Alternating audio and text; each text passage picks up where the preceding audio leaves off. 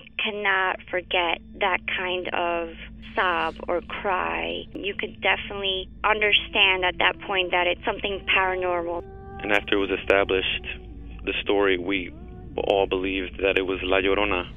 You know, when you put your son to bed and five minutes later he calls you into the room to tell you that there's a weird lady outside his window looking for her children. In the distance, we heard soft crying. Then it turned into a full blown scream.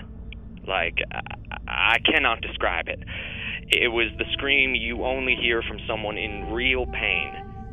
La Llorona, a Univision original podcast series brought to you by Warner Brothers. Download and subscribe in Apple Podcasts, Spotify, and Google Podcasts.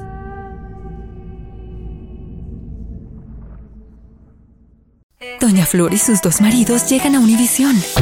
Justo cuando Flor encontró al compañero ideal en Valentín. Me encantas. La muerte se lo arrebata. Obligándola a tomar otro camino y tratar de ser feliz con Teodoro. Flor, ¿quieres casarte conmigo? Cuando de pronto ocurre lo último que te podías imaginar. ¿Qué harías tú si el fantasma de tu esposo regresa? Doña Flor y sus dos maridos. Una novela mágica, divertida y original. Gran estreno este 15 de abril a las 9 en Univisión. Ya está aquí. El show que llena tu día de alegría, brindándote reflexiones, chistes, noticias y muchos premios y diversión garantizada. Es el show más perrón, el show de Raúl Brindis. Estamos al aire.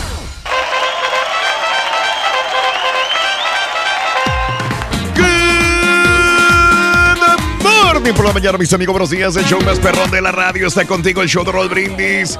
Muy buenos días. Con la novedad. ¡Ay! ¿Por qué me ¿Por quieres.? qué? Eh, Eh, ¿Qué quieres, caballo? Ya, güey, yo, yo nomás estoy aquí trabajando en la producción y ya me quiero ir, güey. Yo no sé qué haces aquí. Ya tu mente y tu cuerpo están en Rusia, Sonso. Pues sí, pero lo que pasa es que si no vengo ahorita yo, o sea, no ha llegado ni aquel, ni aquel señor, entonces, Eso sí ¿qué- es cierto, ¿cómo, ¿eh? le hacemos, Rory? No está ni la nubecita negra. Bueno, él está trabajando ahí atrás, él está ocupado. sí! Él está ahorita ocupando, mandando notas, le están llamando varias notas y todo. ¡Ay! Pero si entre pues productores se tapan. pero pues el otro Son señor- tapaderas, uno del otro. O sea, el otro señor como quiera han entrado, güey. ¿Eh? O sea, ¿cómo le hacemos? Eh, sí, el viejito no está loco, ni el patillo fresa está loco. O sea, ¿ves, Rory? ¿Qué voy a hacer sin ¿Tú patillo, crees- loco? ¿Tú crees que yo me puedo ir a Rusia con esta mortificación, güey? Hay luto en mi alma, Rory. Espérate tú, ángeles negros. Ay. Miércoles. 13 de junio del año 2018. Muy buenos días, ¿qué tal? 13 días del mes, 164 días del año. Y nos quedan 201 días para finalizarlo. Hoy es el Día Internacional de la Sensibilización sobre el albinismo. Mira, güey, como el... ¡Felicidades, Mar! Y el Día de la Máquina de Coser. Hoy. O sea, la, jo- la, la olla de mi mamá. No, güey, o sea, como... ¿Pa' el cocer vibra- frijoles, güey? No, güey, del vibrador. Del vibrador. Sí, máquina de co. Ay, grosero sonso. Día de la Máquina de Coser. No sé si ustedes crecieron con su mamá que tenía una máquina de coser de la, Singer. la Singer. sí. Esa no podía faltar en la casa de una persona, ¿no? Dice que porque la mamá te hacía las cortinas, los uniformes de los muchachos, cosía algo. Mi abuelita tenía esa, era, era- me acuerdo que era, era grande, era un, como un escritorio. Sí. Y este, y estaba un poquito era. oxidada, pero tenía, ¿Tu tenía abuelita rueda. estaba oxidada? No, no, no, la máquina. Entonces le teníamos que dar vuelta y entonces tenía la como una banda. Sí. Y esa es- entonces nosotros nos ponemos a jalar la banda porque da vuelta la, la, la ruletita esta y, y nos ponemos a jugar, nos regañaba. Sí. Pero estamos opcionados porque mi abuelita, o sea, pedaleando abajo con, con una pierna y luego arriba con la, con la máquina en frega. tar. Sí, O sea, era, era como que increíble. O sea, nos quedamos ahí traumados viendo siempre. Ajá. Eh, Oye, ya me acuerdo qué peligrosas eran esas máquinas. Sí, ¿eh? porque la aguja Había estaba descubierta. Eh, O sea, si, si tú metes, si, si uno de los niños metía la mano, tras. Ahí o sea, quedaba. ahí valía. Ahí quedaba, no, no, si era increíble esto, esta situación, no había estas medidas de seguridad como, como sucedían, como suceden ahora en tiempos actuales, ¿no? Así que así está la situación. Día de la máquina de coser. Bueno, vámonos, eh, el día de hoy vamos a hablar de los, eh, ya viene el Día del Padre, que va a ser el próximo día domingo. Día del Padre. Acá en los Estados Unidos lo celebramos este día domingo. Juega la selección mexicana el día domingo, por cierto. Ojalá los padres mexicanos nos dé una muy buena eh, un buen regalo la selección mexicana, cuando menos empatando, lo que esperamos. El milagro ya no es ganar, es empatar. Así que así está la solución con la, situación con la selección mexicana y el Día del Padre. Pero bueno, mientras llegamos ese día, hoy es miércoles 13, hablemos de los padres. ¿Qué tan estricto fue tu padre contigo? Hay muchos que están viendo la serie de Luis Miguel que supuestamente llegó la nubecita negra. Vas a verlo, Ring. te estaba tapando el caballo, tú también lo tapas a él cuando no están. Pero ya no, güey. Güey, te estoy diciendo que el borrego está ahí atrás mandando producción, güey. Ay, sí. O sea, si no lo hace él, ¿quién lo va a hacer? Ay, ¿El Carita? ¿El otro patiño? ¿Dónde está? El viejito no ha llegado. Mi Pepito loco. ha llegado, güey. Ay, ay. No sé, el chavaco estaba aquí. Ah, lo estás tapando tú. Tú lo estás tapando. ¿Eh? Pero con el hocico, güey. Bueno, ok, amigos, eh, estaba hablando de que en la serie de Luis Miguel, estábamos hablando de que el, el papá Luisito Rey es un hombre muy estricto, ah, que tiene sus, sus eh, mañas, sus eh, bemoles, sus defectos, eh, que es, era alcohólico, drogadicto y aparte era un mal padre y que se desapareció de la vida de Luis Miguel de una manera muy trágica también, ¿no? Y dejó a un, a un muchacho pues con bastantes conflictos porque tenía un padre estricto eh, y malo y tenía una madre que desapareció. Bueno, ¿has tenido tú esta situación de tener un padre estricto? Yo recuerdo, ya que estamos hablando de padres estrictos, el otro padre también de otro artista que era muy estricto, pero sin llegar a este tipo de Luisito Rey, el papá de Celina, que tengo el gusto de conocer. Sí. Conmigo siempre se ha portado muy bien el papá de Celina, cada vez que, que me lo he encontrado, he tenido mu- muy buena comunicación con él.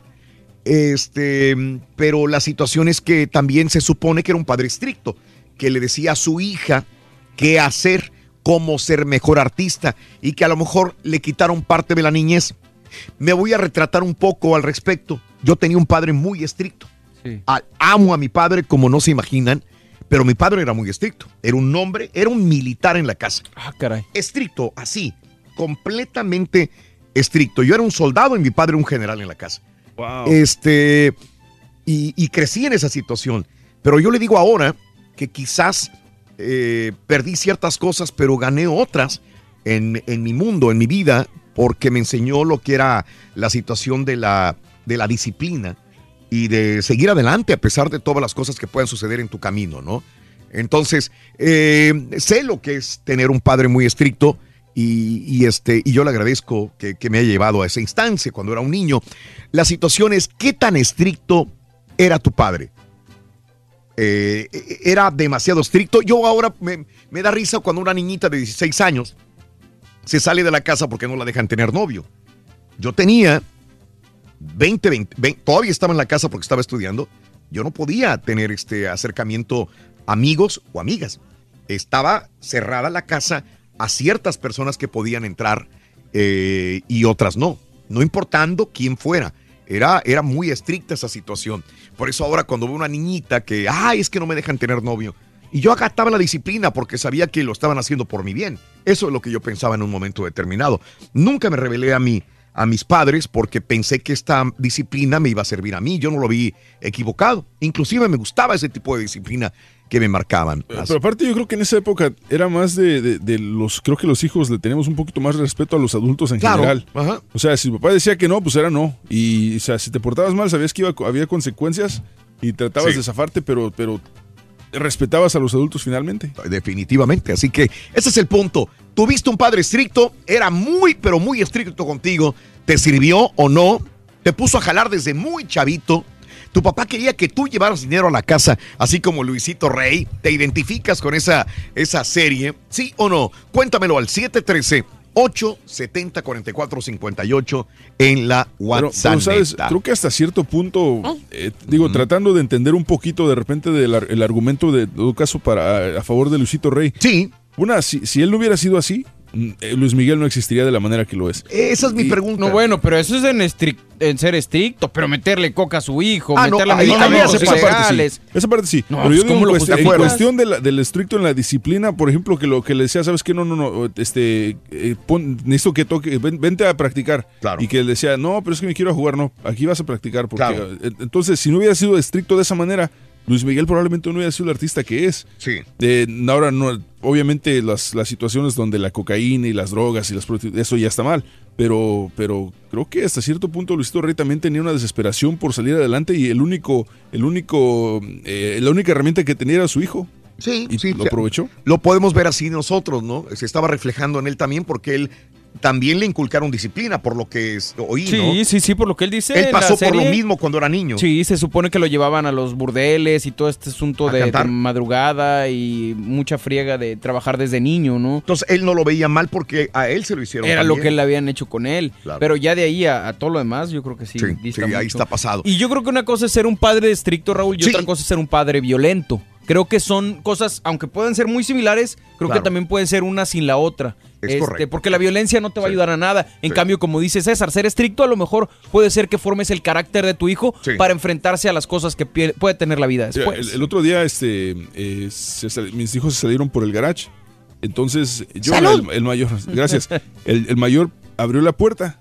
Entonces yo le dije, dije, ¿quién abrió la puerta? Porque ellos saben que no tienen que abrir el garage sin que alguien esté con ellos. Y dije, ¿quién le abrió la puerta? Y él, él le echó la culpa a Max y Max ni siquiera alcanza. Ajá. Entonces le dije, dijo Max. Dije, ah, ¿la abrió Max? Dijo, sí. Dije, ah, ok, Max, ven, te voy a dar una galleta. Qué bueno que abriste la puerta. no, no, fui yo, fui yo. No, pues ahora me dijiste mentiras, ahora por comer eso. O sea, y ya le quedó, la- le, quedó en claro, le, quedó en claro que no debe decir mentiras. Sí. Pero, pero si no los, también si no los corriges de una manera para que aprenda la lección al instante, es difícil después. Digo, Correcto. No sé. Bueno, pues cada quien, por eso mismo es difícil ponerse el papá de un, el papel de un padre si no has tenido hijos, uno. Dos, cada quien tiene una forma de enseñar a sus hijos la disciplina y la organización y las reglas del hogar. Es, es- es complicado, ¿no? Hablando de casos y cosas interesantes. Cuéntanos, Raúl. Padres estrictos crean hijos mentirosos. Según la ciencia, los padres estrictos con hijos están convirtiéndose en excelentes mentirosos. Para llegar a la conclusión, expertos en desarrollo cognitivo de la Universidad McGill de Canadá realizaron un experimento en dos escuelas. Una muy estricta, con duras medidas disciplinarias, y otra con normas flexibles. Pidieron a los niños que identificaran qué objeto producía un ruido detrás de ellos sin girarse a mirarlo. Por supuesto, algunos niños se giraron en ambos colegios, pero cuando los supervisores preguntaron qué producía el ruido, en la escuela estricta los niños demostraron ser mentirosos mucho más rápidos y eficaces. Y aunque esta es una sola prueba escolar, sirve como ejemplo para demostrar que ante el miedo al castigo o regaño, los niños aprenden a deformar la realidad, Pues sí, a producir una verdad alternativa, en definitiva, a mentir. pues sí. Trato de reflejarme y no me No. cae. En mi punto de tener un padre estricto, no recuerdo haber tenido una situación de volverme mentiroso. A lo mejor era estricto, Raúl, pero vuelvo a lo mismo, la violencia. Por ejemplo, Sí, si a los a niños estos, exacto, si les pegaban o si alguna cosa así, pues obviamente vas a mentir para evitar el golpe. Claro, claro. Vas a evitar, Claro. vas a mentir para evitar que te castiguen quitándote la comida. No sé, no sé. Dicen que irónicamente los maestros y padres estrictos son los que dan las pautas para crear niños mentirosos, ya que estos buscarán la manera correcta de engañar en alguna fechoría que cometan para evitar ser reprendidos. Puede este es un estudio de la. Universidad McGill de Canadá. El viejito, loco, ¿dónde está, loco? No sabemos. Loco. Papá, papá, ¿qué significa ironía, papá? Ah, caray. Mira, mijo, ironía significa que tú seas güero, como el vecino de al lado, y que yo sea el que tiene que responder tus preguntas idiotas, baboso. Ah, bueno, muchachos. Pobrecito. Va a estar difícil, Rey. No, pobrecito de ti, güey, porque no tienes patiño. ¡Ay, ¡ay, no tengo patillo! Ni chistes ni nada, güey. No tienes nada. Estoy como el pescado, estoy frito. Oye, Eh, vamos con un clásico para que no dejes vacío este espacio tan a lo importante. que he llegado, loco. ¿Por qué las hormigas van en fila, Rorín? Porque no tienen dinero para comprarse Nike. Ay, joder. No, no, güey, no, no. Está bueno, está bueno. El viejito, no tengo patiño, ni el fresa, ni el viejito. ¿Dónde estará, loco? ¿Dónde estará? criar a los hijos no es una tarea sencilla. Se debe encontrar un equilibrio entre la disciplina y el amor para formar personas de bien, que a su vez sepan ser buenos padres. No descuides el jardín, escúchala aquí en el show de Raúl Brindis.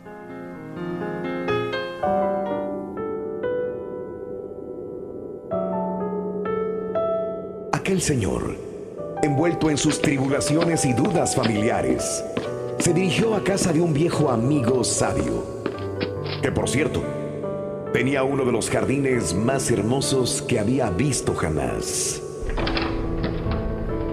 Una vez allí, le contó al sabio que tenía problemas con sus hijos, unos rebeldes y otros inconscientes quizás por su juventud, pero al final, él quería respetar la naturaleza de cada uno de ellos, que hicieran lo que les pareciera y de esta forma poder mantener la relación con ellos.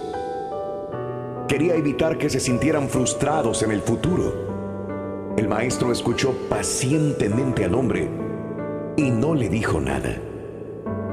Entonces, el confundido le preguntó qué opinaba sobre el asunto y el maestro le respondió, Hace mucho que no visitas mi jardín.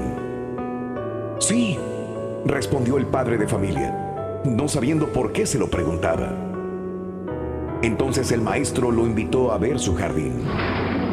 Pero en lugar de ver las espléndidas rosas que siempre poblaron el jardín, vio que el terreno se había transformado en una maraña de malezas.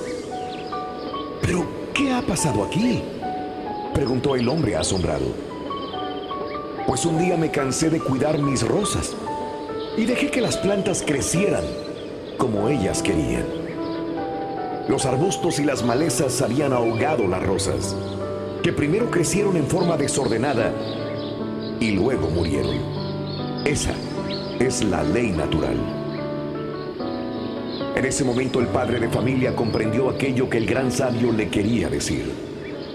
Aunque cueste trabajo y algunos malos ratos, cuidemos el jardín de nuestra familia para que el día de mañana veamos los buenos frutos.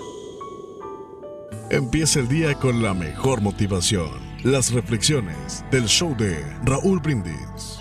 Del 1 al 10, ¿qué tan estricto fue tu padre contigo? Cuéntanos en un mensaje de voz al WhatsApp al 713-870-4458. ¡Sin censura! Y si quieres ganar muchos premios todos los días, apunta bien esta frase.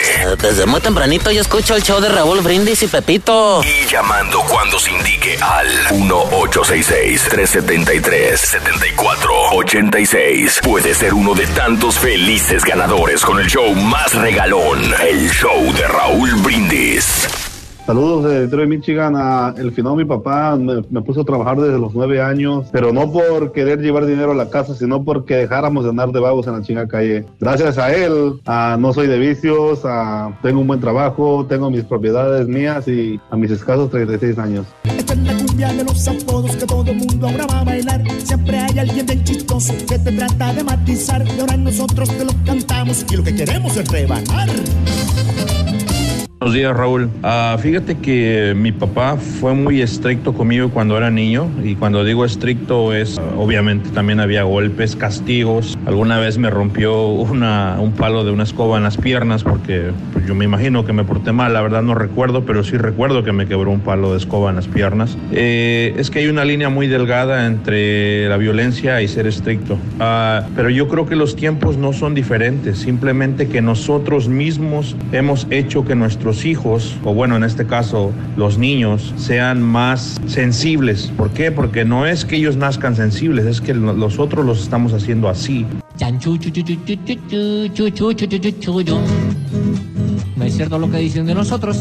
Ahí está, para que vean. Antes no había tanta seguridad y no pasaban accidentes. La gente estaba más viva. Ahora la juventud está más agüellada. Tienen que evitarles que se manden matando solos a los güeyes. Que no debería de ser. Que el güey que se amense y se lo lleve el tren, pues ni modo. ¿Para qué queremos gente mensa en este mundo?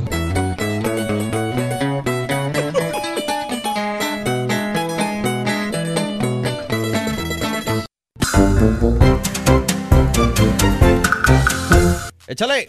Aquí estamos, aquí estamos Eso, con el. Show, de Roll Brindis. Hoy 12 de junio del año 2018 con tenis, con tenis. Pues qué bárbaro, hombre, que andamos listos. Y hablando de, de la autoridad que le impones a tus hijos, ¿no? De la disciplina. compadre. Que es que te- Importante, tenemos- importante. Es importante para el crecimiento y el bienestar de tu hijo, ¿no? El que vaya teniendo una, una formación. Y, y que se vaya portando bien, sobre Pues todo, ¿no? Para que pues no, la- no la vamos a tener situación- niños pandilleros, ¿no? Exactamente, Sí, sí, sí. la situación yo creo, compadre, es que, ¿cómo te podría yo decir? Tanto el exceso de, di- de disciplina y de, de ser un padre estricto, como la falta de serlo, las dos cosas pueden afectar a los hijos, es complicado. Van de ¿no? la mano, ¿no? Tiene, tiene que tener un punto intermedio ahí. Ni tanto que al- alumbre al santo, ni tampoco que no lo alumbre. ¿Cómo es la cosa? Eh, joven hijo. Ni Bueno, tanto que queme al santo, santo, ni tanto que no lo alumbre, algo así, Sí, así, compadre, bueno. así es. Pero bueno, platícanos en la WhatsApp, ya lo decía mi compadre Turki. Del 1 al 10, ¿qué tan estricto fue tu padre contigo? Platícanos. ¿Era estricto? Eh, ¿Te ponía a chambear desde chamaco? Así como Luisito Rey a Luis Miguel. ¿Tuviste un padre estricto? ¿Era muy, pero muy malo contigo? ¿Te sirvió realmente que tu padre fuera estricto? O, o tu papá siempre fue permisivo, así como dices a veces tú que eres compadre, que eres muy tranquilo, que, que tú no, no, pues no, no regañas la- a tu hija, ¿no? La verdad, no, fíjate que se podría catalogar como, como alcahuete. Yo creo que soy un padre alcahuete. ¿En serio? Que, que no es bueno, la verdad, no, o sea, no es una particularidad que no, yo no recomiendo a la gente. Órale. Que- porque que todo le dejes pasar a tus hijos, porque ya después ellos eh, se van sobreprotegiendo, tú los vas sobre- eh, sobreprotegiendo. Sí. Y, y eso es malo porque no se pueden defender en la vida, ¿no? Entonces, De acuerdo. tienes que, que, en cierta manera, ponerles un poco de disciplina. No tanto, no tan, con, no tan fuerza. Exacto, Sí, tampoco porque, sí, luego es un sí. exceso y creas o crías hijos que, que se vuelven miedosos también, que no saben responder a la vida porque pues también eh, los vuelve, les puedes causar traumas, depresiones, incluso llevarlos al suicidio, como, como decía este, pues un estudio que, que Raúl leyó en la mañana. Oye, ¿te acostaste tarde ayer o no? Fíjate que no, me, me puse a ver el debate, eh, pero me, a las 10 de la noche dije, ¿sabes qué, güey? Ahí nos vemos. Para empezar, me- ya de último se estaba poniendo un poquito Sí, aburrido. estaba muy tenso, estaba aburrido y aparte yo me dolía la cabeza, me empezó a doler la cabeza, entonces a las 10 de la noche, que es la hora que normalmente me duermo, dije, ¿sabes qué? Ahí nos vemos. ¿Tú lo viste? ¿Viste algo? Vi parte de sí, este, cuando, la- cuando decía eh, Manuel López Obrador que iba a quitar lo de la, la reforma educativa, ¿no? Ah, que sí, ese- claro, claro. Él, él dice que sí le va a quitar, los demás, los otros candidatos no la van a quitar.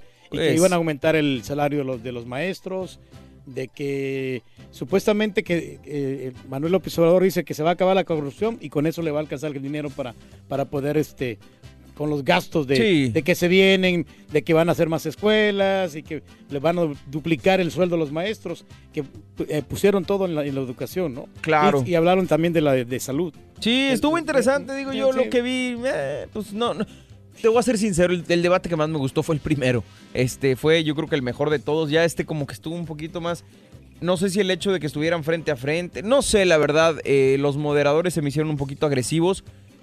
Estaba el perro Bermúdez ahí de No, no, moderador, no, güey. sí, sí, estaba pelón, pero no era el perro. Ah, pelón, pelón. era otro periodista, pero sí, fíjate que estaban coherentes las preguntas que les estaban haciendo. Y la jefa de Era- Mike Wazowski también estaba ahí, ¿no era la...? la No, no, no, no, no, se parece, pero no. Pero era Ponchito, güey, se parecía a Ponchito. Sí, pero, oye, pero, no, pero la verdad. No te rías, güey. Estoy diciendo en serio. No, no, pero a mí lo que me dio risa fue lo del Bronco que dijo que hay que sacar estos tres flojos de acá. la- Sí, el- el es la- que yo creo, eh, eh, le decía yo a mi esposa, el bronco, el güey nomás va para cotorrear, Sí, sí, o sea, parece que se la está pasando bien, pero no lo puedo tomar en serio, no, compadre. no, No, claro. lo puedo llevar, a quien tiene su punto de vista. A mí lo, lo- lo que yo percibo en los debates o lo que yo percibo cuando lo veo es que no se le puede tomar en serio. No, no, no, no, el trío diabólico. sé Exacto, cómo- la- cómo- la- ¿cómo la- le- No recuerdo cómo fue el que le dijo, pero Sí. me causó mucha gracia, la verdad, de que, que son los tres que por, es que por estar- ellos están peleando y no La están tercia haciendo nada. maldita, la tercia, dijo. La tercia maldita, sí. Ese No, Bronco. Están peleando y ellos no están haciendo nada por México, ¿no? Pero le-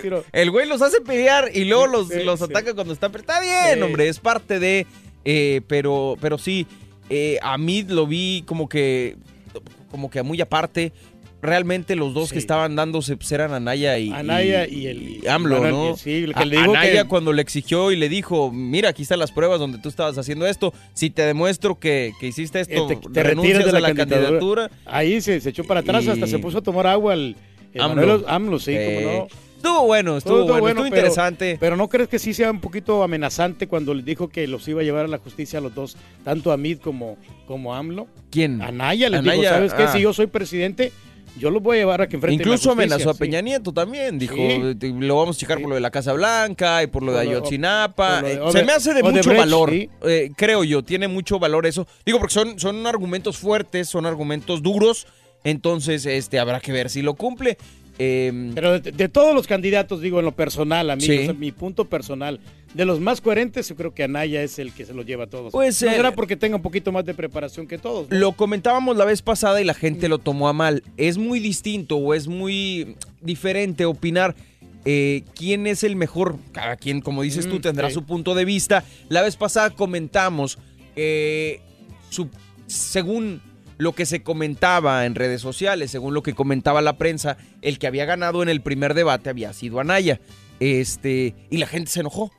No, es que no sé qué. que- Cada Sí, quien no, que no, tendrá, tendrá su sí. punto de vista. Muy respetable lo que señalas. si para ti es Anaya, lo que se ve más preparado, pues adelante, ¿no? Que se Eh, mira como más coherente de como que sí tiene la manera de la política, de cómo desarrollar la política. Claro. De los otros, como, como dice, como el Bronco no se le puede tomar en serio. Es Manuel Le- López Obrador so- solamente habla de la corrupción, Exacto. bajarle el sueldo de los de arriba y, y ahí de ahí no se sale, ¿no? De, de- de la misma política. Sus argumentos son los mismos. los Y- mismos, y, sí. mí yo lo, lo sentí muy tibio. Vuelvo a lo Sí, mismo. De todos los debates ha sido el más tibio. El que no. redundante, como que Exacto. no, no, no te convence para que votes por él. Se me hizo una tontería lo que hizo de, de- de- de arrancar con lo de la selección mexicana, compadre. ¿Qué es eso? Sí, Me no, le no, dicen, oiga, usted está apoyando a las mujeres, ¿qué va a hacer? Primero que No, nada, no, quiero no, felicitar a la selección mexicana. Carnal, estamos en el debate, güey. No, y ahorita lo de la, lo que está pasando en la selección mexicana y todos los problemas que tiene. Se me hizo lo de como Diego una- Reyes que ya no va a estar. Una artimaña muy baja, compadre, como para atraer la atracción o la, o la popularidad, eso de, de la selección mexicana. Yo creo que salió sobrando. Pero bueno, cada quien tiene su punto de vista. ¿Qué te pareció el debate? Platícanos también ahí en la WhatsApp 713-870-4458. Me gusta recordarles el procedimiento para comunicarse a la WhatsApp, compadre, porque luego a veces se nos olvida.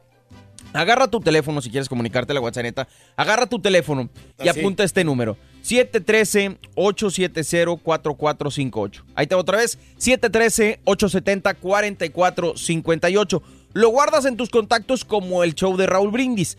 Ya que hayas hecho esto, te vas ahora a tu WhatsApp, abres el WhatsApp, buscas el contacto y en la parte inferior del lado derecho viene un microfonito donde tú vas a guardar o vas a, a, pues, dar tu mensaje de voz y nos lo mandas así de fácil, así de sencillo. No recibimos mensajes de texto, solamente mensajes de voz para que puedan salir al aire y así tener tu opinión. Ahí lo más grabamos nosotros, ¿no? aquí los grabamos y los editamos y todo eso para que salga todo bonito, para que la gente pues vaya este, escuchando tu opinión, qué es lo que piensas acerca del show, pero en el show de Raúl Brindis, Eso. los diferentes tópicos que estamos comentando ahorita. Vámonos, compadre. ¿Te parece bien si nos vamos con una rolita? Dale, dale, dale, con fuerza, pues. estamos. Era la que estaba programada, güey, y me empieza a reclamar. Vámonos, ahí venimos, ahí venimos, estamos en vivo. Del 1 al 10, ¿qué tan estricto fue tu padre contigo? Cuéntanos en un mensaje de voz al WhatsApp al 713-870-4458. ¡Sin censura! ¿Eres fanático del profesor y la chuntorología? No te lo pierdas. Descifrando Chuntaros en YouTube por el canal de Raúl Brindis. Buenos días, Turque. Si no está el ídolo del show, me paso a retirar. Vamos, Turque. Conéctate, Turque. Repórtate. Vamos, ídolo del show. Estamos a la orden, compadrito, porque el público es lo más importante. Sí, buenos días. Sobre el tema que están tratando, yo pienso que cada quien es quien. O sea, puedes venir de unos padres bien estrictos y tú vas a ser diferente. O puedes venir de unos padres que no son estrictos y tú te vas a volver estricto. Pero lo que yo no estoy de acuerdo es de que los padres no dejen ser niños a los niños. Los quiero mucho y que pasen un buen día. Moviendo la cintura, pam, pam.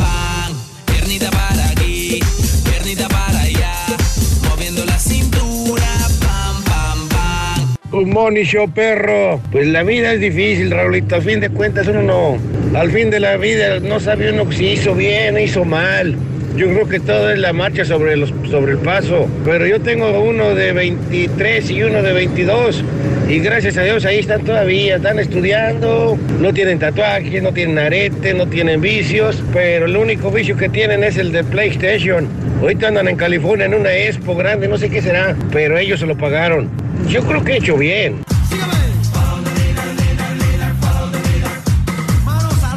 Buenos días, Choperrón. Fíjense que mis padres nunca fueron estrictos conmigo, pero algo tenían que con una mirada nada más me sentaba. Si estaba haciendo algo y me volteaban a ver, ya sabía qué mirada era. Mis padres fueron buenos. El que sí fue una persona nefasta fue mi abuelo, de parte de mi madre. Él sí nos golpeaba con varas, con tubos, con lo que trajera, cachetadas. Un señor que estaba creado a la antigua. Sí tengo muy malos recuerdos. Y nada más para saludar al turqui. Que viva el rey. Gracias.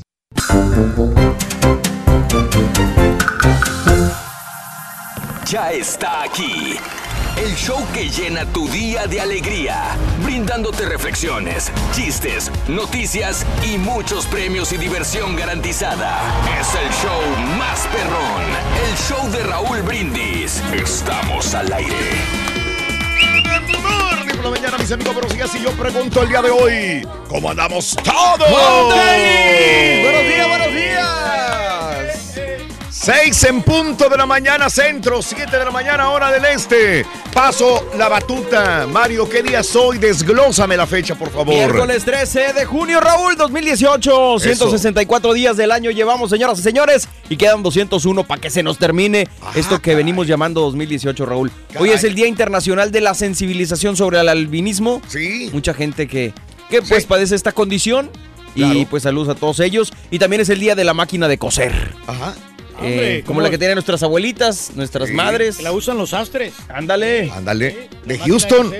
¿eh? De todos, de Los todos Astros lados. de sí. Houston. Los astros, Rorrito, sí, que pues este le está yendo muy bien en la campaña. Ándale. Ganan y pierden. ¿verdad? Seis al hilo, Reyes. Seis al Ahí hilo. la llevan, ahí la llevan. Muy bien, compadre. Miércoles 13 de junio, el día de hoy. Como dijo Mario, el día de hoy ya nos quedan solamente 200 un día para finalizar.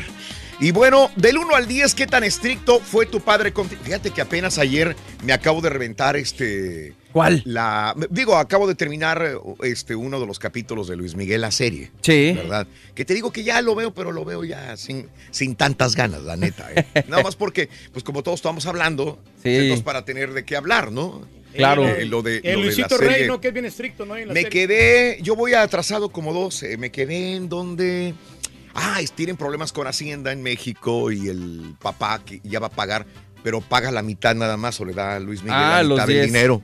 Ah, pues no estás tan atrasado, ese es el No, penúltimo. Es el digo, penúltimo y que si se yo- va a Italia a buscar a su mamá junto con este. Con su hermano. Su hermano, es correcto. Sí, claro. Ahí va, que la anda buscando. Ah, ahí me quedé, ahí me quedé. Bueno, pero así como Luisito Rey es el padre ogro, el padre malo. El villano. El villano estricto. Bueno, eh, ¿tu padre qué tan estricto fue contigo, amiga? ¿Tu padre qué tan estricto fue contigo, amigo? ¿Aplicas la misma filosofía que tu padre con tus propios hijos? ¿Crees que está mal un padre eh, estricto? Digo, dejemos aparte como hablábamos en la mañana acerca, digo, hace una hora, hablábamos acerca de que ya el padre de Luis Miguel, pues ya lo forzaba a trabajar este, en deshoras, siendo que era un niño, y le proporcionaba droga. Entonces aquí ya son otras cosas también. Pero la situación es un padre que exige a su hijo desde niño a que sea organizado, disciplinado, estudioso, a desarrollar su talento, ¿es malo? Por ejemplo, eh, se supone que en China iban a tratar de acabar con todo esto porque los eh, chinos son muy buenos en los Juegos Olímpicos, pero la disciplina empieza desde niños. Es más, los separan de sus padres si tienen habilidades y se los llevan a disciplinarse en, eh, en alguna competencia olímpica y lo desarrollan sin tener infancia para que a los 14, 15 años de edad ya sean atletas de alto rendimiento. Pero esto es bueno, esto es malo. Del 1 al 10, ¿qué tan estricto fue tu papá contigo? ¿Fue un ogro como el padre de Luis Miguel, Luisito Rey? Padres estrictos, ese es el tema del día de hoy. Tuviste un padre estricto, era muy, pero muy malo contigo. ¿Te sirvió que fuera estricto tu padre? Te puso a jalar desde chavito, desde niña, desde niño. Ya te ponían a trabajar a los 8 o 9 años. Vámonos, a trabajar. ¿Tu papá quería que tú llevaras dinero a la casa también? Bueno, son preguntas que creo que todo mundo nos vamos a reflejar en alguna proporción de lo estricto que eran los padres.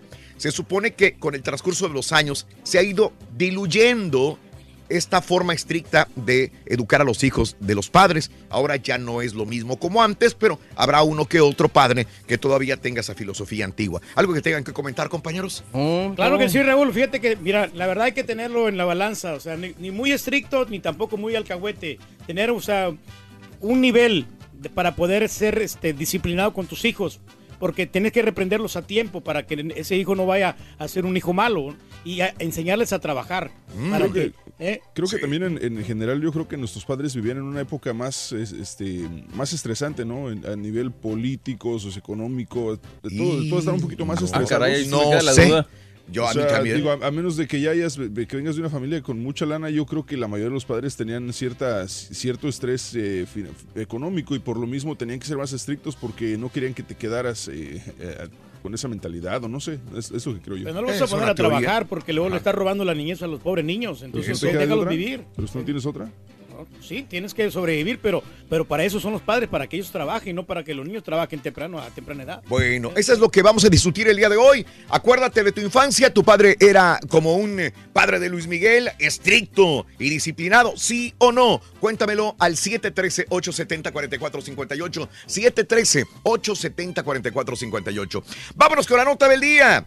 Bueno, los republicanos llegan a una, van a llegar a un acuerdo sobre inmigración. Vamos a ver. El presidente de la Cámara de Representantes, Paul Ryan, en un intento por resolver una disputa entre sus colegas republicanos, va a presentar un debate la próxima semana, señores. Dos proyectos de ley que tienen como objetivo proteger la deportación a los Dreamers. Vuelve de nuevo al escenario, al foco de atención, el tema de los Dreamers que tanto nos interesa. El representante Mark Meadows, quien encabeza un grupo de republicanos conservadores, dijo a los periodistas ayer por la noche que uno de los proyectos de ley proporcionaría protecciones temporales para los Dreamers inmigrantes indocumentados que ingresaron a Estados Unidos pues cuando eran niños. Esta medida por la que el gobierno del presidente Trump ha expresado algo de apoyo, fue presentada por el presidente de la Comisión Judicial de la Cámara de Representantes, Bob Goodlatte. Eh, se tendría, eh, impondría límites estrictos a la inmigración legal y reforzaría la seguridad fronteriza. Existe gran escepticismo de que esa sea la legislación que pueda ser aprobada en la Cámara Baja. Al fijar este curso, Ryan busca diluir un desafío de los republicanos centristas que amenazaron con utilizar un procedimiento de solicitud de descarga que raramente se utiliza y obligaría a unas votaciones en la Cámara Baja de un proyecto de ley bipartidista más popular que cuenta con el respaldo de algunos republicanos y todos los demócratas. ¿Qué pasará? Bueno, la próxima semana, amiga, amigo, tendremos estos, eh, se presentarán estos proyectos y hay que estar siguiéndolos muy, pero muy de cerca. Pues ojalá que elijan uno bueno, ¿no? Para los Dreamers, para Ande. que les den la oportunidad de, seguir estudiando y, y preparándose para la vida. Amigos, 6 de la mañana con 8 minutos centro. Vámonos, vámonos con casos y cosas interesantes. Hablando de casos y cosas. Seguimos aprendiendo la vida, Raúl. Es malo ser un padre demasiado estricto. Una investigación llevada a cabo por el Departamento de Psicología de la Universidad de Pittsburgh sugiere que el empleo de abuso físico o verbal para castigar a un chamaco puede fomentar una conducta de riesgo en la adolescencia, lo que a su vez conduce a menos logros educativos. Para llegar a esta conclusión, los expertos realizaron un análisis a más de mil estudiantes, dándoles un seguimiento desde séptimo grado, o sea, 12 a 13 años, hasta la edad de 21 años. Los resultados mostraron que aquellos estudiantes que estaban expuestos a padres severos, o sea, quizás les gritaban o los golpeaban o los amenazaban física o verbalmente, tenían más posibilidades de considerar que sus amigos eran más importantes que otras responsabilidades años después. Como resultado, los niños con padres estrictos eran más propensos a participar en comportamientos de riesgo con 17 eh, años, o sea, golpes, robos y otros delitos. Estos comportamientos a su vez se asociaron con un bajo nivel educativo a la edad de 21 años. ¿Será? ¿Será Sí, puede ser. Sí, porque intimidas al niño, ¿no? Y el niño ya no sabe qué hacer, ya te- se queda pensativo. O sea, hijos de padres estrictos se dedican a golpear y son malos en la educación. so- ¿Será? Pues es que depende. ¿no? Varía. Yo No creo que sé, te no puede sé. ser el carácter del hijo, varía mucho, por ejemplo, el ambiente en el que crezca, Por si eso. tiene apoyo, por ejemplo, de su madre, o sea, muchas cosas, ¿no? Factores que, que afectan a lo que se desenvuelva el chamaco. Y aparte eso, el factor X que viene siendo el carácter de cada persona. Digo, no Tiene todos los que ver. niños son iguales. eh, así, así como uno se puede portar bien, se- otros pueden portar mal con la misma situación. Es correcto, sí, pero aquí este estudio me indica que la mayoría de las personas, de los niños abusa, no abusados, con padres estrictos, van a ser malos en la escuela y van a ser malos en su vida eh, con, los, con sus semejantes. Pues sí, porque ellos sufrieron toda Quizás. su vida cuando el, el padre les impuso la disciplina. Eso, ¿Eh? bueno, puede ser, puede ser. Vámonos con el primer jugador de la mañana. Tenemos 650 dolarotes. Venga el video. Tarararán. Para anotar un golazo. Oso, oso. la selección de Raúl ¿Qué dijo el vaquero, borrego? Vas a necesitar A ver.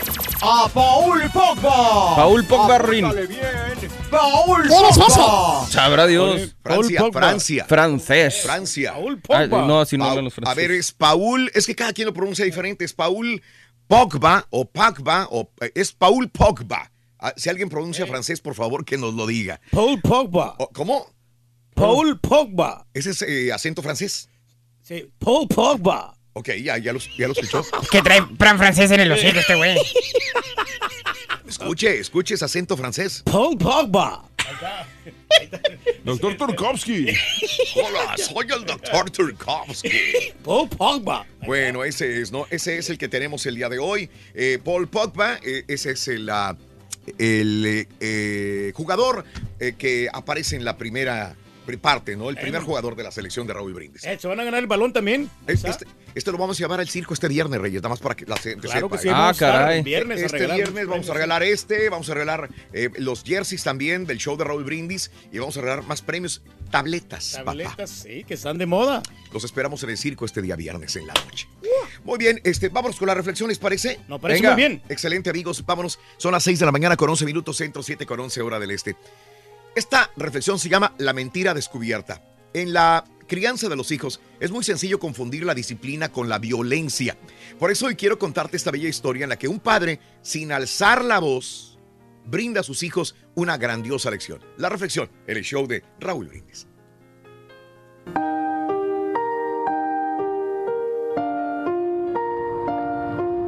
Yo tenía 16 años y estaba viviendo con mis padres en el rancho, unos 30 kilómetros a las afueras de la ciudad de Guadalajara, en medio de plantaciones de agave. Estábamos bien adentro de la carretera principal y no teníamos vecinos. Así que a mis dos hermanas y a mí siempre nos entusiasmaba el poder ir a la ciudad a visitar amigos o al cine. Un día mi padre me dijo que le llevara a la ciudad para atender una compraventa de maquinaria para el rancho. Él estaría en esa diligencia el día entero y entonces yo salté a la oportunidad. Como iba a la ciudad, mi madre me dio una lista de cosas del supermercado que necesitaba. Mi padre me pidió también que me hiciera cargo de algunas cosas pendientes como llevar el auto al taller. Cuando despedí a mi padre, él me dijo, nos vemos aquí a las 5 de la tarde y volveremos a la casa juntos. Después de muy rápidamente completar todos los encargos, me fui al cine más cercano. Me enfoqué tanto con la película, era una doble cartelera de Rocky, que me olvidé del tiempo. Eran las 5.30 de la tarde cuando me acordé. Corrí al taller, conseguí el auto y me apuré hasta donde mi padre me estaba esperando. Eran casi las 6 de la tarde. Me preguntó con ansiedad, ¿por qué llegas tarde? Me sentí mal por eso y no le podía decir que estaba viendo una película de Rocky. Entonces le contesté que el auto no estaba listo y tenía que esperar. Esto se lo dije sin saber que mi padre ya había llamado al taller. Cuando se dio cuenta que había mentido, me dijo, algo no anda bien en la manera que te he criado. Al parecer no te he dado la confianza de decirme la verdad. Voy a reflexionar qué es lo que hice mal contigo. Voy a caminar los 30 kilómetros a la casa y pensar sobre esto. Así que vestido con su pantalón y camisa más elegantes y sus botas para ocasiones especiales, empezó a caminar hasta la casa por caminos que ni estaban pavimentados ni iluminados. No lo podía dejar solo, así que yo manejé seis horas y media detrás de él, viendo a mi padre sufrir la agonía de una mentira estúpida que yo le había dicho. Decidí desde ahí que nunca más iba a mentir. Muchas veces me acuerdo de este episodio y pienso, si me hubiese castigado de la manera que nosotros castigamos a nuestros hijos, ¿hubiese aprendido la lección? No lo creo. Hubiese sufrido el castigo y después hubiera seguido haciendo lo mismo. Pero esta acción de no violencia de mi padre fue tan fuerte que la tengo impresa en la memoria como si fuera ayer. Este es el poder de la vida sin violencia. Del 1 al 10, ¿qué tan estricto fue tu padre contigo? Cuéntanos en un mensaje Bueno, de mira, WhatsApp. tan estricto que me volví patiño. 5458, sin censura. El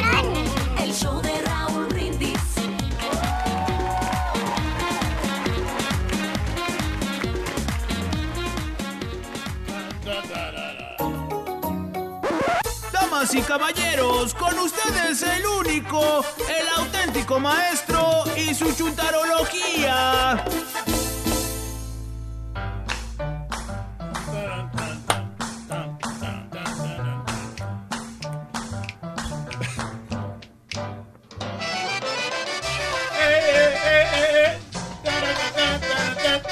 Mueve la patita, mueve la patita. Estilo Pachuco, maestro.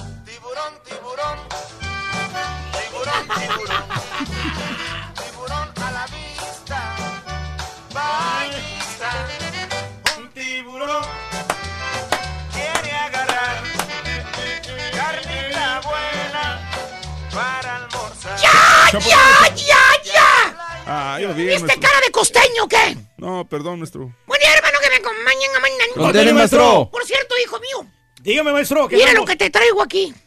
¿Qué es eso, maestro? Es un CD. Un CD. Sí, es un CD del tío Periquito. ¿Por qué? Tío Periquito, hombre. ¿Por qué me lo trae, maestro? Para que te acuerdes cuando eras un cipotillo allá en tu tierra. Pues sí, me acuerdo de él, maestro. Me gustaba mucho ver sus shows en la televisión. ¿Sí te acuerdas de veras del tío Sí, Periquito? sí, me, me acuerdo. Y salía también con el- los payasos Rojito y Chirajito. ¿Te acuerdas? Sí. Y ahora tú eres el payaso turquito. ¿Te acuerdas cuando andabas en puro calzoncito blanco? Ahí andaba, maestro. Bueno, todo nejo. Allá por todo el caserío, descalzo corriendo, ¿ya te acuerdas? En los matorrales andamos agarrando piñicos y todo, maestro. Correteando piñicos y garrobos. Y garrobos, claro. Eh, si crees que no me acuerdo, hijo. Piñicos. Piñicos y las codornices. Sí. Ah, qué tiempos aquellos, hermano. Qué bonito. Cuando el niño era niño. Cuando el niño era tierno. La inocencia, maestro. Ese cipotillo, ese escuinclillo. Ajá. Se ponía a escuchar, caballo, esas canciones blancas y sin malicia. Oh. No que vamos a pegarnos como animales. animales. No, no, no, no, no. Eran canciones blancas sin malicia allá en el rancherío donde usted vivía, hermano. O en la colonia. ¿Se acuerda usted? Sí, sí, sí. ¿Se acuerda cuando la, cuando la abue? ¿Cuál? La señora de cabello blanco, caballo. ¿Se acuerda de esa viejecita, la abue? Ay, esa abuelita. Se sentaba la viejita allá afuera en el zaguán, en la mecedora. Esa mecedora que rechinaba. No tenía aceite, maestro. No tenía aceite la viejita. Michael Jackson. ¿Cómo cocinaba entonces? Ah, no, no, no, tenía aceite la, la mecedora. La mecedora. Ah. eh. Y venía usted, hermano o hermana, a sus escasos tres añitos de vida. Apenas usted empezaba a vivir. Y venía usted arrastrando la cobija o el rebozo para que la agua lo cargara y le pusiera el radio para escuchar a Cri Cri. Cri. El ratón vaquero. ¿Se acuerdan de esa canción? Sí, cómo no. El ratón vaquero saca su pistola. Ay, ay, ay. ¿Se acuerdan? Ahí está. Simón. Qué bonito. Qué bonito. No Nomás escuchaba usted esa flauta, hermano. Ay, de las ratones de vaquero. Se, se ponía usted a brincar arriba del abuelo, no me lo desniegue. Eh, fíjese, acabo que es cierto. Oiga, maestro. ¿Eh? ¿Y ahora? Ah, ahora los niños de hoy, caballo, todavía siguen brincando, fíjate. Ah, porque escuchan música de Cri. Ah, no, no, siguen brincando, pero porque están matando zombies en el Xbox. ¿Qué es eso, por favor, oye. Matando zombies en el, en el Game Boy. Se ponen bien violentos, maestro. Se ponen violentos. A- Antes eran cepillín, eran topollillo. El chuntaro cuando era un morrillo. Ahora el chuntaro con sus hijos sigue la misma tradición. Por eso llegamos a la conclusión que existe el chuntaro protector. Ah. Dije protector, no impostor, que dice una cosa y hace otra. ¿Tipo qué, maestro? Pues siempre dice que va a cortar los segmentos, pero nunca lo hace. Ah, déjelo. Se sale por el pasillo y ya nada más a perder el tiempo. Ahí los cortamos, maestro, como quiera. Pero no, no, no, no. Más bien este bello ejemplar de quiera. querido hermano. Chúntaro protector. Es un chúntaro que desde que nacieron sus hijitos, esos, esos angelitos, como él les dice, Ajá. desde que abrieron sus oclayitos, esas almas de Dios, que nacieron los chamacos, el niño, la niña, el chúntaro, ya les tenía preparada su cobijita de lanita, hermano, para cuando nacieran. Ah. La cobijita del venadito Bambi. Esa no falta. Muy tierna, maestro. La que compras en la pulga. Esa, la que está colgada ahí como en un tendedero que la tienen ahí afuera, ¿no? A 35 dólares. Todas terregosas estas, estas cobijas, ¿no? Que tienen la de Cruz Azul, la de la América, la de Tigres, Monterrey. eh, que tienen, no, tienen la del venadito Bambi. Tú pasates ahí, la vites, la comprates para tu hijito. Eh, la, la cobija suavecita esa. Esa, esa, Sí, esa, sí, sí. esa, esa, esa. También ya le tenías decorado el cuarto a tu hijito. Puros patitos, Bien bonitos, maestro. gusanitos. ¡Ándale, Turki! También le puso al Mickey Mouse. Al Mickey Mouse, ¿cómo No no? puede faltar en un cuarto de un niño el ratón orejón perro. Así como la casa del borrego, maestro. Bueno, no, no tan, no tan infantil tampoco. O sea, ¿tú has ido ahí? ¿Ya conoces mi casa? Todo lo que no, el tiene miraba que era para niños, Ah, eso es lo que el chúntaro le ponía al cuarto. Aparte le ponía la música ahí por un ladito de la cuna. Música, música infantil, la patita, para que el niño se durmiera, no tuviera pesadillas. O en su defecto le daba la, la cuerda, la cosa esa que comprabas, ¿te acuerdas? La que tocaba música como de Vendenieves. Esa maquinita esa que le dabas cuerdecita y tocaba música de Vendenieves. El radio ese de colores también, ese mero, ese mero.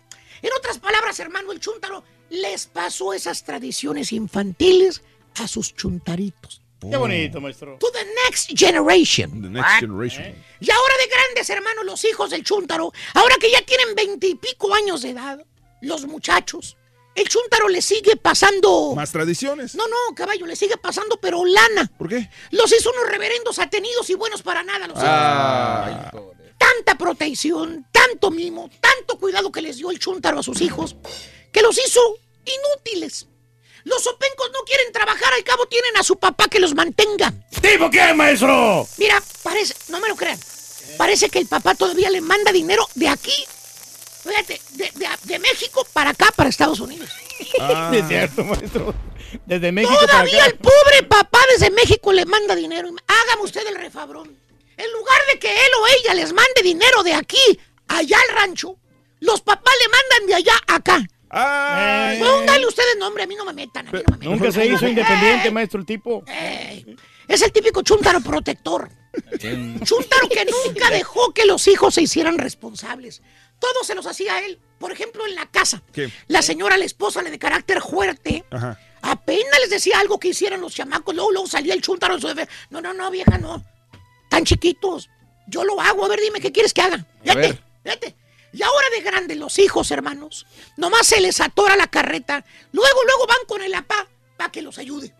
Ahí anda el viejón pobrecito, consiguiendo dinero, maestro. sacando préstamos del banco, empeñando hasta la pobre alma al diablo. Hasta la casa, maestro, le Porque su empeñó. hijito, su angelito, se le descompuso el carro y no tiene con qué arreglarlo. Pues es que sí, pues pobrecito. el Sonso, ven para acá, ven para acá. trabajar. Ven para acá. No, ¿yo qué? Eh, eh, ¿Qué? Tiene 40 años tu hijo. ¿Y qué? Tú ya tienes casi setenta y tantos años de edad. Sí, pero- Déjalo que el torpe ese solucione sus problemas solo. Que se defienda solo, Que lo haga por primera vez que ya madure. Es mi hijo.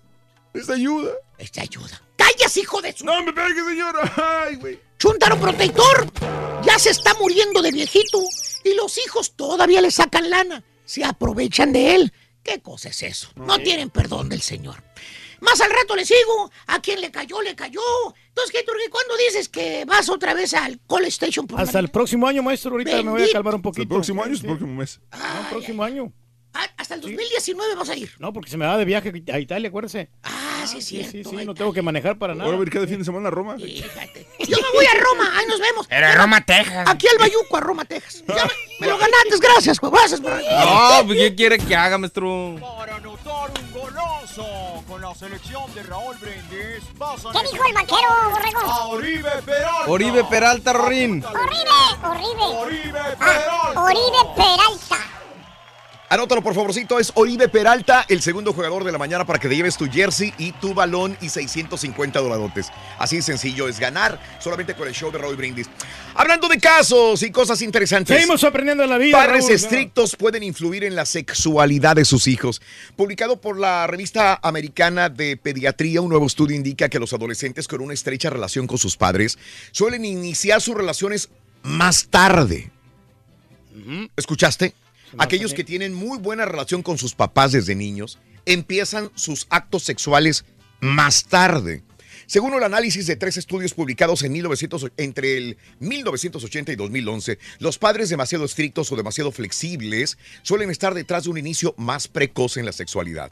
Los especialistas creen que lo ideal son los padres moderadamente estrictos, pues son los que ofrecen a los hijos unas reglas claras, lo que permite a los adolescentes tener bien definidas las expectativas de sus padres y las consecuencias que tendrían sus actos si no siguen las reglas. Además, también sugieren dar cierta autonomía a los jóvenes para que sepan en qué áreas de su vida pueden tomar sus propias decisiones y ser coherentes con ellas. Sí, porque los padres se, ponen así estrictos, Raúl, y ya el, el joven ya no quiere, porque tiene miedo que le van a regañar. Entonces tiene más sexo. No, no, no, no. ¿No Tiene es lo miedo. que dice el estudio? ¿Sí? ¿Eh? ¿A poco? Sí, que- Vuélvelo a leer. No, no, no, no. O sea, por eso, por eso se abstienen, porque o sea, lo- empiezan tarde. Ah, tiene razón, sí, es cierto. Tarde. Sí, es cierto, tiene razón, güey. Tiene razón, es correcto. Venga. Y que seas muy feliz. Miércoles 13 de junio del año 2018, el día de hoy. Hoy, felicidades a toda la gente de corazón que cumple años, celebra su romástico, su aniversario. Felicidades. Natalicio de eh, Carlos Chávez, el director de orquesta, profesor y periodista mexicano. Carlos Chávez, que el día de hoy, eh, un día como hoy, nació 13 de junio de 1899 en Popotla, Ciudad de México. Falleció en el 78 a los 79 años de edad. Los cumpleañeros de hoy. Alaska, ¿alguien se acuerda? Eh, eh, ¿A quién le importa? Ah, la, la rola de Talía, ¿no? Esa. Mira, y tiene las cejas como el polibos. ¡Ay, madre! Sí. No, pero pegó en, en su momento con esa rola. Sí. ¿Te acuerdas de Alaska y Dinarama? ¿A quién le importa? Luego se cambió el nombre a Fangoria, algo así, ¿no? Sí, ¿verdad? María Olvido Gara Jova nació el 13 de junio del 63 en la Ciudad de México, pero ella venía de España, ¿verdad? Cuando empezó, cuando esta canción. Uzi Velasco, 49. Me suena Uzi Velasco, es esta. Uzi Velasco. Salía con Pedro Fernández en una película que no me acuerdo cuál era. Bueno. Ah. O en Chiquilladas. Eh, Anita la Me suena más para chiquilladas, pero. Salió en Anita la huerfanita ella. Ah, ok. Uzi Vel- Me suena mucho, ¿eh? Se me hace que era Chiquillada. Sí, eh, Chispita. Ok. Chiquilladas. Chiquilladas, te digo, y sí. pa- Y, papá soltero. Ah, bueno, y la niña de los hoyitos, claro, por eso te decía con Pedro Fernández. 49 años hoy, Uzi Velasco, nacida en la Ciudad de México. O sea que de niños a lo mejor disfrutamos mucho de, de- de ella en sus actuaciones en programas infantiles, pero pues ya de grande ya como que se diluyó su, su, su carrera artística, Exacto. ¿verdad? Neri Castillo. ¿Alguien se acuerda todavía de Neri? Bueno, Neri Castillo. Sí, pues jugador de fútbol, ¿no? Que, el que le metió un gol a- golazo a Brasil. Golazo a Brasil. Y de ahí fue todo lo que hizo Neri No, Castillo. hombre, se fue a Europa, ¿ustedes dónde están? Sí. La diferencia entre tú y yo es que yo soy europeo, dijo. Eso, yo estoy en Europa y tú no. Ande, papá. ¿Sabes que este chavo eh, eh, me- me- eh, es una situación como la de Giovanni Dos Santos? Sí. Porque tenía también muy buen fútbol. Talento. Talento. Eh, Neri Castillo. Pero la misma Digo, arrogancia Giovanni él todavía se mantiene. nada. Giovanni se mantiene. Sí, Digo, se mantiene, tampoco. Pero, pero en ese sentido, yo los veía muy, muy caracoreros, dribladores, se enfrentaban, tenían bonito fútbol. Uno disfrutaba del fútbol de Neri Castillo y el de Giovanni Dos Santos. Y ahora Giovanni ya no trae nada. Sí, pero el problema es que este señor perdió el piso, Raúl. ¿quiere? pasa, la misma arrogancia no lo dejó hacer nada. Bueno, Neri Castillo, nacido en San Luis Potosí, 34 años de edad, ahí con la casaca de México alguna vez. Carlos Ibarra, al que vemos en la telenovela Por Amar Sin Ley, Eh, Julián Gil, hoy cumple 48 años de edad. Oye, hablando de por amar sin ley, mañana hay sorpresa, ¿eh? Surprise. Ah, ok, perfecto. Nacido el 13 de julio de 1970 en Buenos Aires, Argentina. 48 años. Michelle Salas, cumpleaños también el día de hoy. De la hija de Luis Miguel, ¿no? Nació el 13 de junio del, 80, del 89. eh, Cumple 29 años Michelle Salas. Está exquisita todavía. Sí. Pero la de Luis Miguel, ¿no? Chris Evans, hoy 37 años de Boston, Massachusetts. El Capitán América. Exactamente. Y el Human Torch también, ¿no? Sí. Bueno, eh, también hoy eh, Charlie Mazó, a todos los añadidores de menudo, pues este es el ex, integrante de menudo. 49 años de Santurce, Puerto Rico. 4-9, dime Reyes. No, pero que al principio no cayó en gracia, Raúl, porque fue el que... re- ¡Harakiri! No, Pero no. este viene al final. No, porque reemplazó a René y todo, que todo el mundo quería a René. Entonces, cuando vino él, dijo, ah, este mira el que va a entrar ahí, nadie. Sí. O sea, era como antagónico ahí. Eso. Tim Allen, el actor de Denver, Colorado, hoy cumple 65 años de edad. Un día como hoy, hace 24 años, encuentran apuñalados a Nicole Brown y Ronald Goldman.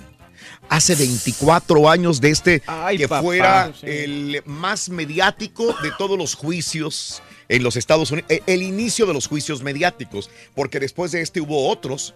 Pero yo recuerdo, yo estaba en California, yo estaba en California. Sí, yo estaba en California cuando sucedió esto.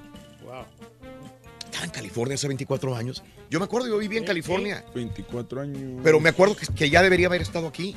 Entonces, no, ¿por qué me- no sé que ya estabas aquí, Raúl, porque, porque, a ver, 24 años, 2018, no me sé matemáticas.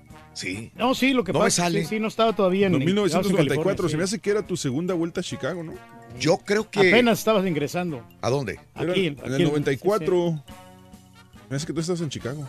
Es que yo llegué en el 92 también aquí, pero me llegué en el 90, me regresé, luego volví en el 92 a, a Texas y ya me quedé después del Después 92. del 92, correcto. Pero, sí. pero como viví en California también, me suena mucho como si yo hubiera vivido en California y estaba viviendo precisamente aquel momento de, de Nicole Brown y Ronald Goldman también. Caray, oye. Así están las cosas. Amigos, continuamos con más. Regresamos enseguida en el show de Roy Brindis con notas de impacto.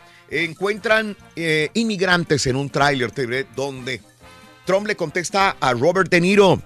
Un mapache, ¿qué hace? Allá, arriba, a 23 pisos de altura de un edificio. Todo esto y mucho más en Notas de Impacto en el show de Roll Brindis. Estamos en vivo. Esta la neta, ya volvemos con más. ¿Te gustan los mapaches, Ring, o no? Del 1 al 10. Eh, sí, mapachonan. Qué bueno, porque pareces uno. No te digo que pareces tú, borrego. Ya. Con selección de Raúl Brindis vas a necesitar a necesitar. a Sergio Ramos. ¿Qué dijo el borrego? Sergio Ramos, Rin. Sergio Ramos. Ya me confundes. Sergio Ramos. Ahí está. Bueno, eh, decenas de personas, entre las que había niños, fueron hallados en un remolque de un camión en San Antonio, Texas. Eh, autoridades de varias agencias acudieron al vecindario del Northside en San Antonio cerca de las eh, 20-30 horas eh, el día de ayer, donde encontraron 55 personas que supuestamente entraron al país de forma ilegal. Dentro y fuera del camión, según reportó la televisora KSAT, la portavoz de la, de la investigación del Departamento de Seguridad informó que la agencia está investigando los hechos. Todos los ocupantes del vehículo parecían estar en buen estado. Explicó el jefe del Departamento de Bomberos de San Antonio. Este camión tenía aire acondicionado. Gracias a Dios, este camión tenía agua. Estaban hidratados. Cinco personas fueron, sin embargo, atendidas por lesiones menores y llevadas al hospital. A excepción de los cinco heridos, todos los ocupantes del camión fueron llevados a un centro de detención. Un miembro de la comunidad que estaba en el sitio del incidente compró pizza para brindar a la gente, eh, pues, que comiera algo. eh, que venía ahí en el camión. Sí, pues traían hambre, pobres, pobre gente. Caray. Eh, sí. Y en más de los informes, madre es acusada de estrellar ventanas. Mire usted nada más, oye. E- escucha, en Wisconsin, esto sucedió. Mira la mamá, mira la mamá, violenta la mamá. En Wisconsin, una mamá de familia fue captada en video mientras estrellaba el vidrio de un autobús escolar lleno de estudiantes. Todo comenzó cuando dos estudiantes empezaron a pelear. Posteriormente, las dos chamacas llamaron por teléfono a sus madres y de repente un carro le da un cortón al autobús. Se trataba de eh, Megan Gumbus, de 33 años, la mamá de una de las estudiantes. Gumbus eh, llegó hasta la puerta del camión con martillo en mano, empezó a golpear la ventana. El camión avanzó y la mujer vuelve a cortarles el paso y nuevamente empieza a golpear la ventana. Esta vez el vidrio se rompe. La hija de la mujer le insiste al chofer que la deje bajar y finalmente se lo concede. Posteriormente llega la policía y la mujer dijo que se desesperó porque el chofer no dejaba bajar a su hija, que no tenía planeado atacar a ningún estudiante. La mujer enfrenta cargos menores y las dos chamacas peleoneras van a recibir infracciones disciplinarias. Mire usted. Sí, perdió la cabeza la señora también ahí, hombre. Sí, sí, sí. Caray. Bueno, eh, ya escuchamos lo que le dijo Robert De Niro a Trump, ¿eh? Una mentadita por ahí, ¿verdad? Sí, claro. Ahora el presidente Trump le respondió, sí, dice Robert De Niro es un individuo de muy bajo coeficiente intelectual. Ha recibido demasiados golpes en la cabeza por parte de boxeadores reales en las películas. Tuiteó desde Singapur porque acaba de llegar a- acá a los Estados Unidos hace una hora y media. Asimismo, el mandatario agregó que realmente creo que estaba atontado, o sea, Robert De Niro. Supongo que no se da cuenta de que la economía está en su mejor momento, con el empleo en un pico histórico y muchas compañías están volcándose de nuevo a nuestro país. ¡Despiértate, aturdido! Así le dijo Donald Trump a Robert De Niro. Punchy le dijo. No, la verdad que sí, ¿eh? Imagino que por la película esa de, de, de Bull, ¿cómo se llama la película que hizo Robert De Niro? Raging Bull. Raging Bull. Y bueno, estos zapatos de suela colorada tan caros, los Christian, que le dice la, gente Christian Louboutin, pero son Christian Louboutin, ganó demanda de suelas rojas. Ah, caray. Pues ot- la justicia europea No había perdido ya. había perdido, pero otra vez este, impugnó y reconoció ayer la justicia europea eh, la exclusividad de Christian Louboutin al considerar que este color puede ser la marca del fabricante francés de zapatos de tacón. Sus zapatos de suela roja no podrán ser copiados. La justicia europea dio finalmente la razón al diseñador parisino de 54 años en su largo litigio por defender las famosas suelas rojas en sus zapatos de lujo. Ahí está. Ándale, pues sí están bonitos los zapatos. Los ¿eh? Red Bottoms. Caray, oye. Y Jeep, ah, mire usted, si tienes un Jeep Grand Cherokee o un Ford Explorer, reprobaron el examen de choque. Jeep Grand Cherokee y Ford Explorer, dos de las SUVs, SUVs más populares en los Estados Unidos, son dos de las peores en pruebas de accidentes. Según el Instituto de Seguridad de Carreteras, de ocho SUVs que fueron puestas a prueba, la Cherokee y la Explorer fueron las únicas en recibir el peor rating posible. Ford respondió que la Explorer es segura, recibió honores en otras pruebas de accidente. Fiat ah, Chrysler por su parte dijo que los Jeeps y demás vehículos de Chrysler reúnen o exceden los requisitos federales, pero pues en esta, en esta prueba no la pasaron. Esto lo hizo el Instituto Seguridad de Carreteras de los Estados Unidos. Y ellos dicen que el Gran Cherokee, el Jeep y la Ford Explorer, los peores en accidentes. Así está la cosa, hombre. Mira, nos vamos a despedir con esta tierna imagen de un mapachito escalando a 23 pisos de un edificio St. Paul en Minnesota. Este mapache no era un rocket raccoon. Fue captado mientras escalaba un edificio de más de 29 pisos. Eh, escalándolo desde abajo.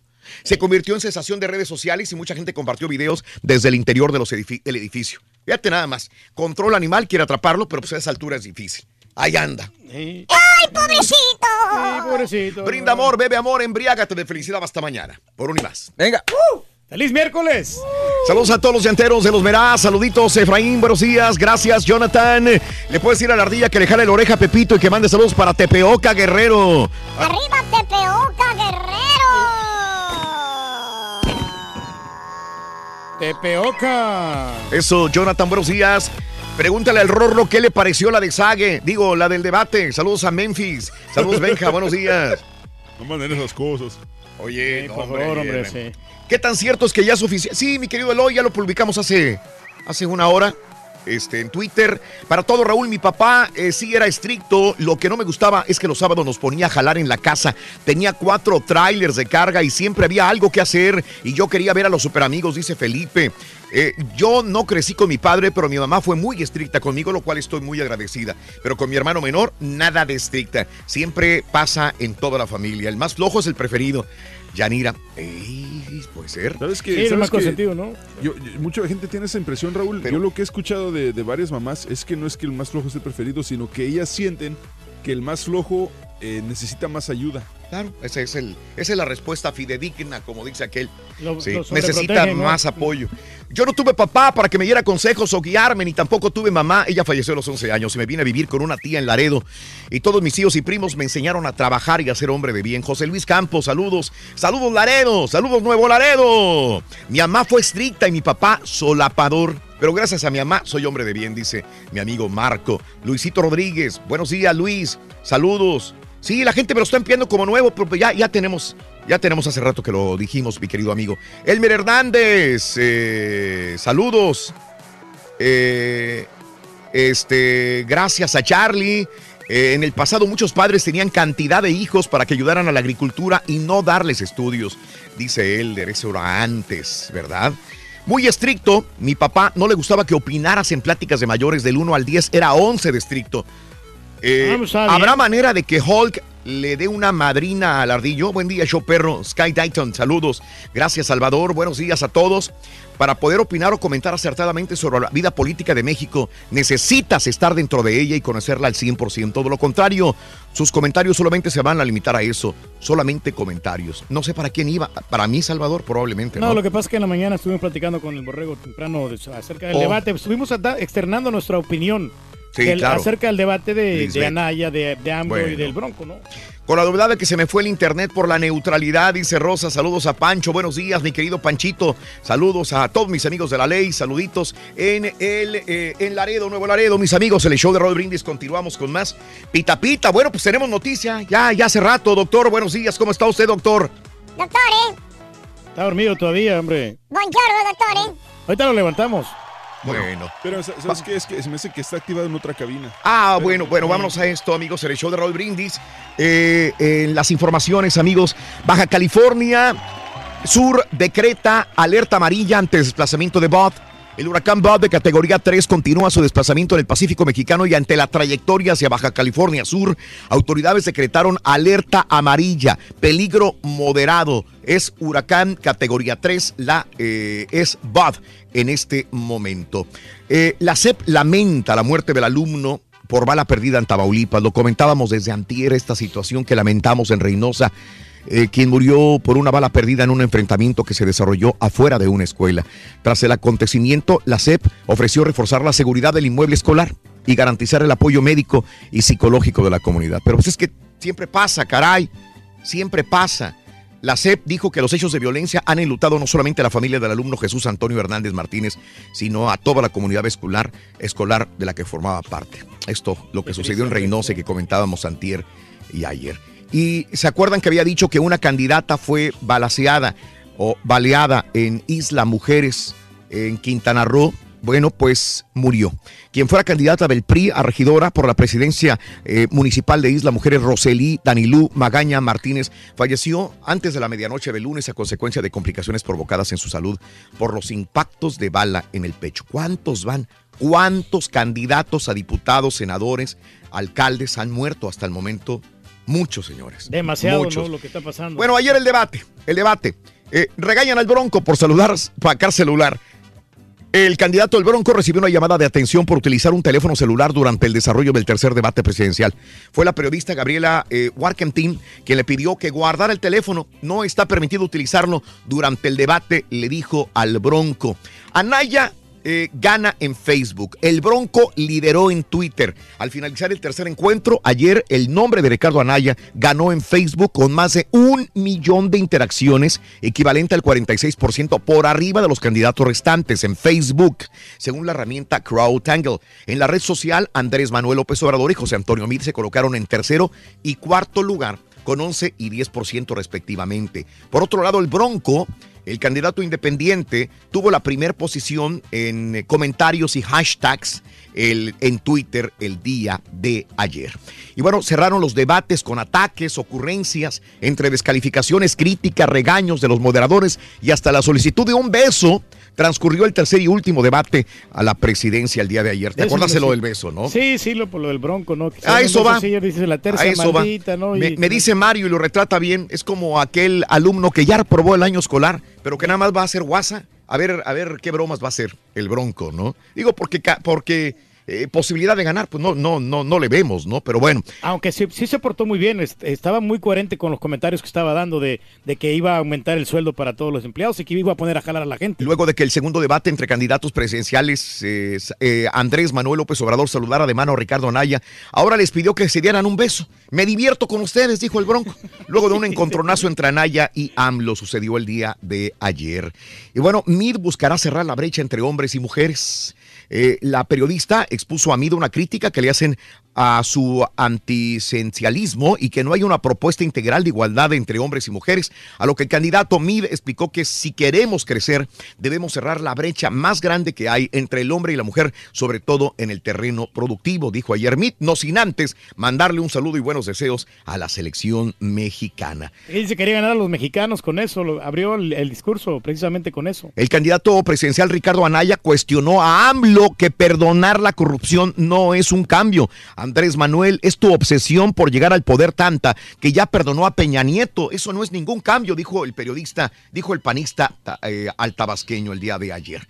Y AMLO dijo que va a cancelar a la reforma educativa, va a cancelar la esencia de la reforma, ya que no es una reforma, es una mal llamada reforma y expone que lo que se aprobó tiene más que ver con represión y coe- coerción a maestros, ya que está enfocada a presionar a los maestros y así que va a cancelar esta esencia de reforma educativa, dijo ayer AMLO también. Y Anaya retó a AMLO a dejar la candidatura. ¿sí? Eh, Anaya eh, afirmó el día de ayer que Andrés Manuel López Obrador, que la presidencia favoreció a Andrés Manuel López Obrador en esta situación y que lo quieren dejar fuera. No sigue insistiendo Anaya, que es un complot de la presidencia de la República con una coalición con AMLO también. Ahora, Andrés Manuel López Obrador, candidato, eh, aseguró que Ricardo Anaya y José Antonio Amid lo atacan en este debate porque están desesperados, porque aún creen que van a remontar 30 puntos, pero esto no va a ser posible. Que van perdiendo ellos, supuestamente, decía AMLO en, en el debate, ¿no? que estaban ya desesperados. Eh, eh, y bueno, pues no van a quedar sin castigo. Ricardo Anaya eh, insistió en que el presidente Enrique Peña Nieto, además de señalar que los grupos que grandes escándalos de ese sexenio no van a quedar impunes. Así que él no va a perdonar y no va a dejar sin castigo la Casa Blanca, la estafa maestra, Ayotzinapa y Odebrecht, dijo Anaya en su intervención el día de ayer. De hecho, amenazó a Mid Raúl, a AMLO y a Peña Nieto llevarlos a la justicia. Exacto. El consejero del INE, Lorenzo Córdoba, aseguró que están dadas las condiciones institucionales legales para desterrar el fantasma del fraude electoral en los comicios el próximo día primero de julio. Así están las cosas. Ya no falta mucho, Va a haber fraude de ningún tipo. Acá en Estados Unidos, congresistas de Estados Unidos no están impresionados por Trump en la cumbre. Los congresistas no están demasiado impresionados por la cumbre celebrada por el presidente Trump y Kim Jong-un y más bien opinaron que si Corea del Norte no abandona completamente su arsenal nuclear, la reunión no habrá servido de nada. Bien lo dijo también Donald Trump el día de ayer. Dijo, yo no sé si lo va a hacer Kim Jong-un, pero ya en seis meses voy a ver si yo me equivoqué o no, dijo Donald Trump. Vamos a dar seis meses para ver si se va a desnuclearizar Kim Jong-un y Corea del Norte o van a seguir así, ¿no? Pompeyo va a viajar a Corea del Sur el día de hoy para explicar los detalles del acuerdo alcanzado entre Washington y Pyongyang, que incluye la suspensión de las maniobras militares en la península coreana. Quiere decir que ya no vamos a ver este tipo de, de De maniobras, maniobras, sí, sí. militares, de barcos, de buques, de aviones en la península coreana, porque esto es lo que acordó Donald Trump con Kim Jong-un, que por cierto Donald Trump acaba de llegar hace unas dos horas a la base aérea ya cerca de Washington el día de hoy. Y bueno, Trump ofreció garantías de seguridad a Kim Jong-un el día de ayer. Participaron en esta orquestada cumbre en la isla de Singapur. Y bueno, este le ofrece garantías de seguridad, como comentábamos ayer. Y bueno, pues eh, eh, el asesor de Trump se disculpó por comentarios sobre Trudeau. Hay que recordar que los tuitazos de Donald Trump en contra de, de- de Trudeau fueron bastante fuertes, sobre, hablando sobre el primer ministro de, de Canadá. Y el asesor de Trump se disculpó ya con Trudeau. Permítame corregir un error que cometí, dijo Peter Navarro durante una conferencia de Wall Street Journal, de acuerdo a un video provisto por CFO Network. Al expresar este mensaje utilicé lenguaje que fue inapropiado. Trump estaba furioso porque Trudeau dijo al final de una cumbre económica en Canadá que no va a permitir que su país sea presionado en las relaciones comerciales por Estados Unidos. Y este, entonces fue cuando despotricó Trump contra Justin Trudeau. Estados Unidos disgustó a Canadá y México y otros aliados al imponer aranceles de importación de acero, etcétera, etcétera. Pero bueno, esto sucedió antes de que Trump partiera hacia Singapur para reunirse con el líder Kim Jong-un. El asesor económico de Trump insinuó que el presidente Trump, o el presidente sintió que Trudeau trató de debilitar su posición antes de que Trump se reuniera con Kim y por eso se enojó Donald Trump. Por eso lo pide disculpas a eh, Justin Trudeau. Pero ahí bajita la mano como que era Donald Trump está poniendo autoridad, ¿eh? Sismos en Colombia, dos muertos, 4.5 y 4.3 en la escala de Richter, que tuvieron como epicentro el volcán Galera. Sacudió ayer el departamento colombiano de Nariño, fronterizo con Ecuador. Hasta el momento dicen la información que hay dos muertos hasta el momento y fueron activados protocolos que articularán su trabajo con el de autoridades de la ciudad para la emergencia. En el volcán Galeras como epicentro, ahí el temblor 4.5, 4.3 en Colombia, frontera con Ecuador, repito, dos muertos al momento, dicen las informaciones. Y en la India hubo 17 muertos, 20 heridos al volcar un autobús tras chocar contra una mediana eh, con exceso de velocidad en el estado de Uttar Pradesh, al norte de la India. Y bueno, eh, en más de los informes, un barco con 932 inmigrantes llega a Italia, a la isla de Sicilia, mientras que otra embarcación, hasta el área de Sicilia, mientras que otra embarcación alemana permanece frente a las costas libias a la espera de autorización para desembarcar en algún puerto. 932 inmigrantes a bordo, huyendo de sus países para llegar a Europa. Espera, esperan que los acepten en este lugar. Y bueno, sí, es una noticia que eh, se publicó en las redes sociales hace rato, pero que es una noticia bomba que la gente me está pregunte y pregunte si es cierto. Doctor, estamos teniendo eh, muchas preguntas sobre el nuevo mundial que va a suceder en ocho años. Buenos días, doctor. ¿Cómo andamos, Raúl? ¿Qué dice? Rorrito, buenos días. Tenemos mundial. ¡Vamos, mundial, doctores! Habemos mundial. Qué felicidad, qué dicha. La tercera ocasión para México, la segunda para los Estados Unidos, la primera para Canadá y ahora tendrán esa oportunidad, esa dicha de tener un mundial de fútbol. Primera vez que van a realizar tres países, Raúl. Tres países lo van a hacer. Y bueno, pues sin lugar a dudas es motivo de alegría. Ya comienzan a replicar, Sí, qué bueno vez, que sí, el pas- Habían de dos países solamente. La vez pasada fue Corea y- Seúl, Corea. Seúl, Corea. Claro. Y ahora tres. Claro, totalmente cierto. Así es que, pues ahí está la noticia, Raúl. Felicidades para la gente. Eh, van a tener que pasar ocho años, pero bueno, se van volando sin lugar a dudas. Caballito mundialista, prepárate, también estarás viajando a ese mundial. Oye, lo, lo malo de ahí es que no tienes excusa para salirte del país. No, exactamente. Ay, ay, ay, ay, ay. Pues bueno, esa es la noticia. Y la otra, Raúl, que está dando la vuelta al mundo. La gente me lo decía ayer y yo decía, no, ¿cómo crees? Estamos a la vuelta de la esquina. Inclusive lo avaló, porque da el comunicado primero el Sí. Real Madrid, eh, que va a ser Lopetegui su, su, su director técnico. Aquí lo comentamos ayer temprano, antes de que nos fuéramos del aire. Luego lo replica la Federación Española. Hoy en las primeras horas, Raúl, le dieron gas al señor Lopetegui. Y bueno, pues ya tiene ahora inclusive nuevo director técnico. Fernando Hierro será el encargado de entrarle al quite. ¿Por qué? Y la gente me pregunta, ¿por qué no les tembla el pulso? Bueno, pues sus motivos tendrá. Regresaremos ya con la información deportiva, sonidos, conferencia, como debe de ser. Porque tienen a don Vicente del Bosque ahí trabajando en la Federación Española. Seguramente ya llegó don Vicente, ya les habló, ya les dijo, les convenció, les tiró el discurso, la perorata y les dijo, señores, aquí está su nuevo director técnico, yo voy a estar atrás, yo voy a ser el vigía para que este equipo no se caiga. Sí hay que decirlo, Raúl, qué pantalones de la Federación Española. ¿eh? Sí, sí, sí. No sí. sé. Tienen bien Ajá. puestos, lo que saca Ajá. cada quien. ¿eh? ¿Qué tanto afectará? ¿Se cae de entre los favoritos la selección española o sigue siendo favorita? No, sigue favorita, doctor. No creo que eso afecte. No, no creo. Sí, pero se quedan en la raya, en la semi, se quedan los de, los de. España, así, nunca llegan a, a pelear una copa. Y nunca han ganado una copa, doctor. Que ya ves que tanto no, no, No, les falta el 20 para el peso, no, ¿no? sí, pero han ganado pocas, muchachos, no, no han ganado muchas. ¿Qué verdad. dice Wikipedia en este momento? Chécate para que veas el palmarés de la selección. Pero bueno, Raúl, ahí está. La vamos a ampliar, la vamos a informar como debe ser. Así es que Estados Unidos, México y Canadá, habemos mundial para el 2026. Eh, El equipo de España se quedó sin técnico, se fue Lopetegui, el señor Fernando Hierro es el nuevo director técnico de la Selección Nacional de España a un día de que arranque el Mundial de Fútbol. Juego limpio, fair eh, play y aparte de esto, eh, solidariamente felicidades de parte de Marruecos para Estados Unidos, México y Canadá. El derrotado Ya que les queda, ¿no? dice felicidades México, Estados Unidos y Canadá. Ya son cuatro veces, ¿no? Falta, sí, de Marruecos. De Marruecos. Solamente han albergado una, una confederaciones o algo No, así. el- fue el club de Mundial de Clubes, pero. Mundial de Clubes, no mundialista. No ¿Y qué será? nada de mundial. Sí. Joseph Blatter era uno de sus pregones fuertes, ¿no? Él quería un mundial para el continente africano. Doctor, este, yo sé que es muy adelantado para hablar de esto, pero ¿qué ciudades cree de México que estarán apuntadas? No sé cuántas ciudades intervendrán. Obviamente la Ciudad de México estará dentro de esto si es que hay más de una. Son 23 sedes en total, ¿no? Ajá. Sí, bueno, por México perfectamente la recuerdo, que son Monterrey, eh, Guadalajara y Ciudad de México los que estaremos acá. Sí. Y en Estados Unidos lo que te adelantaba el día de ayer, ¿no? Los Ángeles, Houston, Nueva York, Chicago.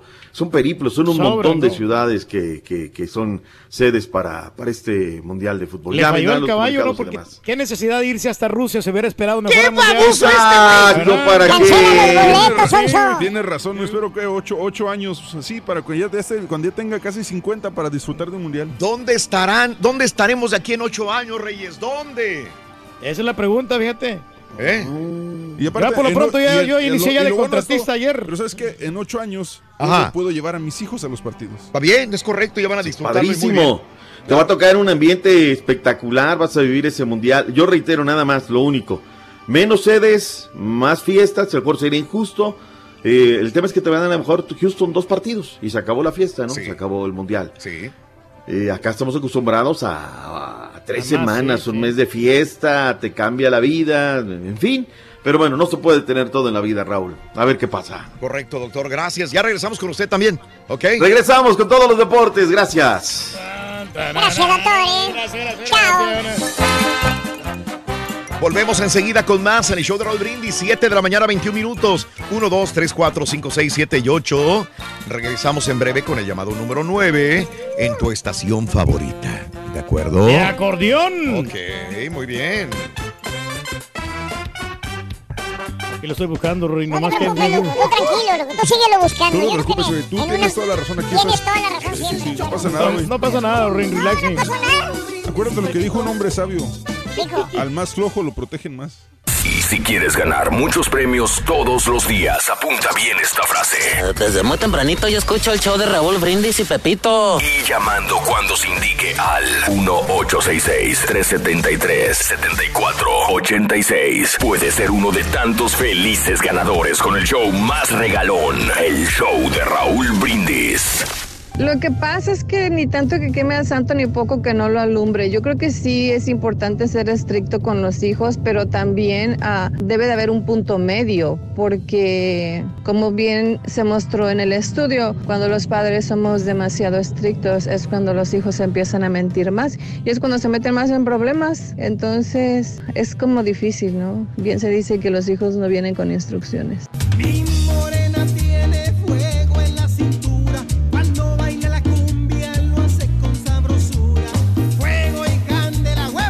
Buenos días Raúl, mi padre era muy estricto con nosotros a pesar de que no se la pasaba mucho en casa por su trabajo, pero yo respeto a mi padre y sigo todo lo que nos consejos que nos dio, incluso a cada vez que lo veo lo saludo de vez en el cachete y pues no me da vergüenza. Mi querido padre, que siempre tu mano me das con firmeza. Buenos días, zoológico. Pues yo me acuerdo cuando mi papá me ponía unos cinturonazos, pero buenos. Tuve que, la necesidad de ponerme piedras planas en las nalgas para que ya no me doliera, pero se dio cuenta y me puso lo doble, la pura neta. Paso mis días solito, borracho, borrachito, tomando vino, tomando vino.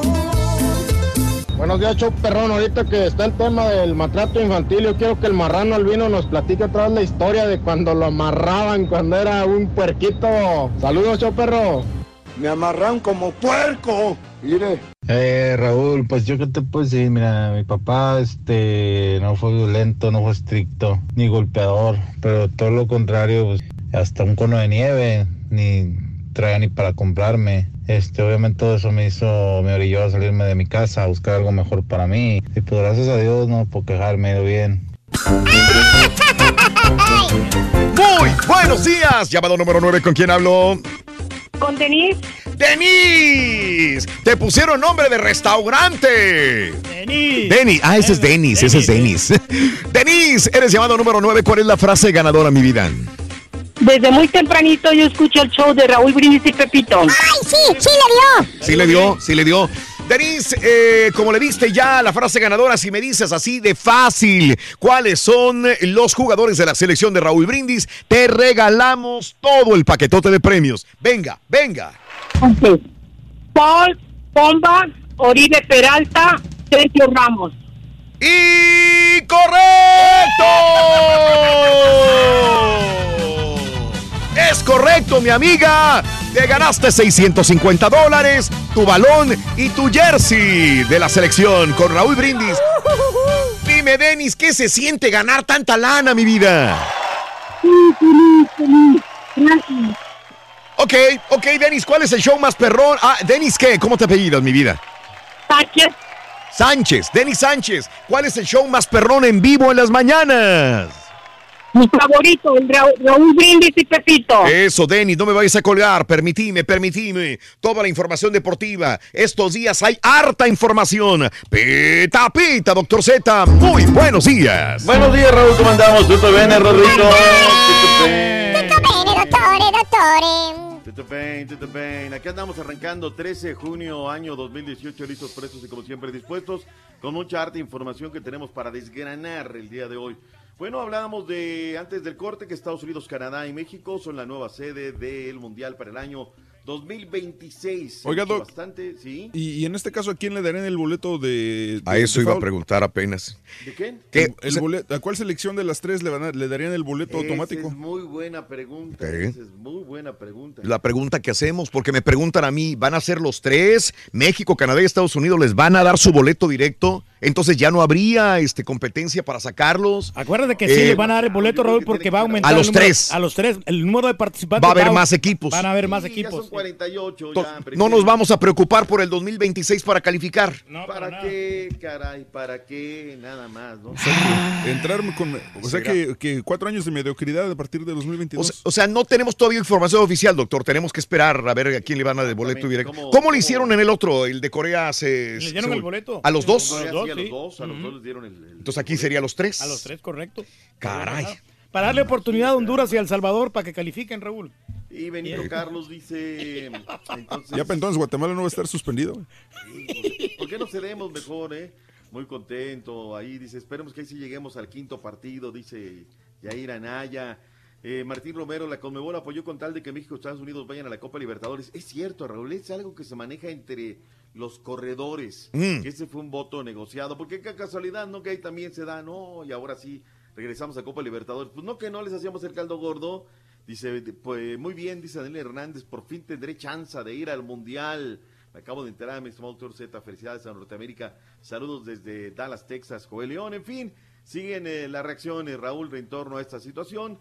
Habrá que irlo a lo largo del día, ¿no? Las reacciones y demás. Sí, hay entrevistas, hay cosas, pero esas por derecho, Raúl, tenemos que ser muy respetuosos.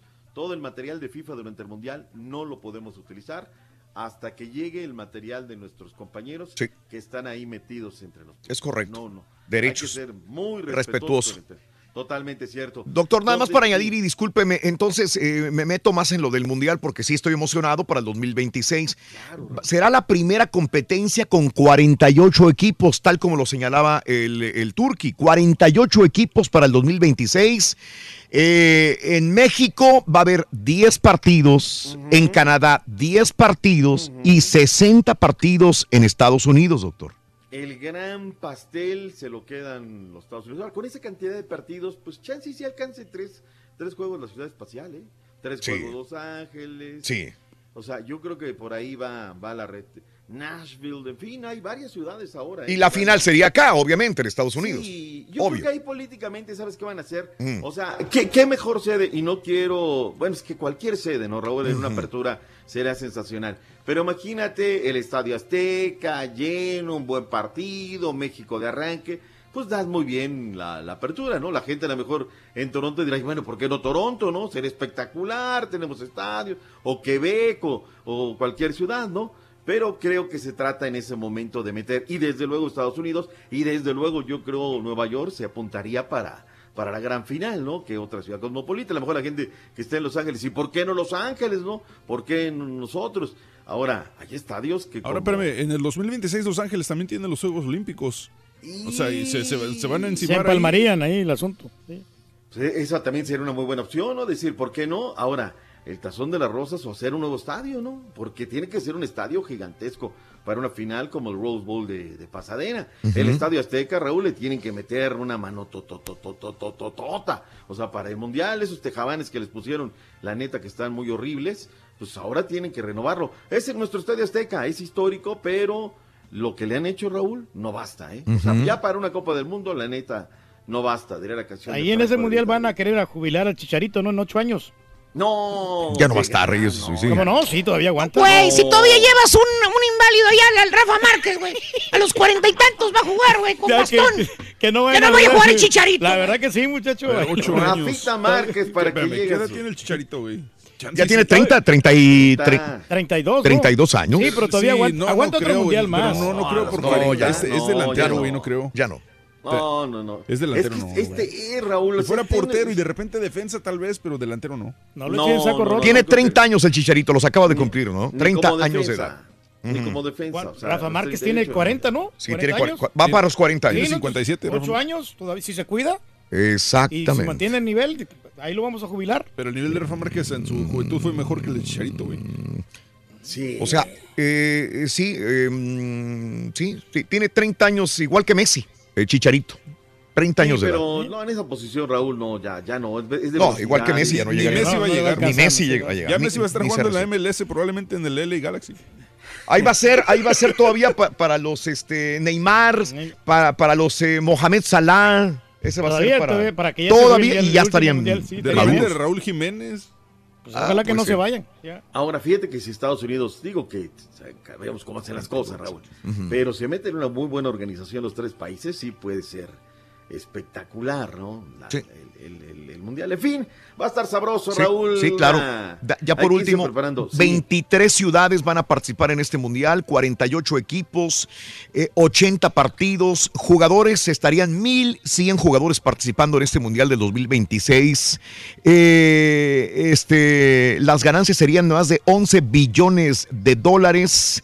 Nada Eh, y este un precio, los en boletos eh, proyectados serían de 5.8 millones de dólares en, en precios de boletos, dice por aquí. Pero bueno, son cifras, ¿no? Que, que están apareciendo poco a poco, doctor. Así es. Sí, se va a ir, se va a ir Bueno, digiriendo sí, toda esta Sí, información que por lo pronto pues ya está colocada ahí a través, le está dando la vuelta al mundo, pero peleándose la nota con lo de España, ¿no? El se queda sin director técnico. Oye, pero Doc, ¿cómo, cómo puede ser posible que, que un equipo como el Real Madrid y el mismo director técnico no le informe a la Federación Española que están negociando? Es que Florentino, don Florentino, es un hombre muy poderoso en España. Entonces él se cree que lo que él puede hacer, pues él maneja. Pero al fin y al cabo es su entidad.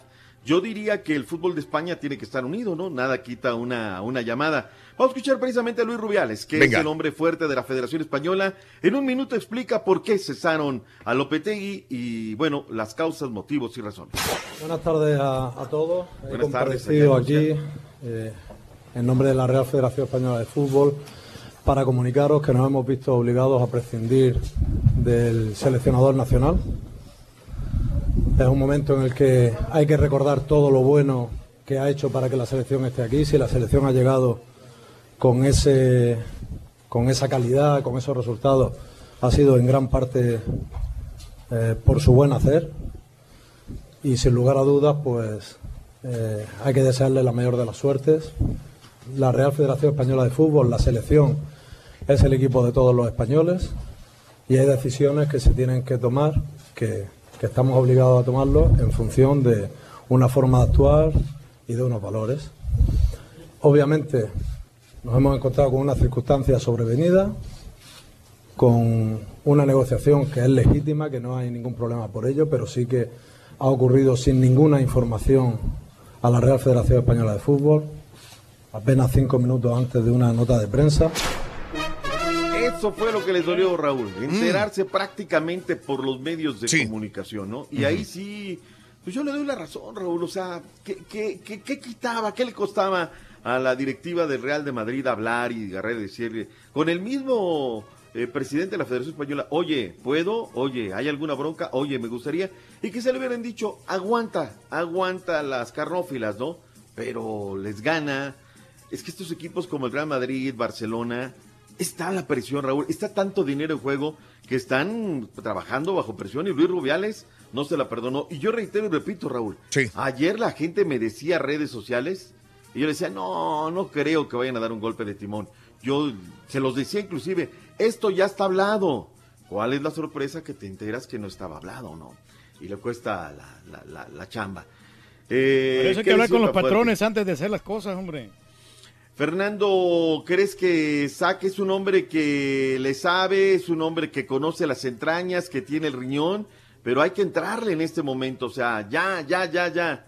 ¿Crees que un ex seleccionado, un hombre que tiene talante como Fernando Hierro saque avante el barco, Raúl? Que tenga... Sí, sí, yo creo que sí. Yo creo que sí. Fíjate, ahora, a ver si con un partido bravo, Raúl. El viernes contra Portugal, una de la tarde del centro, a las dos del este, a las dos en la montaña, 10 de la mañana Mm. del Pacífico. O sea, abres contra Cristiano Ronaldo y los suyos, y tú sabes lo que aquellos quieren ganarle a estos, uy, no sé. Eh, empezar con una derrota sería terrible. Ahora, la decisión que toma este señor Rubiales, Raúl, Mm. si todo le sale a España, va a ser aplaudido. Si le va mal, hasta Luis Rubiales le puede costar el puesto, ¿eh? Te dije, le hubieras dejado, mira, ¿para qué? Si Lopetegui era el bueno, luego se hubiera ido a dirigir al equipo del Real de Madrid.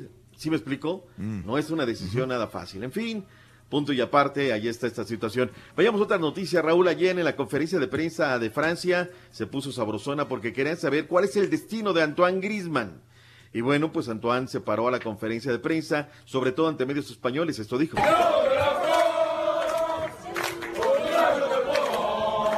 Je suis vraiment désolé, je sais qu'il y a beaucoup d'attentes, mais euh, ça ne sera pas aujourd'hui où euh, je vais donner ma, ma décision, y en español. Eh, lo siento mucho, no es el, el día hoy, eh, sé que hay muchas eh, esperas, pero hoy no es el, no es el día. Voilà, ça c'est fait. On va commencer avec Damien Degore de l'équipe. ¿Cómo andas en el francés, mi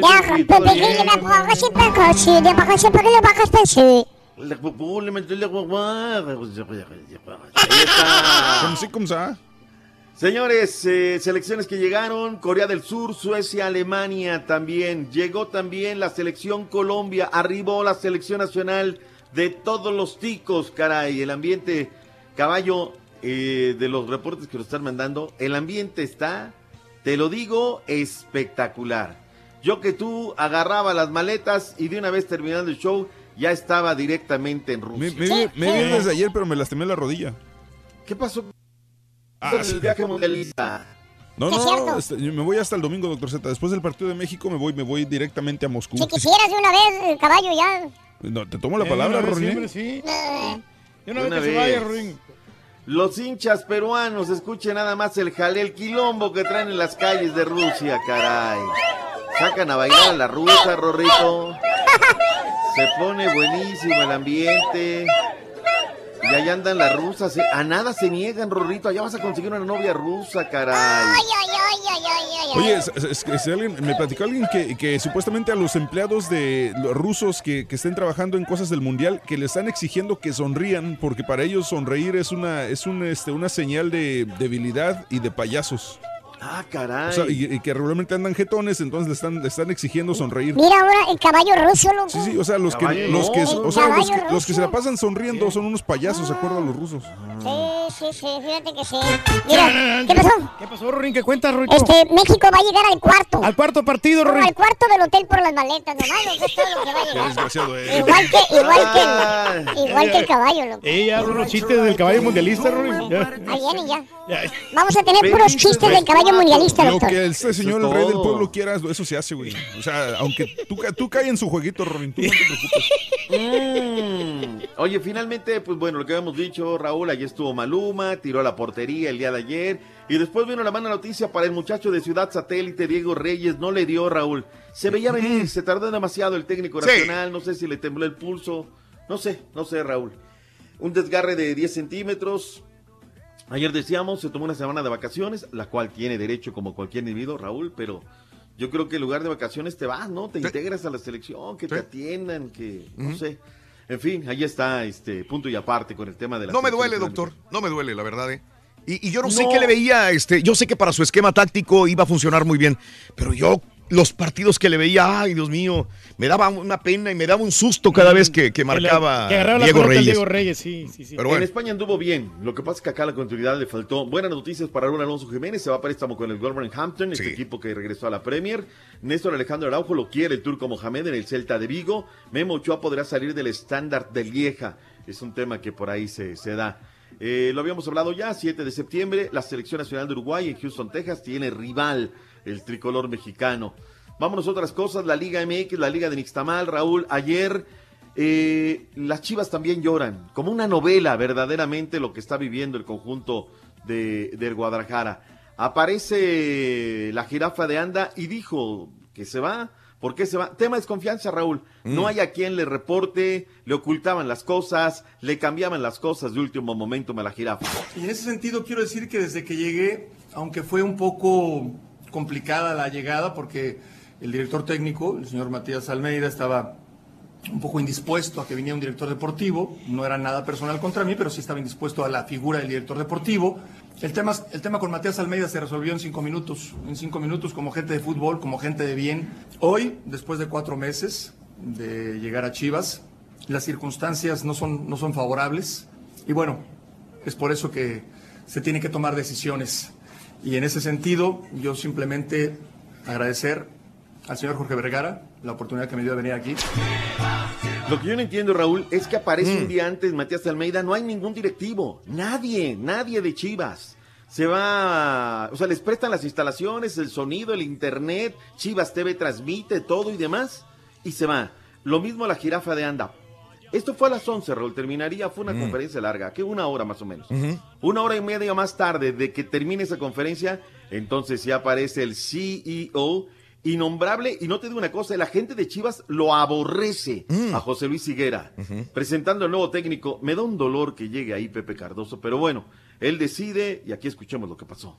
Bueno, la verdad que por lo que nos tiene aquí, nos tiene, nos tiene muy contentos presentar un grande, Pepe, presentar un grande del fútbol mexicano, alguien que conoce muchísimo al fútbol mexicano, que dentro de la cancha hizo gran diferencia, que, bueno, tuviste logros de todo tipo, eres yo creo que de los del- de centros delanteros íconos de este país, de la Liga Mexicana, como director técnico, tu gran trayectoria, tu liderazgo, tu profesionalismo. ¿Por qué no? Chivas.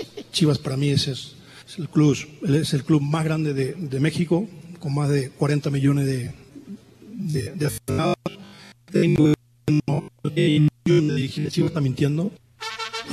Tenía que haber tomado Chivas, Pepe Cardoso, Raúl. Entonces Chivas y todo, pero estás viendo que todos han ido por la puerta chiquita, Raúl. Mati, ¿qué decía Jorge Vergara? No, Matías Almeida, muchos años, aquí se va Pero a no era el momento de, de tomarlo, a lo mejor Oye, pero, dentro de unos dos años pero más. en Twitter, como quiera, Jorge Vergara le está haciendo la barba a Matías Almeida, le agradece y todo, y gracias por todo lo que nos diste y quién sabe qué. Entonces, digo, ¿cuál- no, no sé cuál es la situación, doctor. ¿Y por qué no se apersonó? ¿Por qué no le mandó al CEO y a todos estos? O sea, digo, lo cortés no quita lo bien. A mí me dices, oye, ¿vas a trabajar a Chivas? No, o sea, de, de veras, no. Oye, este cargo de la admi- No, yo pa' qué, Raúl. O sea, por esa puerta se van todos, ¿eh? Todos, todos, todos. En fin, suerte para Pepe Cardoso. Pepe no ha triunfado como director técnico. Lo que decía este señor este, Higuera está totalmente equivocado. Sí calificó por vez primera a Querétaro y todo, pero le ha faltado el do para el peso. O sea, no. Decías, va a llegar Bucetich. Ah, bueno, es el Midas. Pero Pepe Cardoso es un gran jugador como técnico. Está en vías, está en proceso y por ahí le falta. Habló nuestro técnico Raúl Pedro Miguel Sí. Faría Caixinha. Ande, ¿Para qué está la máquina cementera, Pedro? Cruz Azul está para competirles a todos. Eso. Yo no voy nada más a hacer dos partidos de la manera como está configurado el torneo, o dos más, más cuatro, si te encuentras después con ellos en lo que es la, la liguilla. Estamos para competirles a todos. Yo creo que fuimos nosotros que los contagiamos, ¿no? A los aficionados. Imparables los Astros, caballín. El día de ayer los Astros derrotaron a Oakland seis carreras por tres, mientras tanto los Yankees derrotaron a Washington 3 a 0, Boston derrotó a Baltimore 6-4, Milwaukee 4-0 los, Chica- los Cachorros de Chicago y los Tigres de Detroit perdieron 6-4 contra Minnesota y peor que esto, Miguel Cabrera, el primera base de los Tigres, tuvo una ruptura en el bíceps que requiere cirugía y se perderá el resto de la temporada. Malas noticias.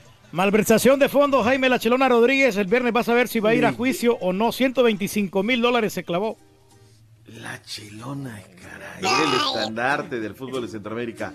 Vámonos porque quiero escuchar las versiones del que no le Sí. avanza. na- ¿Qué le pasó a le, mandó un saludo, le, el video sale a- al Rollis, doc- doctor. Creo que era dirigido para él, doctor. Ay, ay, ay, ay, ay. ¿Qué pasa con Saguito? ¿Qué va a decir Paola, caray? Pero bueno. Lo va a dar en las noticias también, doctor.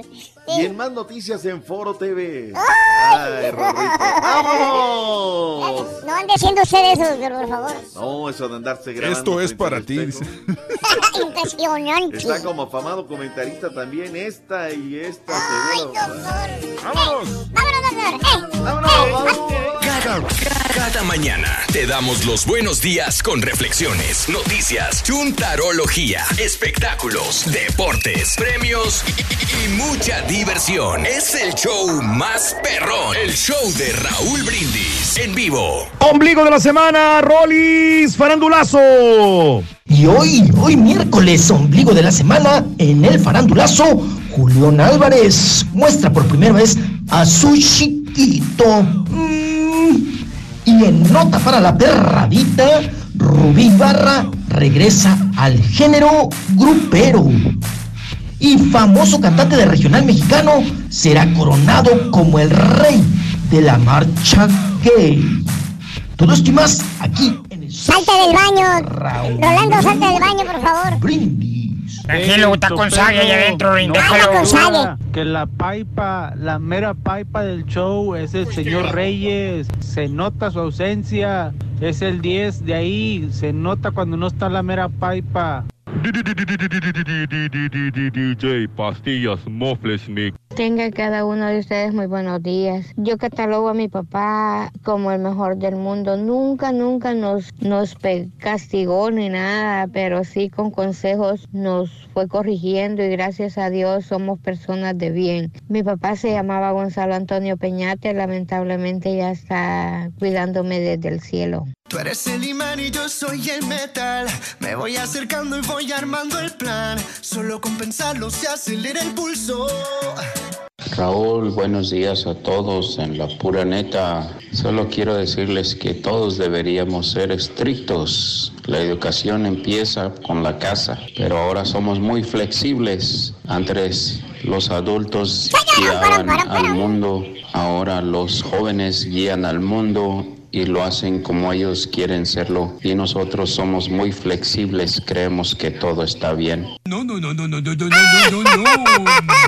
Hombre, Raúl, mi padre fue tan estricto como la chela con el turqui. No me dejaba salir, no me dejaba tomar, no me dejaba ir con mis amigos, me mantenía en la casa y para todo, todo le tenía que pedir permiso, le tenía que pedir dinero porque aunque yo lo ganara, no me- él me lo controlaba. No, no, no, no, yo era un turqui cualquiera cuando estaba niño. Pobrecito del turqui. Digo, perdón, pobrecito de mí. Saludos para South Bend, Indiana. Necesitas ¿Qué quieres, Carita? ¿Qué quieres? Nada, Barreto, aquí estoy contigo. Y dice, un, dos, tres. La cumbia del borracho la vamos a bailar. La cumbia del borracho la vamos a bailar. La cumbia del borracho la vamos a bailar. La cumbia del borracho la vamos a bailar. Un borracho y otro borracho.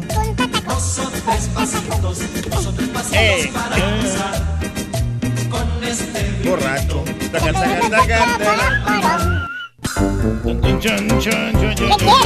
No, Rito, la verdad que es muy feo que sean tus papás estrictos porque creces así medio asonsado después, eh, con mucho miedo. Te y- conviertes en patiño de radio. Sí, o sea, te, te da mucho miedo en la vida y no te enfrentas como debe ser, así es que no hay que ser estricto, hay que ser flexible con los chamacos. Eh, que si se le va a quitar la ciudadanía a la gente que mintió, dice Juan González. No sé, ya lo han comentado, Juanito. Ya lo han comentado, Juan González. Que tengas un excelente día, Juan González. A la familia Mendoza en Spring Branch, yo tengo fe en México. Todo se puede en esta vida gracias al show número uno. Gracias, Manolito. Buenos días también por sintonizarnos. El coraje que le pongan, ¿no? Y, o Que no les tiemble la boca en decir quién es el más flojo del grupo. O que digan quién es. O acaso está protegido. Te hablan, carita. Estoy emocionadísima por el Mundial 2006. Ah, estaba más emocionada por el Mundial 2026. Estoy más emocionada por el 2026 que por este, dice Alma. Y puede ser. Puede ser. Sí, va a estar buenísimo, Sí, la sí, verdad. sí, eh. sí, sí, sí. Grandes equipos. Eh, gracias, Luisito. Raúl, que el Turqui se va a Fox. Ayer lo vieron con alto ejecutivo, ya que dijo que no fue el doctor. Lo vieron en la mañana bien arregladito, dice Luis. Ah, fuiste con el doctor siempre, Reyes. Fíjate que sí, Raúl. y ¿Qué tal? ¿Qué tal salieron los exámenes? eh, ¿Cómo, ¿O te, después te dan exámenes? Todavía no me han dado los resultados, pero es un examen de rutina de, para checar todo, ¿no? La sangre, cómo estoy de colesterol, si tengo azúcar en Pero la de sangre, rutina, pues ese se saca en una hora en la tarde. No, no pero no me han dado los resultados. tengo que Por eso, no, yo sé, digo, pero de rutina eso es en la tarde, ¿no? O sea, no, No, tenías que ir en la mañana. Lo que pasa es que el, el doctor, como es nuevo, entonces eh, nomás tenían a, a esa hora. Tuve que cambiar de doctor, acuérdate. Ah, ok. Sí, entonces sol- solamente tenía ese horario temprano Nada en la más. mañana. No me Oh, quería dar en la tarde, le digo, no güey, quería. pues, Ah, ok, quebrada. sí, claro. Y ya como me urgía porque necesitaba la prescripción de las pastillas de la Tienes presión, toda la razón. Tenía que tener- hacerlo. Excelente, Reyes. Ya no tengo- es más, ya no tengo pastillas. Apenas digas. hoy la voy a surtir. Pues, no, hay que tener cuidado. ¿Eh? ¿No dijiste que ya no necesitabas pastillas? No, no, sí, pero tengo que la, que la, la prescriban. Bueno, ya no, ya no lo ocupo yo porque estoy haciendo cardio dance, ¿verdad? Bueno, después de ver lo que pasó en España, las cosas no están tan mal para México. Eh, digo, pudieran ser peor. Tienes razón, compadres. Es buenos días. La verdad, mi papá llegaba de su jale, es ingeniero, derechito conmigo a platicar y después nos íbamos a cenar. Buenísimo. Qué, bueno, Aaron. Qué bueno que tuviste ese tipo de, de vida. El Turqui se le hizo agua a la boca con el video de Xague, dice Luis García. Saludos, Luis. Fue impresionante, la- Raúl. ¿A poco impresionante? Está impresionante. ¿Te impresionó? ¿Por qué te impresionó? Bueno, porque Alma también le impresionó, a Luis le impresionó. ¿Por qué? Yo, no, yo no esperaba que realmente sí, o sea, el- Se digo- te hizo agua a la boca. A Rollis Ciertamente, también le impresionó. No, pero está bien grande. ¡Ay, papi! No, siempre ha sido alto, Pero ¿sabes? así son los brasileños, ¿no? Ellos tienen un porte así un poquito más dotados, ¿no? Yo no le ando viendo la pirilea a los, a los brasileños, güey. Valiendo. ¿Dónde está el macho alfa? te impresionaste con eso? La verdad que sí. A, a mí se me hizo muy exagerado. Es más, hasta, hasta eh, mejor que la de Paolo Botti. Pero no te, la, no te lamas el hocico, güey. De veras. No, no, no. No te pases la lengua por la boca, No, güey. no, no, no sé la genética de mejor los, que el caballo. brasileños, de los brasileños. Sí. Ellos están como más dotados que cualquier otra raza. ¡Papi! sí. Mejor que el caballo. Buenos días, Semen. Buenos días. No, no Saludos. sé. César Barajas, mi padre, en ocho ocasiones de 10. 8 de 10. Es un gran padre. Le agradezco, dice mi amigo César Barajas. No es justo, Raúl, que el caballo amenace con irse, que va a ser del show. Si se va a caer el show, Felipe Luna. No, hombre, no nos Saludos. preocupamos, tenemos al hombre de las mil Eh, voces. El último cementero. Saludos al Panchote aquí en el Valle. Muy bueno, ¿eh? Mundial 2026 para México, Canadá y Estados Unidos para el 2026. Y dice un meme, bueno, ya solamente faltan 364 días y 7 años. Fernando, saluditos. Ah, sí es cierto, la Inés nos va a ser campeones en el 2026. Diego Lainez, es correcto, que fue el, El mejor jugador de, de allá La- de la Esperanzas de Tulón. De la sub. Eh, 20 sí, sí, sí, sí, 21. sub 21 también es correcto, Fernando Pérez. Saludito. Los Juega juegos bien, eh. es probablemente él llegaría en su madurez para el 2026. Quitando el chicharito, quitando el chicharito ya. No, el chicharito ya no va a estar, por amor de Dios, no. ¿ah? Para el 2026 de ninguna manera.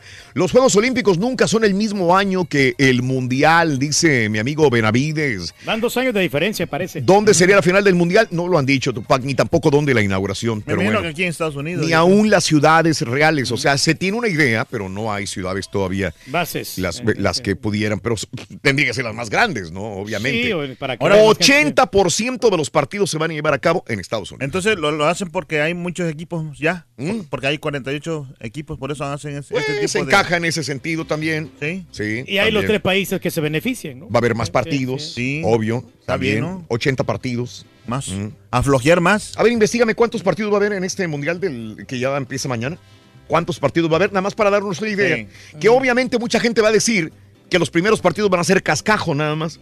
Pues van a sí. estar eliminándose a las selecciones que van a calificar por primera Va a haber muchas eh, selecciones que van a calificar por primera vez para estos mundiales del 2026. El Selecciones de- que nunca habían ido y van a ir ahí. Mm, Y se van a ir luego, probablemente, ¿no? Sí, Yo creo porque que no sor- tienen nada de experiencia, pero Yo aunque creo que la pueden, causar sensación, ¿no? La sorpresa la va a dar Uruguay, yo creo, para mí.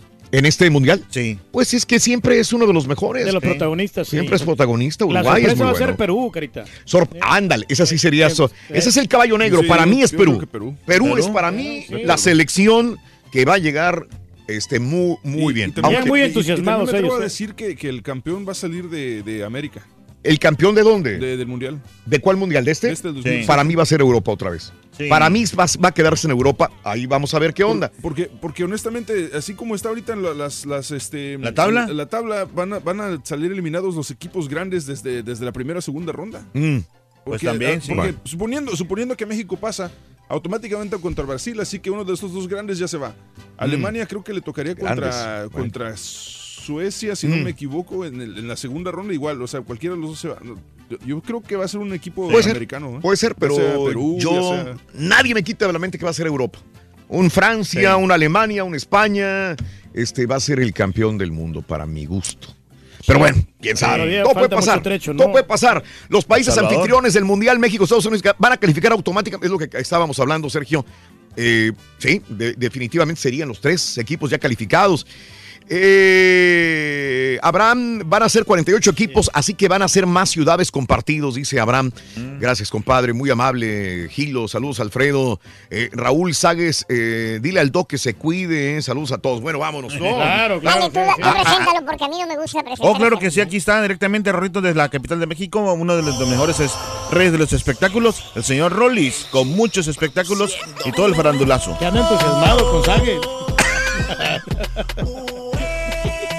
Lo ha visto varias veces, pero No le cae el 20. Sese- 63 juegos, güey. 63. Sí. Y en este va a ser 80 en el 2026. ¿no? ay, juez. Cuando yo bebo el humo me delata. Me pongo loco, siempre meto la pata. A mí me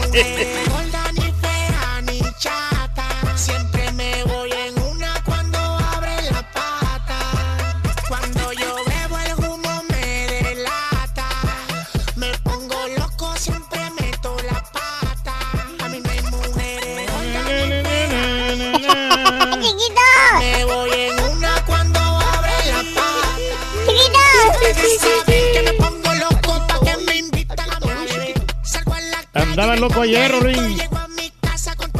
Ay, no me ¡Chiquito! Que cuando yo me emborracho ni yo mismito sé de mi vida. Ay, no me den romo. Échale, Rorrito. Ea. Hola, Rorrito. Punta tacón. Me Punta tacón. Punta tacón. ¡Chiquito! Hola, chiquito. Chiquito. Hola, chiquito, ¿cómo estamos? ¿Sí me Hola. ¿Todo bien? ¿Todo bien? Tutto bene, tutto Hola, bene. hola. Sí. Ah, todo bien. Oye, qué bueno, porque el satélite ya, ya está, ya, ya está muy, Sí. muy portándose bien, Rorrito. Después de todas las pruebas de ayer. bueno. Sí.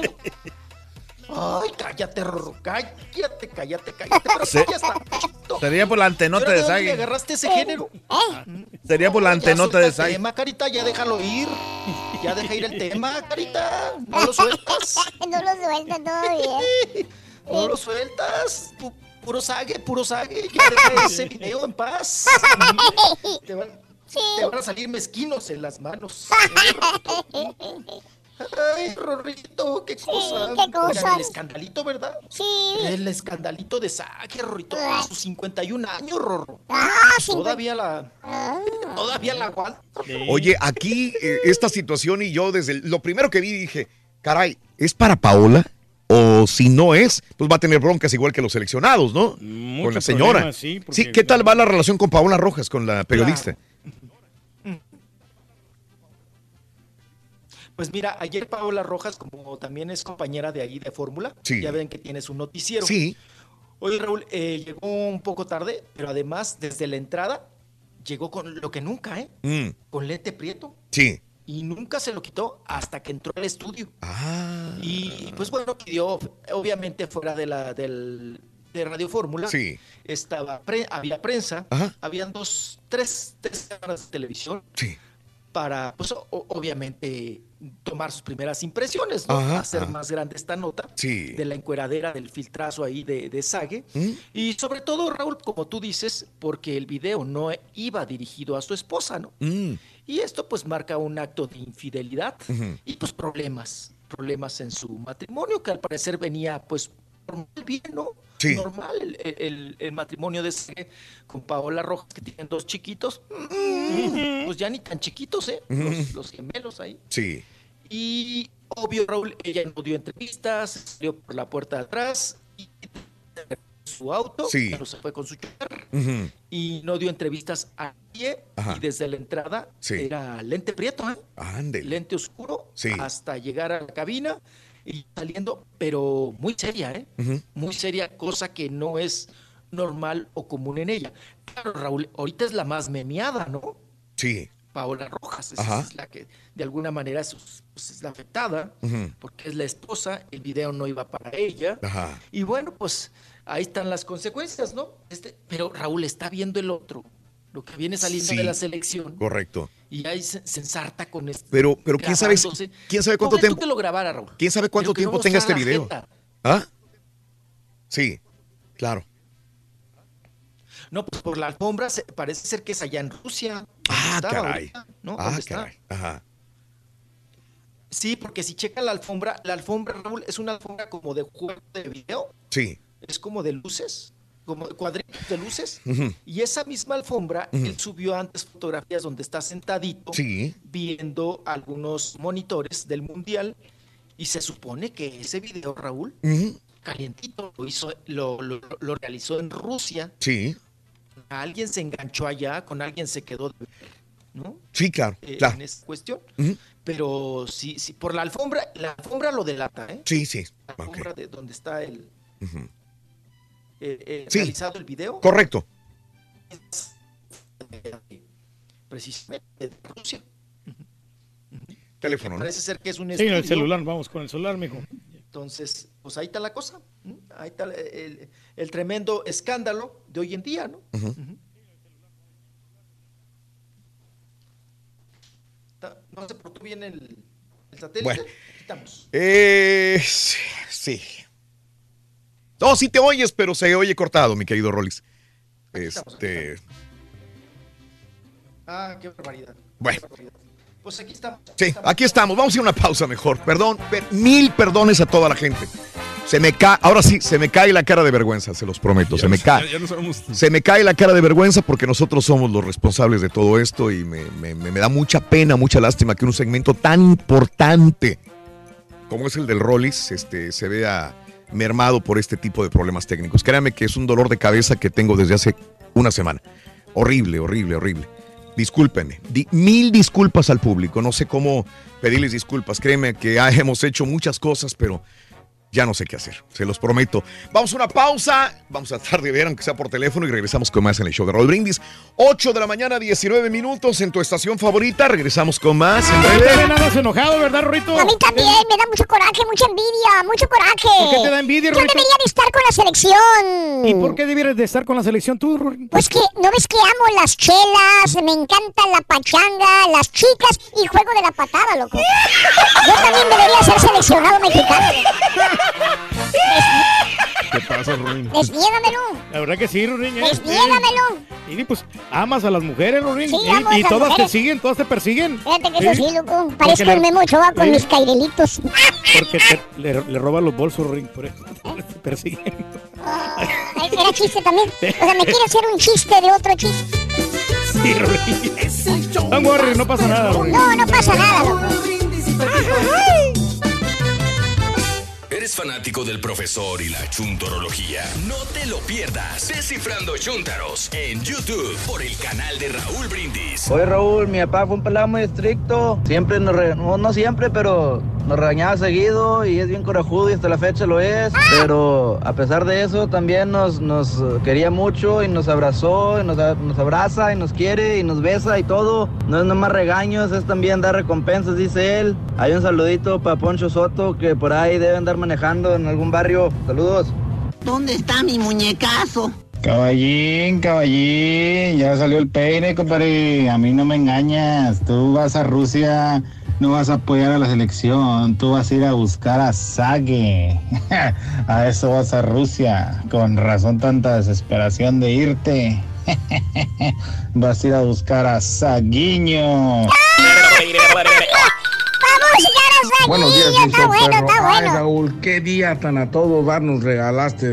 Un día del padre anticipado ayer, tan tranquilo que se oyó el show, sin interrupciones, estupideces, baboseras, tonterías o lo que le llamen de ese marrano albino. Y ahora nos vuelves a la realidad. No cabe duda que la felicidad no es eterna. Marrano, quédate con el doctor africano. Ya no estaba diciendo nada, hombre. Buenos días, show perro. Turki te extrañé, gran líder. Necesitas una foto mía en tu cartera, compadre, para que te vaya mejor. Buenos días, show perro. Raúl, mi padre fue tan estricto, es tan estricto, que tiene ahorita 99 años y todavía no puedo tomarme una cerveza enfrente de él. ¡Ay, ay, ay! ¡Ay, ay, ay!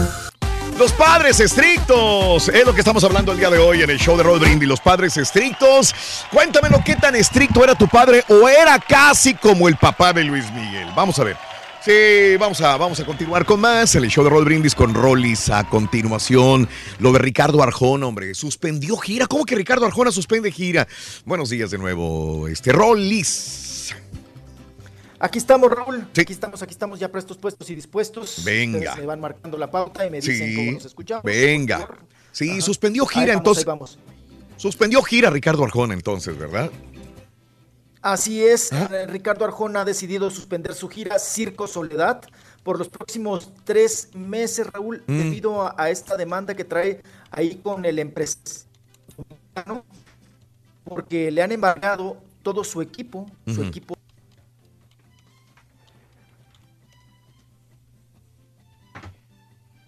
Bueno, no, es imposible. Bueno, este, ni hablar, ni hablar, Reyes. Continuamos con más en el show de Raúl Brindis. Venga, vamos a, vamos a buscar otras alternativas. Por eso no se preocupen, ¿no? No, no, tranquilo, tranquilo, ya. No, no hay posibilidad, no se puede, no se puede. No forcemos lo que no se va a poder. Amigos, continuamos con más en el show de Raúl Brindis en tu estación favorita. 8 de la mañana, 32 minutos centro, 9 con 32 hora del este. Mm. Vamos a bailar punta tacón, vénganse. ¿Eh? Punta tacón, dale, Rorito. Encontré tu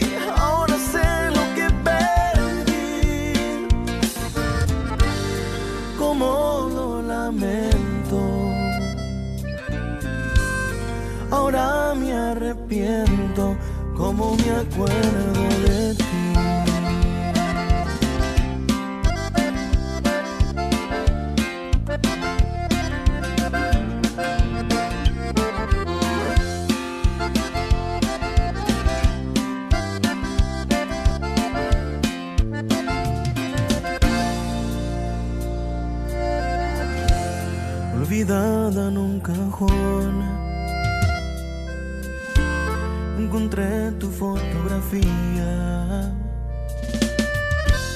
Me di cuenta de mi error y de la falta que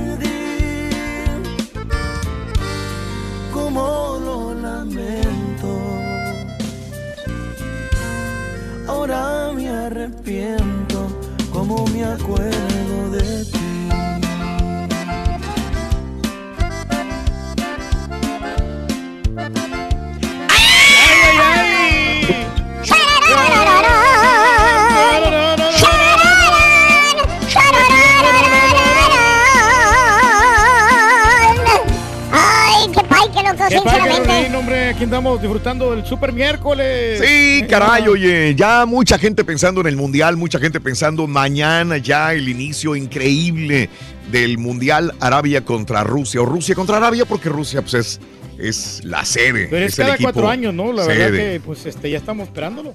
Sí, cómo no. Arabia los- Saudita. Sí, sí, sí. Mucha gente dice, ah, los que no les gusta el fútbol, pues no, no significa nada un Rusia contra un Arabia, ¿no?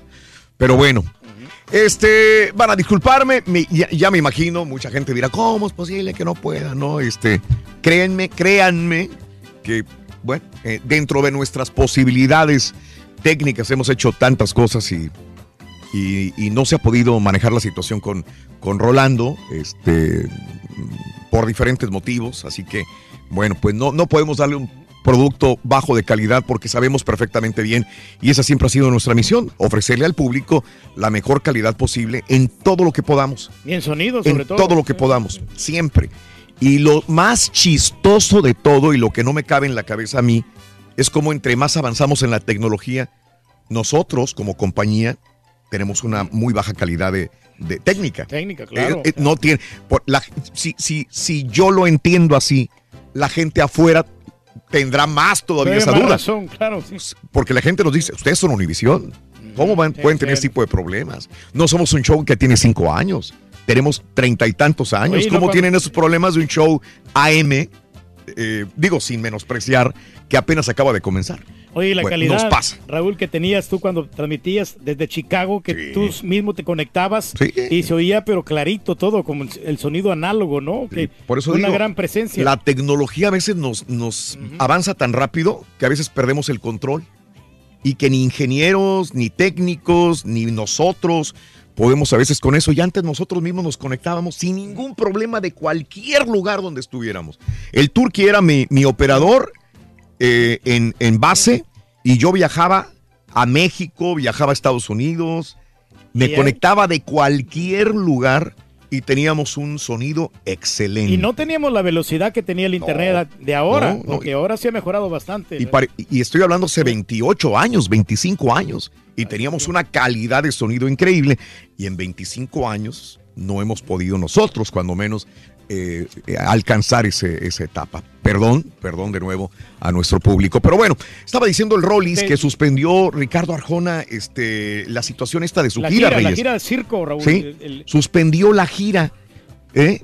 Eh, Circo Soledad por los próximos tres meses ah, porque le embargaron sus equipos ¿eh? un empresario dominicano en febrero pasado a quien demandó por 10 millones de dólares. Ahora aseguran que luego del embargo Arjona ha celebrado casi 30 cor- conciertos en los que ha invertido 170 mil dólares en cada uno en el alquiler de equipos. Es como tú, Reyes. Sí, sí que Con todo el, el rey, Reyes, por ejemplo, lo, lo- lo- lo contratan para una, quince- una boda y la boda va a ser enorme. El turqui tiene que arrendar equipo. No Sí, estoy mintiendo. No, no, sí es cierto. Por ejemplo, cuando es una, una quinceañera, una boda pequeña, pues yo tengo el equipo necesario, pero cuando vamos a tocar en un salón arriba de, de mil personas o dos mil personas, tenemos que rentar el equipo y las pantallas, esas pantallas gigantes Correcto. que usan los gruperos. Porque a ti no te conviene comprarlas porque a lo mejor no siempre van a hacer ese tipo de eventos. No, y no toda la gente quiere el video. Entonces, Bueno. una pantalla de esas Es- no te exacto. baja de 20 mil dólares. Imagínate. Sí. Pues Arjona, como le embargaron parte del equipo, en cada uno de los conciertos, él tiene, digamos, tiene un concierto en San Antonio, Texas. Tiene que rentar equipo en San Antonio. Tiene un evento en Miami. Tiene que rentar equipo, ¿sí? 170 mil dólares de equipo para poder llegar. Para montar su show. Y montar el show. ¿A dónde hemos llegado, no? Y lo- la producción que tiene Arjona, Raúl, y se ponen muchos, muchas luces. eh, ¿Tú crees? Muchos accesorios ¿Tú también. crees? ¿Tú crees? La El verdad. cuadro que tiene Raúl, la- Mm. el, el show de Galería Caribe que me tocó a mí verlo, Sí. la verdad es impresionante con todas las, las cosas que él pone, porque él monta un show muy espectacular. Te, te voy a decir, yo he ido a varios eventos de, de Arjona y no me ha impresionado la producción, pero también te mentiría si no he ido al último evento. Al último es a lo mejor en el último ya se implementó, como dices, El ¿no? Circo Soledad. Y ya tiene un poquito de más producción, ¿eh? Quizás Pero- por eso, pero, pero yo en los otros no me ha impresionado, ¿eh? Pero hay mucha gente Ahora, trabajando yo voy a verlo a él porque a él me gusta, pero no tanto la producción. ¿Mm? Oye, Julián por primera vez muestra el rostro de su chiquita. ¿Eh? Julián, ya ves que lo, lo- lo mostraba de, la Sí, mostraba de espaldas. No la quería enseñar. Bueno, compartió en un collage imágenes en la que por primera vez enseña la carita de, de la progenitora que ya tiene dos meses de edad, eh, María Isabel. Así que ahí está la, la niñita de Julián. ¿Le, le- le ves parecido a Julián o no? Fíjate que este. Un poquito, todavía no se puede. ¿Sabes que esta vez que tuve la oportunidad de ir a, a co- a cenar con este Marjorie de Sousa, me estaba comentando la anécdota que cuando se subió al Auditorio Nacional para cantar con Julián Álvarez, dice que no tenía nada ensayado y que sube, que le dice Julián, súbete. Y dice, pues ahí voy de valiente yo, pero nunca me había presentado ante el público. Fíjate nada más cómo son los actores de televisión.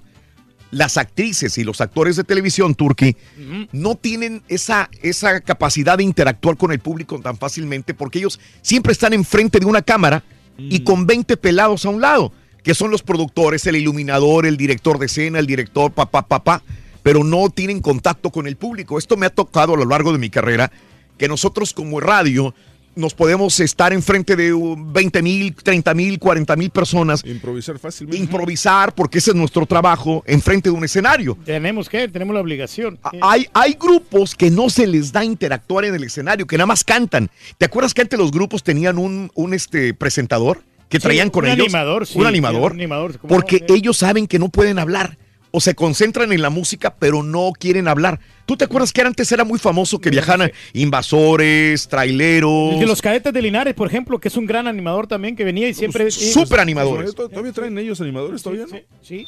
Sí. Los invasores igual. Sí, pero, pero, pero es muy raro, ¿no? Que vas a ver al grupo y traen un animador. Está bien porque hace, hace muy buen ambiente, son muy buenos casi todos los que conozco. Pero es muy, a veces el artista sabe cantar, pero no sabe actuar con el público. No sabe hablar, no sabe hilvanar una conversación o, o un, un diálogo para decirle al público lo que quiere. Entonces contratan a un maestro de ceremonias y lo traen para todos lados, ¿no? Y a veces les ayuda tocando el güiro o haciendo percusiones, es, etcétera. es bueno como quiera para que lo tengan ahí para que mantengan a la gente. Sube esta eh, Marjorie Marjorie de Sousa Sousa. al escenario y dice que no habían ensayado y canta la canción. Eh, nos eh, promete que, que, que ella le gustan las canciones de Selena, me estaba diciendo Marjorie, y que quiere, pues obviamente ahí está el dinero, ¿me entiendes? Sí, Quiere presentarse haciendo un showcito con canciones de Selena y de cumbias.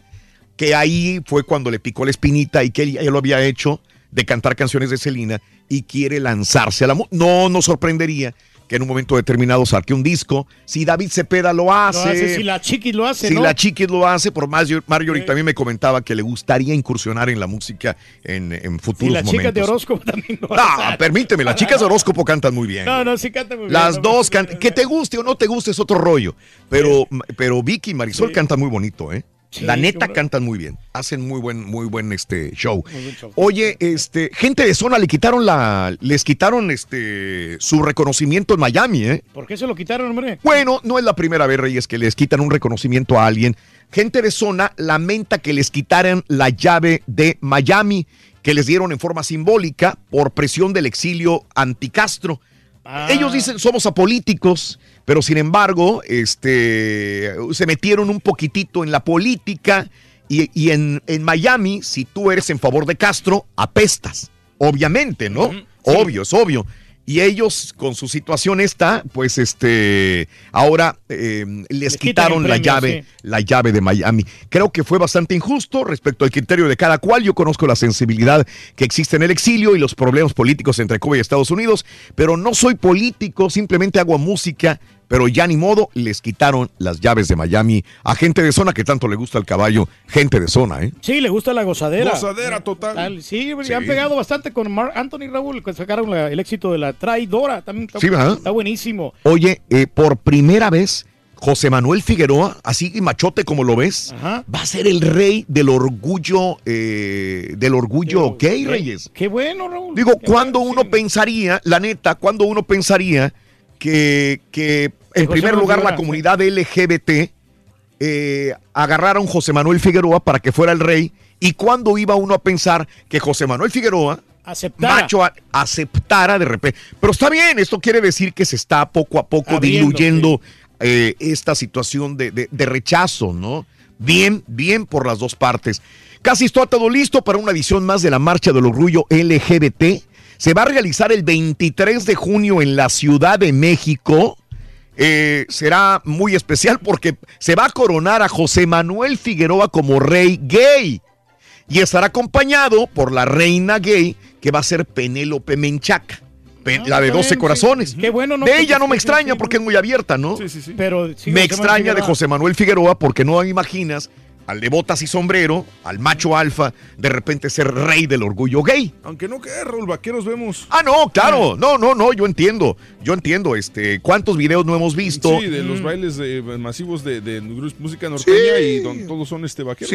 Pero a lo mejor está retomando bien su carrera, ya, ya está más maduro, más responsable, ¿no? Sí. Y, y por eso ya está aceptando todos estos espectáculos, ¿no? Que Ajá. igual te es promoción para él, porque ya ves que lo último que hizo fue la película, la serie de Joan Sebastián, ¿Y luego? que no le fue tan mal, Ajá. y ahora tiene que retomar ya su música igual, o sea, tiene que abrirse uno para todos. Para, todo todos, sal- Entonces. ¿no me extrañará algún día, Reyes, que vea al Turqui siendo rey del orgullo gay? No, si me, a mí me postula. ¿De veras, de veras, de veras, de veras? Yo lo, yo lo hago, Raúl, porque yo no tengo ningún inconveniente. No, no, no, yo te entiendo, Que, que Reyes. me digan a veces más la gente de, de Tamaulipas que me inviten. O a la ¿Y gente por qué de- Tamaulipas? No, no, no, no, no, ¿Por porque por, por en Tamaulipas nos invitan muy seguido, Raúl. Ajá. Y a la gente de Houston, de San Antonio, de Indianápolis. Sí. Sí, sí, de la ciudad de Dallas, ¿por qué no? De Mm. Austin. Yo puedo hacer el LGBT toda la onda. Ande, muy bien, pues ahí está, este, excelente.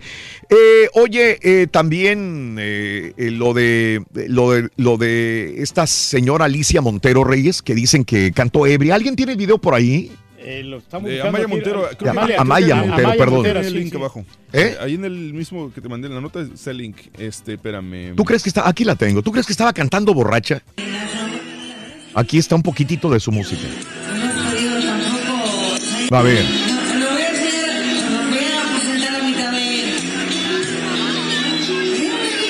Se oye mucho ruido. No, pero sí está cantando borracho, Raúl. Bueno, pero ¿cuántos borrachos no hemos visto cantando en el escenario? Tú y yo, ¿cuántos borrachos no hemos visto, visto cantando en el escenario? Ella tiene un problema del alcohol, por eso no ha resurgido. Amaya. Montero. Sí, con- ya ves que estuvo en la oreja de Van Gogh. Ella, ¿no? Sí. Era, era la vocalista. Ajá. Y por eso no ha, no ha resultado, ya no ha funcionado, porque sí tiene un- serios problemas con el alcohol. Ajá. Y es más, ¿verdad, Rorito, que a ti te gusta la de Rosas? ¿Eh? ¿Te gusta la canción de Rosas, no? ¿Qué te- ¿Que me la rosas? ¿Cómo? No, la canción Rosas. ¿Eh? O la, la de Güey. jueves. Ya te alboreó turqui. Es el turqui, güey, acuérdate. Ah, perdón, perdón, perdón. más y- y ya- ya te Sí, fregó, es ya. cierto, tú eres el rey del pueblo, ¿cierto? Tengo que decirte que sí, loco. Ah, pero tiene bonitas Se canciones. me olvidó, ya. se me No. olvidó que eres el rey del No, pueblo. canta muy bien. A mí es más, me gusta más que Natalia Jiménez, ella, ¿eh? ¿Mm? Tiene mucho, eh, mejor tesitura de la voz que Natalia. ¿Quién? ¿Amaya? Ah, ¿Está Maya Montero? ¿Mejor que quién? Que la Natalia Jiménez. Oh, híjole, Natalia, me gusta de mucho, la quinta Natalia. estación. Ha pegado más la de la quinta estación, obviamente, pero, Ajá. pero Amaya Montero no se queda atrás. ¿Tú Creo crees? tono sin más No, no, no, yo, o sea, las dos me gustan, no estoy... sí, sí. eh, Pero es que también eh, Pero ya ves Natalia tiene una vocesota Pero ya increíble. no ha sacado Reyes. nada Natalia. No, no, tienes toda la razón del mundo, ya no ha sacado algo, pero las dos son muy buenas, para mi gusto las dos son muy... Ni una más que la otra, así te la Le está pongo, haciendo ¿no? compañía no al Rollis, ¿no? ¿De qué? Lo ebria. Ah, sí, sí, también. También tienes toda la razón del mundo, ¿no? Así está la onda, hombre. Sí, este, Camila Sodi dice que Isabela Camil sí amó a Luis Miguel. Sí, ya ves que por eso tronaron, ¿no? Luis Miguel y, y Jaime Camil también, alguna vez, que eran grandes cuates. Oye, en la serie esta de Luis Miguel no sale, ¿verdad, Jaime No, Camil? es lo que te iba a decir. No, No, no lo- que no lo. Sale el burro, sale payasuelos, sale este. ¿Pero si eran amigos en- desde chavos ellos? Se supone, claro. Porque ellos tronó- ella tronó con él porque su papá ya no la, no la dejó, este, no aprobaba el romance entre ellos, ¿no? Sí. Entonces, pero, pero no, no, no, no he visto ninguna nota que mencione realmente a Jaime Camil, el, el Junior, con Luis Miguel. No, no, no he visto ninguna nota que, que los mencionen. Ajá. Sí. Sí, pero, sa- pero sa- todos salen menos, menos Jaime Camil. A, lo mejor exigió que le pagaran, ¿no? ¿Tú crees? Sí, entonces no le querían dar nada y está pidiendo mucha, mucha lana. Puede ser, mi querido Reyes. Puede ser también así, ¿no? Sí, hombre. Este, bueno, pues ahí están las. Yo ayer me quebré la de la, este, la Bella y las Bestias, Raúl. ¿Qué es eso? Es un programa de radio, ¿no, güey? No, no, no, muchacho, es este la novela que estrenó Univisión ayer a las eh, ¿Qué tal te pareció? Me pareció muy bueno. Ayer fue el primer capítulo. Sí, fíjate que la verdad no, no desentonó. A mí me- Ok. me, gustó muchísimo. Este, Esmeralda Pimentel en su actuación ahí de Isabela. ¿Quién es, Ar- quién es eh, es, es Isabela ella, que le, ma- Ok. le matan a su familia Ajá. y entonces ella se prepara y le, le exigen mucha preparación para que artes marciales y todo eso. Sí. Y ella va a vengar la muerte de, de su padre, Ande, pues. que, es, que era el oficial este, León. Y sale también Ari Telch ahí. Sí. Y Ari Telch es Armando Quintero. Órale. Es un mafioso. Que y, y está grabada, Raúl, en tres países. En México, en Estados Unidos y en Colombia. Ande, pues. No, no, está buena. Está, está buena la novela. buena. también me gustó. Y, increíblemente estoy tratando de ver la serie del Chapo, la que proyectaron Univisión eh, este, hace tiempo. Hace como un año, ¿no? ¿La proyectó Univisión o Unimás? Yo No. Univisión. Univisión. Sí, bueno, la pasaba, estoy sí. viendo porque está en Netflix. Y fíjate, o por recomendación de mis compañeros y Mario que la está viendo también. Y sabes que está muy buena la producción de, del Chapo en Netflix, ¿eh? Ah, no, no, que es de Univisión, Reyes. Claro, Así que. están ¿eh? haciendo cosas nuevas, Raúl, y eso es lo que me gusta, que están haciendo cosas originales. Sí, ¿eh? Y sí. aparte, fíjate que esta, esta, esta, esta serie, Raúl, y esta Sí, novela son de los mismos creadores de las muñecas de la mafia. Ah, ¿de O sea veras? que sí, está bien. Tienen Ah, buena trama, tienen está buen guion. 8 de la mañana, 50 minutos. El show de Raúl Brindis. Buenos días. Estamos en vivo contigo en el show más perrón de la radio. Y ya amenaza el profesor con venir, loco, también. Con los chistes del caballo mundialista, Ronín. Chistes de caballo mundialista. Sí. Dime, dime una palabra que tenga dos o tres letras O. Eh, dos o tres letras O. Dale, dale. Goloso. Ándale, sí, cierto, Rito. Ahí está, Muy bien, muy bien. Dale. Ahora dime una palabra que tenga muchas O.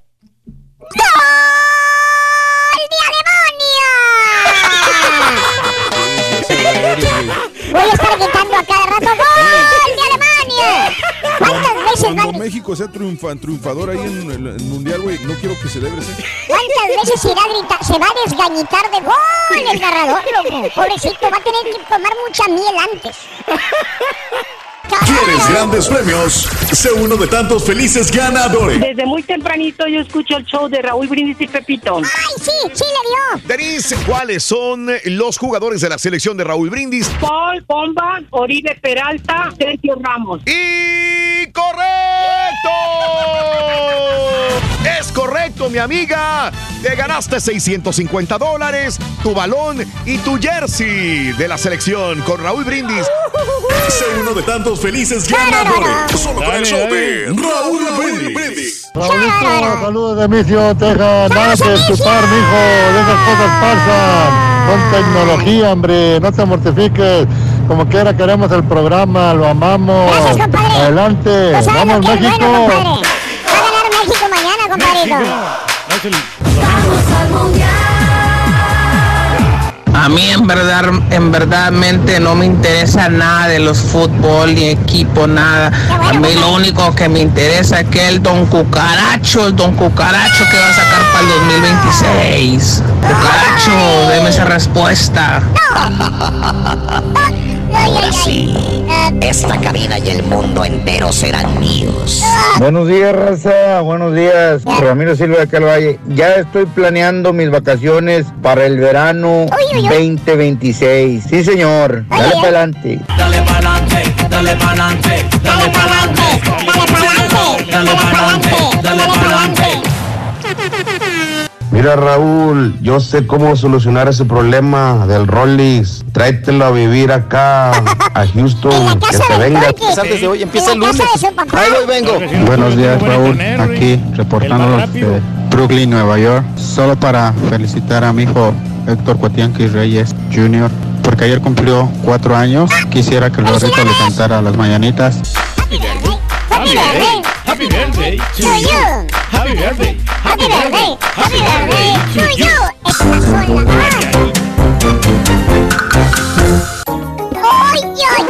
Damas y caballeros, con ustedes el único, el auténtico maestro y su chuntarología. Ay, ay, ay, ay, ay. Hey, what is that? What is that? Viene Vaquerún. Vaquero, es música vaquera. Sí. Sí, es cierto, música Del del viejo El este. viejo este, Rorín. Sí, es cierto, música de, de- Ah, del viejo cambió- este, ya ya de los. cambió- Ya cambió el ritmo. sí. Es de música de Arabia, Ruso. Las películas de John Wayne.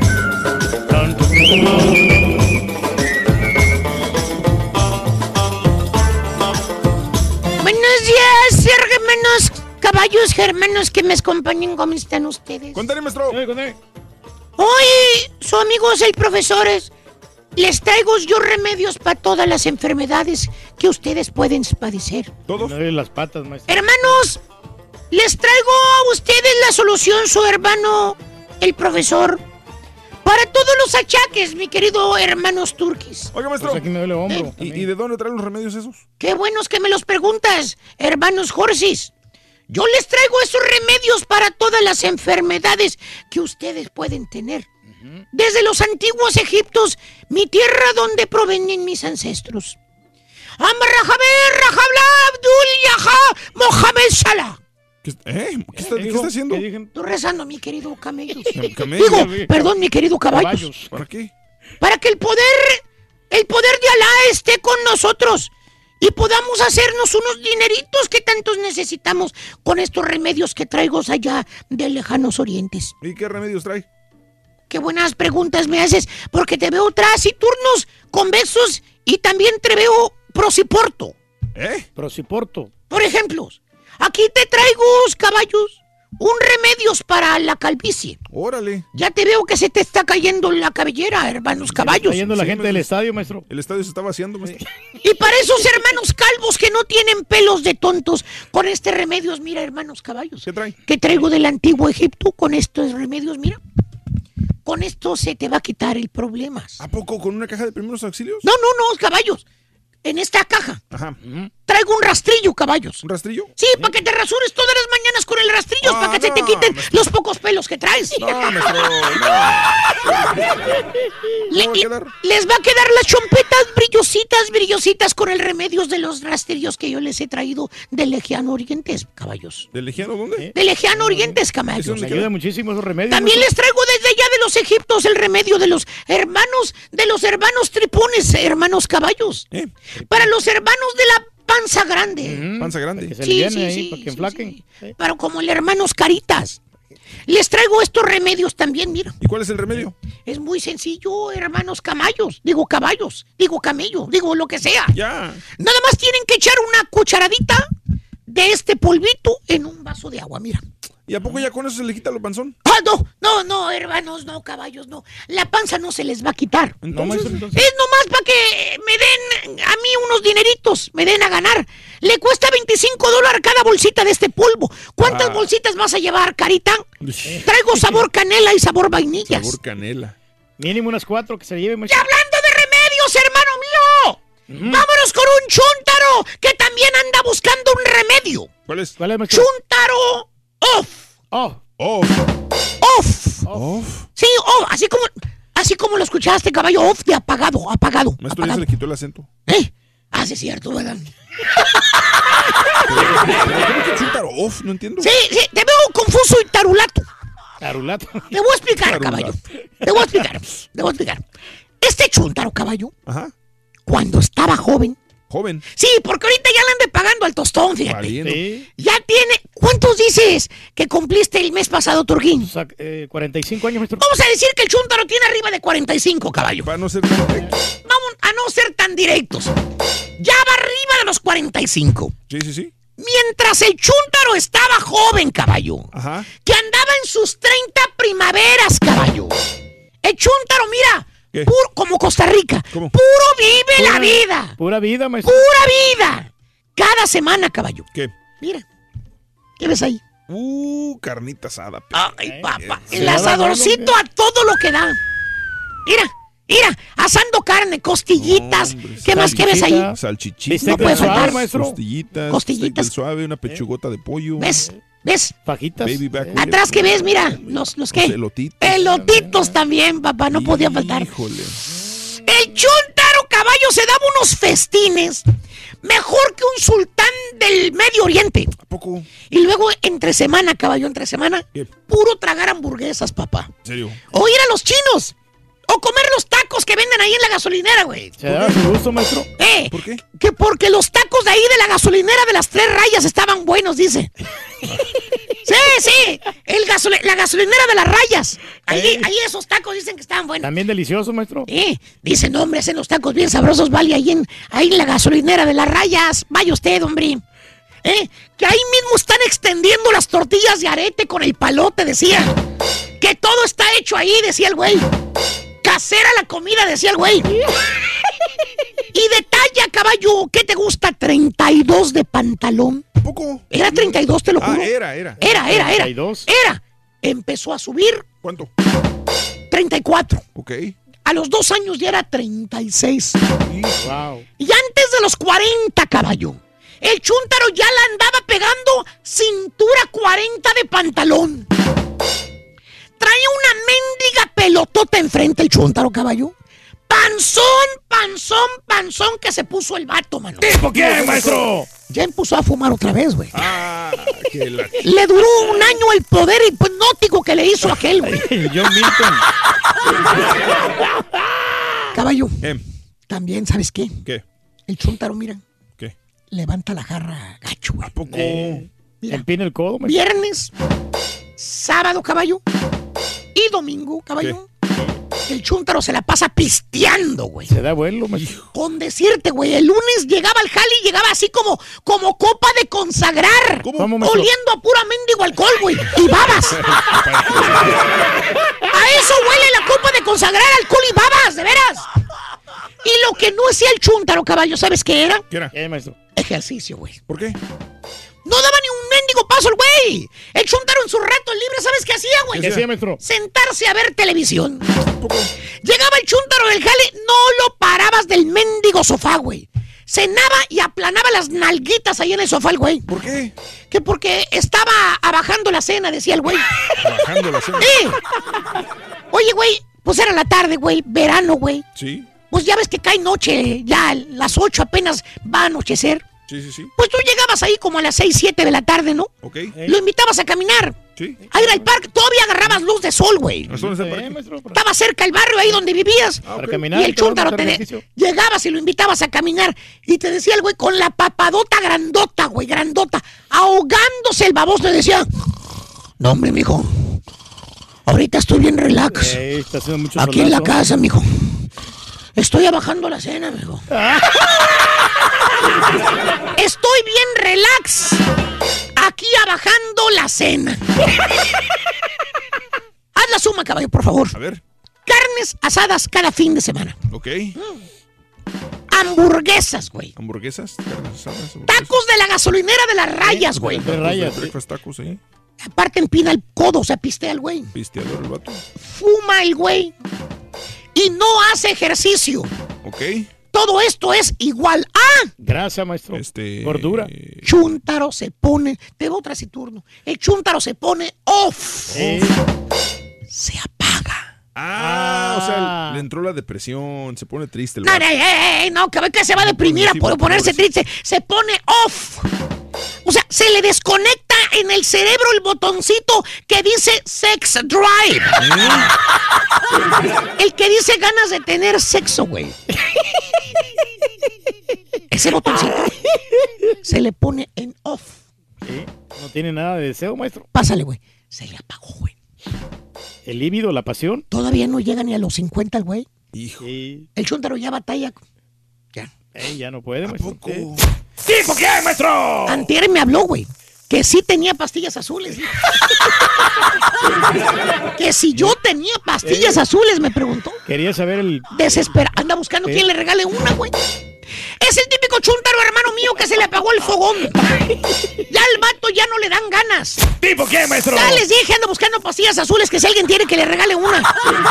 Para ver qué se siente, maestro. Nadie. venden, venden. A ver, ¿cuál es el problema, profesor? Sí, o sea, Sí, muchos güey. las usan. Hay muchos hombres que la usan que no les dan ganas.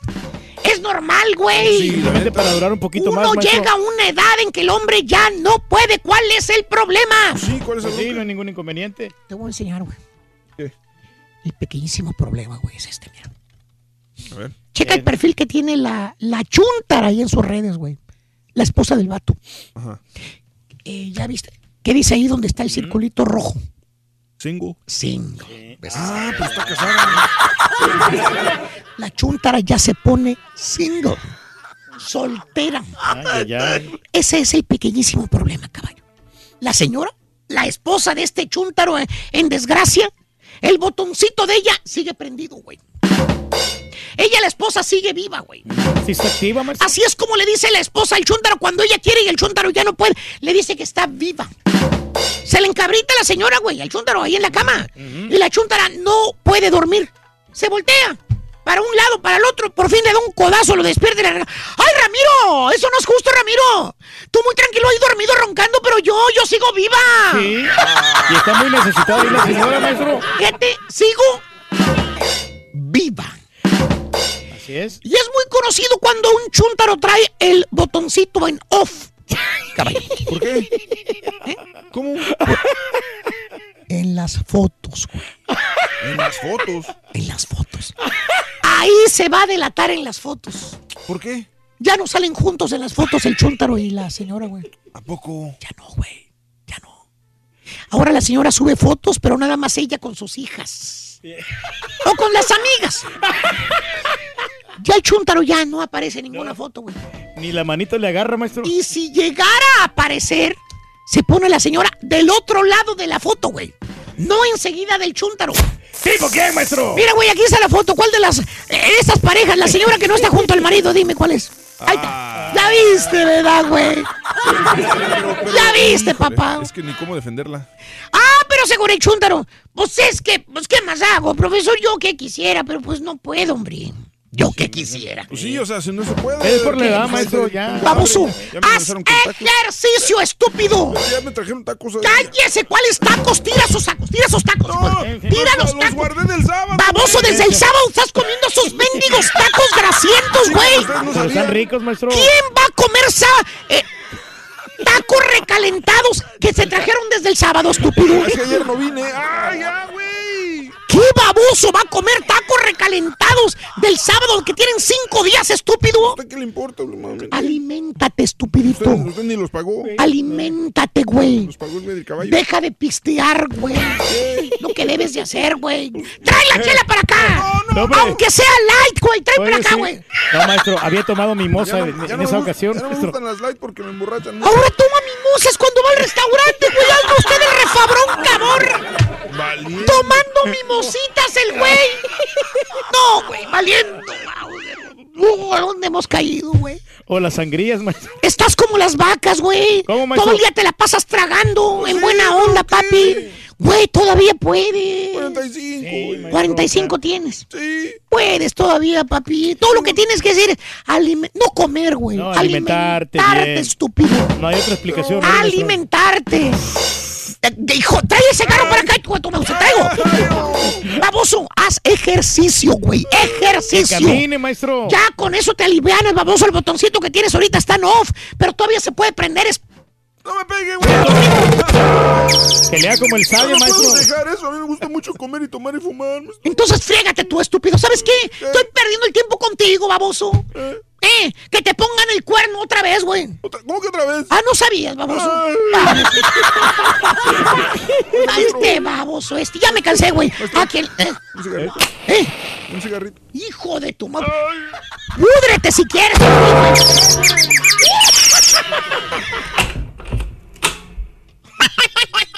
Se pasó de lanza. ¿eh? Se pasó de lanza.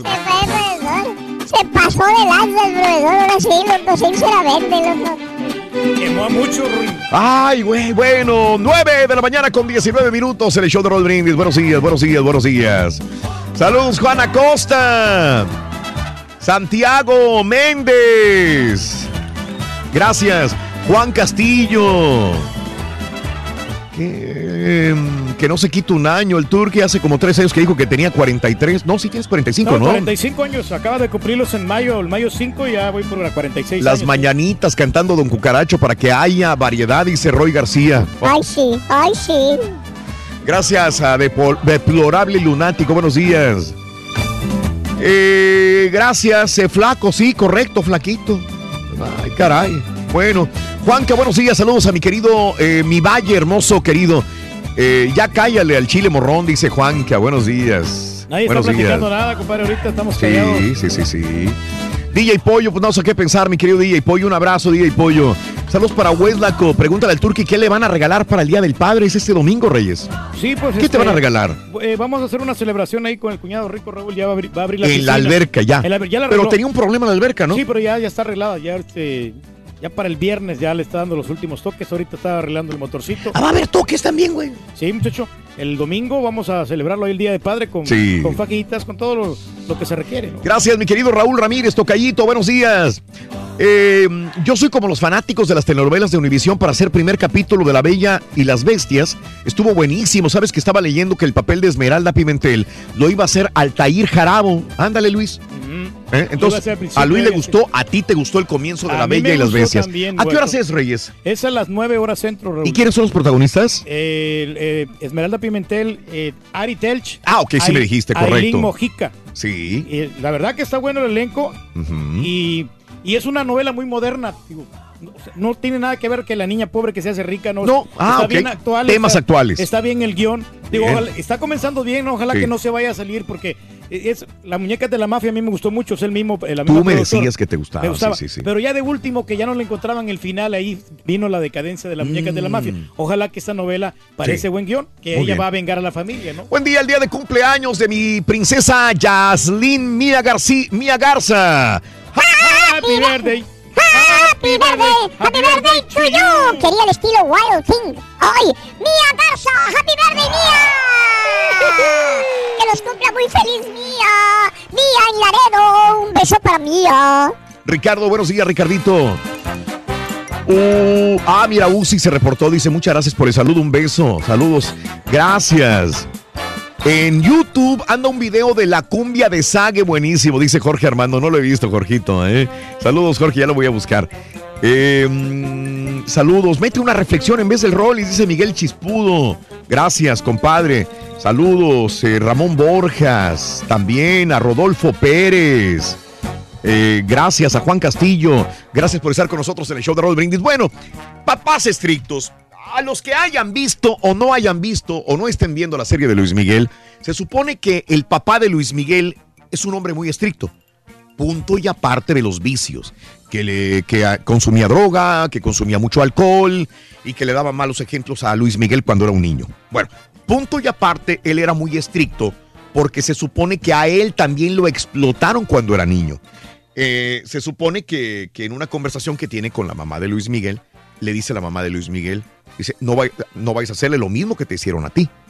O sea, explotarlo cuando era niño, llevarlo a los burdeles, a los cantinas, a los bares, a cantar cuando era niño Luisito Rey. Y como él se lo hicieron, él hizo lo mismo con Luis Miguel. Lo llevaba a cantar a, cantinas, a bares, vaya, este, en las noches, en vez de estudiar, lo llevaba a trabajar.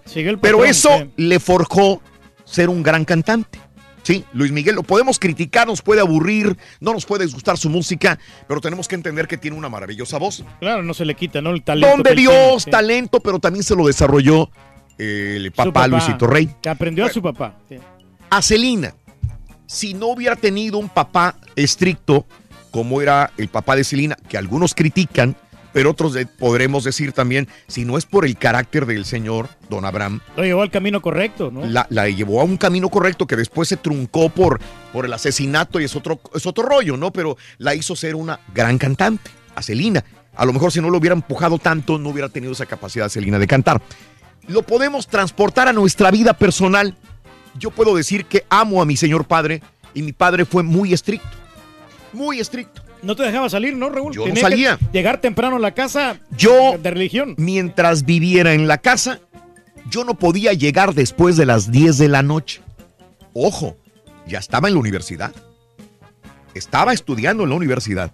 Y yo no podía llegar después de las 10 de la noche. Ni poder tener novia. No porque me desconcentraba de mis estudios.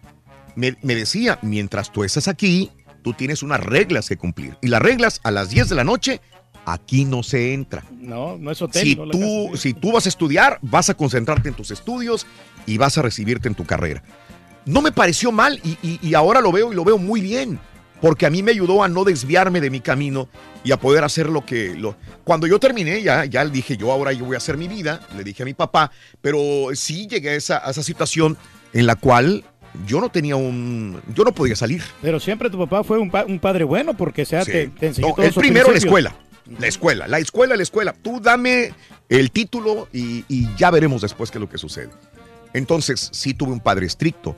Yo le agradezco que haya sido estricto conmigo porque creo que no me desvié del camino absolutamente para nada, aunque fuera ya mayor de edad, a los 18, 19 años, yo tenía que seguir llegando a las 10 de la noche. Y lo más importante, que sacaste tu carrera. Y saqué mi carrera. Sí. Entonces, a lo mejor si no hubiera tenido un padre así, yo no hubiera terminado mi carrera, me hubiera centrado en lo que... Aparte, a mí me gustaba. Digo, punto y aparte, ¿no? Es como dije- decíamos en la mañana. La pregunta es, ¿tu papá era muy estricto contigo? Eh, yo me acuerdo que me mandaba a trabajar. O sea, yo llegaba de la escuela y me mandaba a trabajar si, si era... Si tenía un tiempo libre, decía, hay que, hay que eh, seguir con la carrera, con mi carrera, con la carrera de él. Pero vaya. aparte, tiempo trabajo. parcial, Raúl, a mí me, fíjate que todo lo contrario, yo no terminé mi carrera y a mí mi papá me puso a trabajar desde niño vendiendo agua Ah, helada, bueno. empanadas, Bueno. vendiendo limones, mangos, Pero entonces ahí, es, ah, ahí sí es mal. Es malo porque Malo. yo quería estudiar. Yo, y es más, yo solo me fui a matricular a la escuela. Y mi papá del castigo, cuando yo no iba a trabajar y no iba Sí. a llevar dinero para la casa, Sí. me amarraba. Me amarraba como, ¡Como puerco. Sí, me amarraba. Bueno, ahí- ahí está mal. Y me pegaba, me Ahí castigaba bien duro. Esa es la gran diferencia, porque mi papá siempre decía, la escuela, la escuela, la escuela, la escuela primero. Antes que novia, antes que amigos, ahí está la escuela. Y, este, y esa es la situación. Por eso yo pregunto, amiga, amigo, ¿tu papá fue estricto? ¿No te dejó tener una vida de niño? ¿No te dejó a lo mejor este, em, eh, tener eh, novia, tener novio? Em, ¿Tu papá fue demasiado estricto en tu vida? El domingo es el Día del Padre, pero el día de hoy hablamos de los papás. Eh, 1-866-373-7486. 1-866-373-7486 en el show de Raúl Brindis. No te preocupado, Rin, ¿qué tienes, Estoy hombre? preocupado. ¿Por qué, hombre? Es que, ¿qué crees? ¿Qué? Eh, aquí entre nos me acabo de enterar que puedo ver el futuro Ay, Rorrito, ¿y desde cuándo tienes esa habilidad? desde pasado mañana. loco.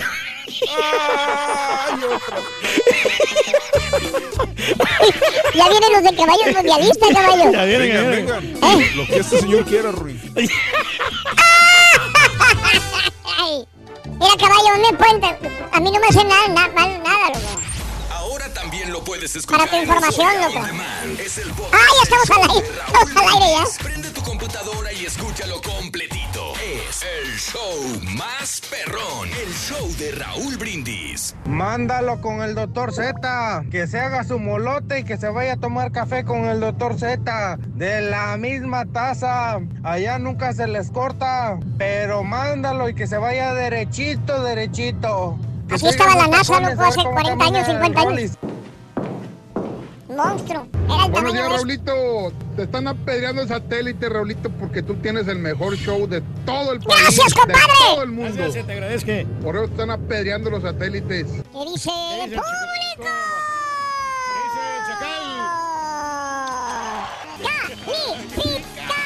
Buenos días, show perro. Saludándolos acá desde El Paso, Texas, y yendo de regreso a casita para Austin, Texas.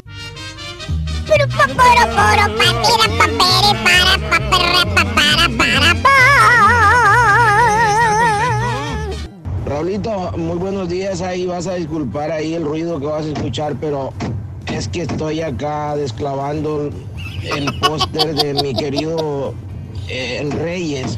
Oye, ¿no? debido a, a 25 años de tener este, este póster aquí que...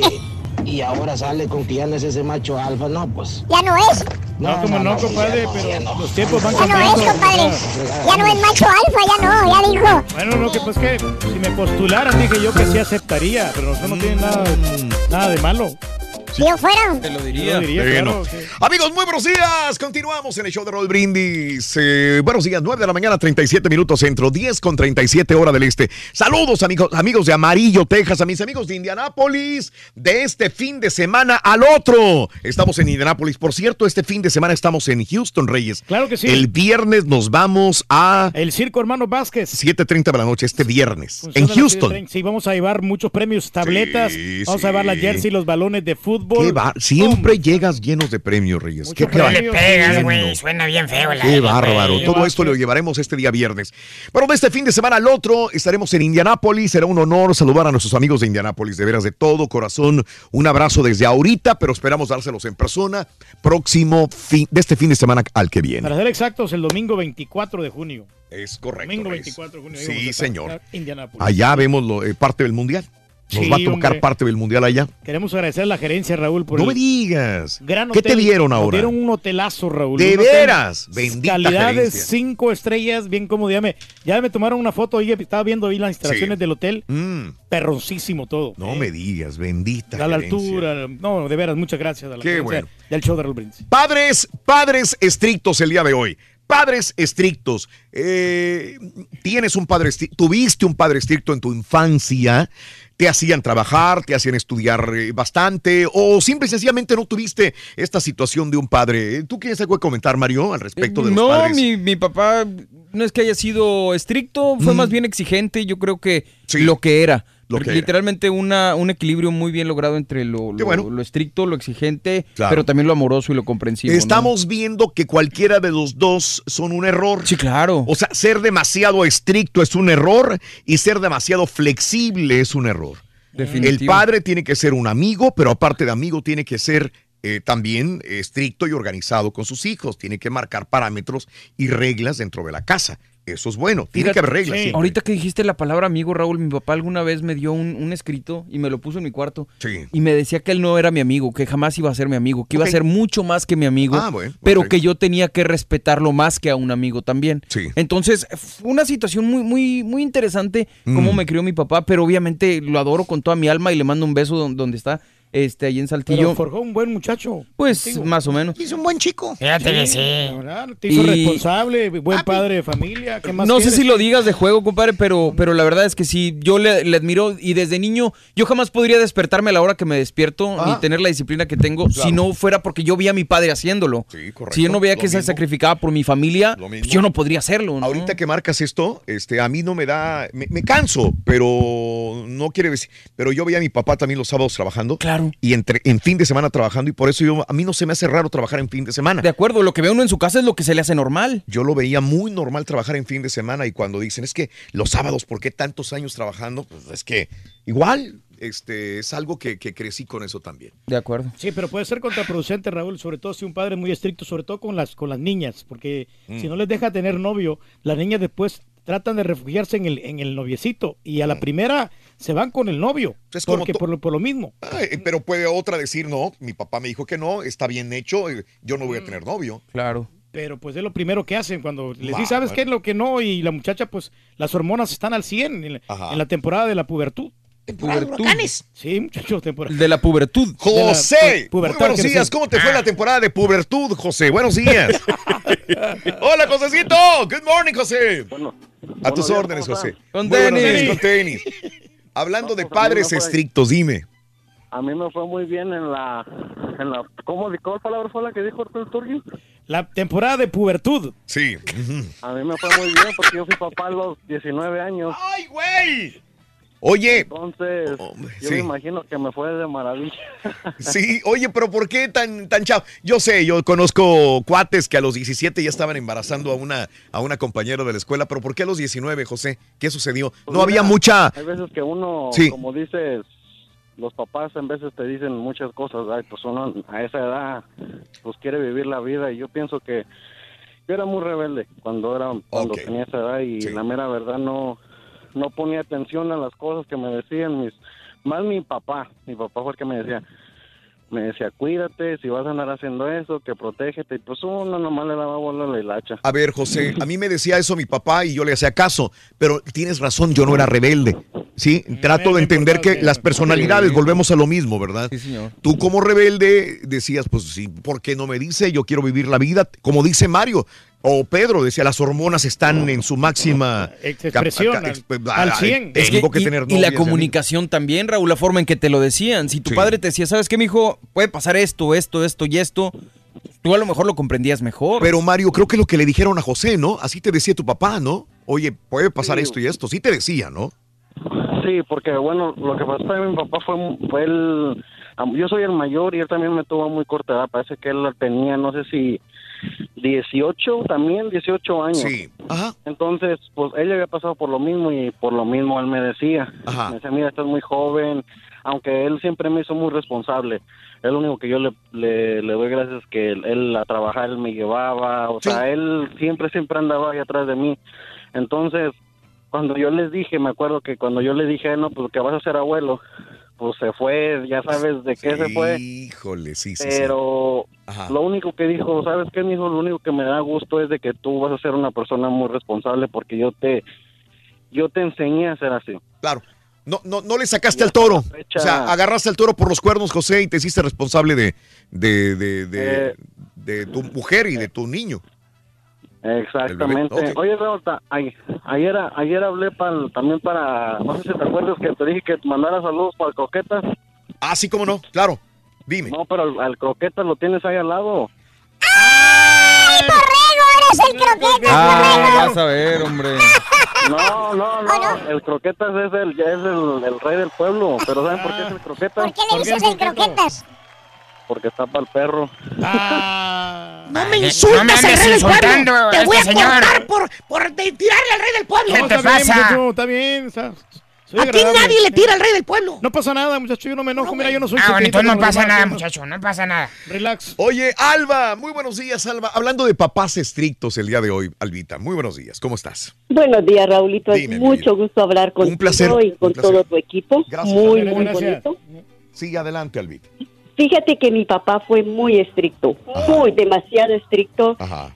Y como dice Mario, no nos daba cariño, él nos demostraba que nos quería porque le daba a mi mamá su gasto y era necesario. Tuve tres hermanos, tengo tres hermanos varones. Mi papá fue bien estricto, tuvieron una carrera, son doctor, ingeniero, dos ingenieros y un doctor. Pero fíjate que, ay, se les quiere, se les respeta, porque los de ahora ya no respetan, la juventud ya no respeta, pero yo me casé muy joven, creí salir de mi casa del yugo de mi papá. Sí, para Me meterte a fue de la patada. Sí. A los 17 años yo ya era mamá. Es como dice Pedro, ¿no? O sea, puedes reaccionar de dos maneras. Bueno, Te- te- tu sí, papá sí, te, te cierra los, los espacios para que tengas novio y la niña puede decir está bien o puede revelarte al No papá y te vas con alguien más. Dime, Alba. Porque fíjate que yo ahorita tengo un vecino y su niña le dio permiso de 14 años, le dio que permiso para que tuviera novio, para que no se estuviera escondiendo, para que... No, y le resultó la chamaca antes de los 15 con, con Premio. la pancita. Entonces, Valiendo. Sí. Sí, no, la verdad sí hay que dar cariño, hay que dar... Entonces, ¿cuál es el Ah, secreto? ¿Cuál es el punto? Para ti, ¿cuál es? Porque tu Para papá fue es- estricto y, y te embarazaste de un muchacho a los 17. Y, tú, y este Sí. vecino fue estricto y no fue estricto, fue flexible y la niña salió embarazada. Entonces, ¿cuál es la solución, mira, Alba? Hay que, hay que darles a los niños, a los muchachos más bien, cariño, pero también hay que enseñarles respeto Mm. y las consecuencias de lo que trae el hacer cosas que no deben de ser. Porque yo le digo a mi hijo, toda acción trae consecuencia y vas a tener que cargar con la consecuencia toda tu vida.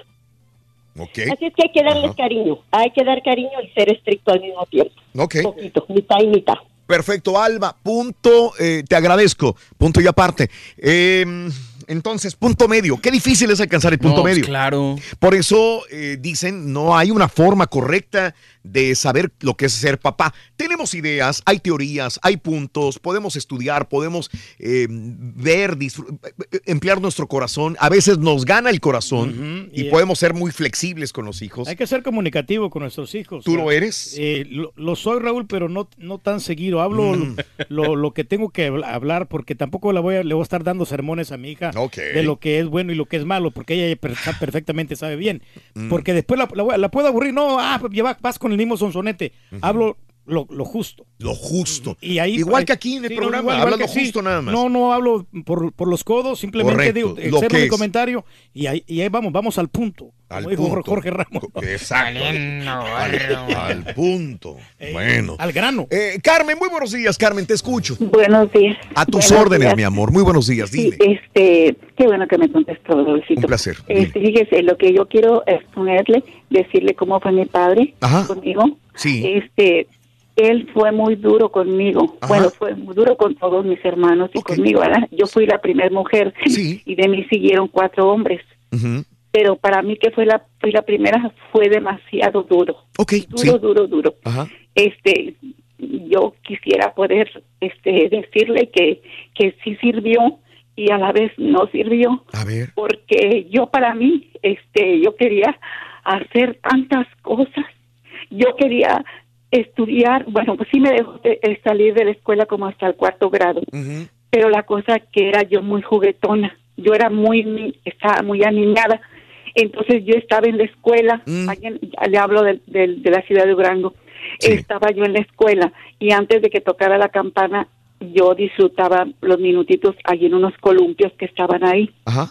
Todos los días, todos los días, cuando la, la campana sonaba, yo nada más cruzaba la calle y llegaba rápido a la escuela, ¿verdad? Pues ándele que un día yo estaba en los columpios bien tranquila, meciéndome porque me gustaba mucho, y que volteó y que me dice mi papá, ay, aquí te la pasa de edad. No, papá, que no sé qué, que no sé cuándo. Le dije yo, si ya cuando suena la campana yo cruzo para allá. En mi papá no me lo creyó. Pensó que allí yo me la pasaba y que no iba a la escuela. Y desde entonces él dijo, ya no vienes a la escuela. Yo para mí sufrí tanto, lloré tanto, porque a mí me gustaba mucho la escuela. Todavía después de que salí de la escuela, seguí rogándole, papá, déjame ir a la Casa de la Juventud. Yo quería estudiar corte y confección. Yo quería saber algo. Para mí yo tenía muchas ilusiones. Y mi papá me dijo que no, que porque a lo mejor yo iba a andar de novia por allá y que lo que yo estaba diciéndole eran puras mentiras para zafarme, ¿verdad? Sí. Pero bien sabe mi Dios Ajá. que yo quería todo, saber muchas cosas. Ahorita yo soy una mujer y que ya tengo 67, 68 años. Sí. Y haga de cuenta, Ajá, Raulito, que yo me quedé con la- las ganas de saber muchas cosas. Muchas cosas. Por eso pienso yo, perdón, estoy bien mala de la garganta. Métale segunda, señora. Sí. Pero fíjese este, que cuando yo tuve mi novio también, este fue duro porque él fue a pedir permiso, ¿verdad? Sí. Quizá él me está oyendo ahorita. Este fue a pedir permiso a mi casa para para platicar conmigo. Pues sacaba dos sillas mi papá. Una para mi novio, bueno, ahorita es mi esposo. Una para, para mi esposo y una para mí, ¿verdad? Pero teníamos que estar retiraditos. Y mi papá tenía unos arbolitos ahí en la parte de afuera, es- donde estábamos platicando. Y estaba regando su- su- sus arbolitos con la manguera, pero estaba mirándonos a nosotros. Entonces, este, mi papá me daba de las 5 a las 6 a platicar con él. Órale. Cuando él decía, ya, Carmen, que miraba su reloj y decía, ya, Carmen, yo le decía a mi esposo, bueno, adiós, se llama Adrián, mi esposo. Bueno, adiós, Adrián, hasta mañana. Pero al momento que mi papá decía eso, yo lo hacía. Yo me metía para adentro y me metía contenta. Sí, por ese lado sí, porque sabía bien que era mi padre y tenía que obedecerle. Pero por otro lado, es lo que le digo, me, me quedé con tantas cosas en, en mi mente, en mi pensamiento de querer hacer y no lo pude. Claro, claro, lo entiendo. Carmen, Carmen, eh, te agradezco, Carmen Preciosa. Gracias. Sí, a veces te pueden cortar las alas. Gracias, Carmen. Un abrazo, que te mejores. Eh, a veces te pueden cortar las alas, a veces los padres, ¿no? Sí. De tan estrictos que son. eh, Y tienen la intención y pues y, y no, no, pasa. No, no logras hacer absolutamente nada. Ande. Cuéntamelo, amiga, amigo. ¿Qué tan estricto era tu papá contigo? ¿Era como el papá de Luis Miguel, sí o no? Que no lo dejaba ni siquiera descansar, dormir, ¿sí? Te mandaba a trabajar. 1-866-373-7486 en el show de Roll Brindis. Fíjate, Rorito, que de los reggaetoneros no todo es malo, ¿eh? Realmente. Fíjate que no. Fíjate que a los reggaetoneros les gusta proteger a la tierra, Rorito. Aquí entre nos, borrego. Sí. A los reggaetoneros les gusta proteger la tierra. Ah, ¿por qué, Rin? Cuidan mucho la capa de Osuna. Ay, hijo. No, ¿Sí le entendiste? no, para empezar no sé quién es ese, güey. Bueno, aquí te lo voy a presentar. A ver. Chale, Rin. La capa de Osuna. La capa de Osuna. Valiendo, güey. Ahora reggaetonero me saliste, güey. Oh, no te mola nada tampoco. Ahorita regresamos de volada. Con el público en el show de loco. Ay. Besos para mis novias, mis novias de Shreveport, Luisiana. Tengo antojo de algo dulce. Me voy a empezar a chupar. Pero la... Chupale aquí, güey, mira. Le pongo Nutella, güey. Groseros. Bajaderos son todos. Mira, sí traigo dulce. Ya A ver, ándale. No había acordado. loco. Tú eres el reycito del pueblo, Rin. Fíjate que sí, soy el reycito del pueblo. Algún día seré como Hey, el señor. No he conocido una persona tan más habladora como ese marrano que tienes allí. En ninguna escuela del mundo te dejan matricular a ti solito en la primaria. Compadre, No le des contra. no le des contra al rey del pueblo, compadre. Lo que él dice es la realidad. ¿Verdad, caballo? Lo que él dice es la, es la ley. Saludos para todos en camino. Porque Oye, es la Rorrito, ley. ¿Podrías cantarle Ah, las es otra mañanitas a mi niña Ashley Bravo, que ayer cumplió siete años? Por favor. Besos, trompudita. Buenos días, buenos días, show perro. Raúl, yo creo que la enseñanza y la educación de los hijos, la crianza, es más bien como un resorte en la mano. Ah, un resorte en la mano, si lo sueltas, si lo oprimes, si lo sueltas de un golpe, se va a ir de la mano. Entonces, un resorte en la mano tienes que ir soltándole poco a poco para que el resorte se quede ahí. Así son los hijos. La disciplina y la educación debe ser flexible, debe ser firme, pero constante, debe ser exigente, pero flexible y también amoroso. Si combinas todas esas cosas, los hijos serán como un resorte en la mano, el cual tienes que abrir poco a poco para que no salte y se vaya de un golpe. Qué buena analogía. Yo pensé que era con arena, güey, con agua, pero es con resorte, está mejor. Bien, también es una buena analogía. Sí, claro. Cada quien. quien. Ah, pues tiene mucha razón aquí el camarada. Claro, claro. Muy buenos días, ¿cómo era tu papá? Estricto. Hoy hablamos de padres estrictos. 1866-373-7486 en el show más perrón de la radio, el show de Raúl Brindis. Eh, mm, qué buen tema el de hoy, que vaya a ser el Día del Padre y estén enojados con él. Un consejo para aquellos, perdónense, disfrútense. De acuerdo, Raúl, completamente. Eh, yo quiero hablar de fútbol, se me hace muy malo de España sustituir al técnico días antes del Mundial. ¿Mm? ¿Podría ser lo mismo México? Si no me gusta Cardoso en Chivas, dice Nando. ¿Lo puede hacer? Nadie sabe cómo ser papá, aun cuando tienes hijos. A cualquier edad te haces padre con la vida, con el tiempo. Aurelio, ¿sí? Sí, sí, sí, sí. Eh, mi papá era una cosa seria. Eh, carnicero, mujeriego, pero me enseñó a trabajar a matar puercos y a ser una persona responsable. Saludos para don Alf- Lafredo, que, Fredo, que está en el cielo. Te quiero y te extraño, papá, dice Salvador. ¿Mm? Sí, pues se lo educaron bien aquí nuestro camarada Raúl. Y es que a los hijos, ¿sabes qué? mande, hay dime. que, cuando hacen una buena acción hay que premiarlos. Sí, y cuando sí, hacen sí, una sí. mala acción hay que reprenderlos en ese mismo momento. Acaba de Porque- tuitear este Sage, ¿Qué dice? Ah, ¿Qué dice? que está muy avergonzado. No me anden enseñando esos videos, hombre. Oye, ¿pones una video de reacción? ¿Eh? No, porque dice groserías. Este, Dice, no más. Enrique. Ah, es que Buenos días, Francisco. es- ¿Sabes que el turqui es igual de malvado que el borrego ya fuera del aire, Raúl?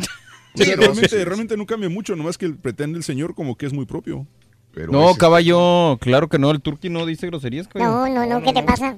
No, no, no, para nada. Vámonos al público, es lo más importante. 1866-373-7486. Eh, voy con mi amigo, eh, híjole, Agustín. Muy buenos días, Agustín, te escucho. Hola, Agustín. Muy buenos días. ¡Con tenis! Hablando de padres estrictos, Agustín. Yo conozco Me a Agustín. gusto. Que le apesta el calcetín, Agustín. Ah, hijo de tu madre. ¿Qué onda, Agustín? A ver, dime. Sí, mira, Raúl, me da muchísimo gusto primero que nada saludarte. Un placer. Adelante. Sí.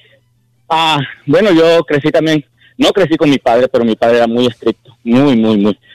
Ah, a la edad de muy poca, muy pocos años me, me salí de mi casa porque mi padre era un poco rígido, muy, además tenía todos los vicios del mundo, que en paz descanse, ya hace dos años que se fue, ya no lo volveré a ver nunca. Sí, En paz descanse. Ajá, y este, pero me hice en la vida, Raúl, me hice en la vida, que fui creciendo solo, y dije que un día iba, esa línea que había entre mi padre y yo, el día que yo tuviera hijos, la, la iba a cortar. La iba a cortar, porque tenemos que educar a nuestros hijos, tenemos que ser mejor personas, tenemos que sobresalir a- en la vida. So- Nosotros éramos muy, muy, muy pobres, muy, muy pobres, así como el patiño que tienes allá a un ladito, igualito. Ah, le batallamos bastante, Este-. Teníamos que vender Sí, agua. Agustín. Ujú. Pero mira, la vida, la vida te va enseñando. Tuve tres hijos. La, la, la mamá de mis hijos me abandonó.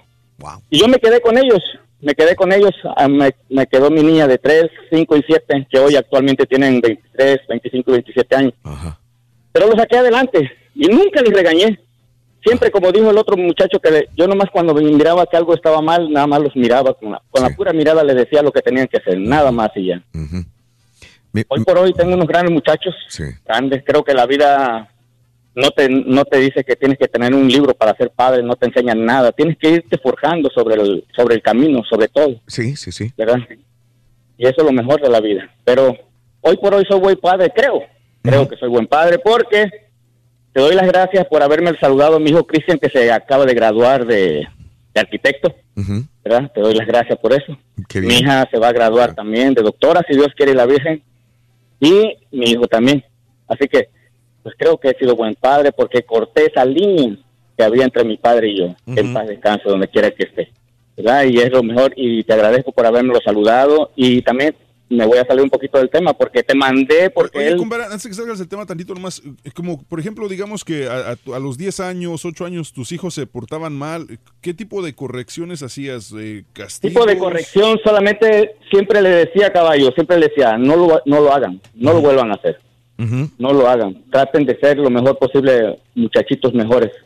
Así lo fui educando caballo, siempre fui así, nunca les pegué, nunca los regañé, nunca les dije nada, ni hoy por hoy me meto en su vida privada y hoy por hoy estoy agradecido que tengo buenos tres jóvenes en, en mi vida. Qué bien. Y te han de Tres querer y admirar jóvenes. mucho.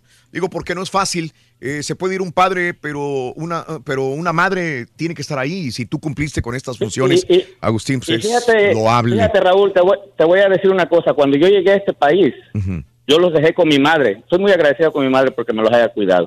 Pero le dije, en dos años yo me lo voy a traer para acá. No te, no te vayas a, a- a querer quedar con, vayas a enamorar con ellos porque me los voy a llevar. Ellos tienen que estar conmigo porque es mi responsabilidad. Sí, señor. Cuando yo los traje para acá, Raúl, cuando yo los traje para acá, yo a los tres los senté y le dije, ya están conmigo aquí, ya están conmigo aquí. Este país es de oportunidades. Así que, Aprovechen. si me va bien a mí, les va a ir bien a ustedes. Pero si me va mal a mí, les va a ir mal a ustedes. Así que ustedes a estudiar y yo a trabajar. Y lo saqué adelante solo, Raúl. Solo lo saqué adelante. Y hoy por hoy, te digo, me llevo muy bien con ellos. Muy, somos, siempre les dije, yo nunca voy a ser su amigo. Nunca. Nunca. Voy a ser su padre. Hasta cierto, hasta cierto límite nada más y ya. Y eso es por hoy lo que yo soy con ellos.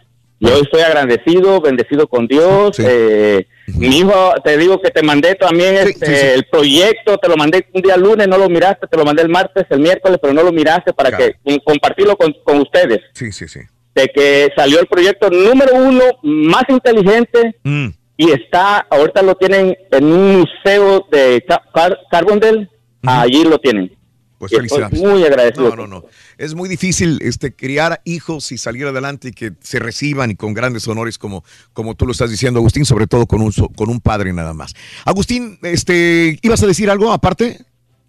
No, nada más. Ah, excelente. Agustín, te felicito, Agustín, de veras de corazón, pero yo creo que está inclusive por demás mi felicitación y la de mis compañeros, siendo de que tus hijos se han de admirar un montón. Exacto, sí. no es fácil. No, de acuerdo. No es fácil. No, y apoyarlos Es en que- el estudio, Raúl. O sea, sí es También- difícil con dos padres, imagínate. con Exacto, y luego, por ejemplo, también, Raúl, se me figura que, por ejemplo, es- por ejemplo la escuela, eh, no, no a todos los niños les puedes enseñar igual, yo sé que hay una generalización, pero cada uno tiene, como decíamos, lo del carácter. Entonces, por ejemplo, a lo mejor tienes un hijo que es muy noble y entiende de inmediato lo que le quieres decir y te hace caso, pero tienes uno que es rebelde. Entonces, Sí. no puedes usar las mismas técnicas con todos, pero tampoco puedes hacer una diferencia porque puede haber problemas entre ellos. Es bien complicado, ¿no? Pero No, al, fin y al cabo, yo creo que los padres terminan haciendo una diferencia sin querer. Sí. Con lo que estábamos comentando, ¿no? Que, más débil, ¿no? que dicen, que dicen es que quiso más al otro. A lo mejor no es que lo quieran más, sino que eh, era el más débil o Lo mira desprotegido. lo miraban desprotegido y tenían que darle más amor y cariño los padres eh, por instinto, ¿verdad? Protegerlo,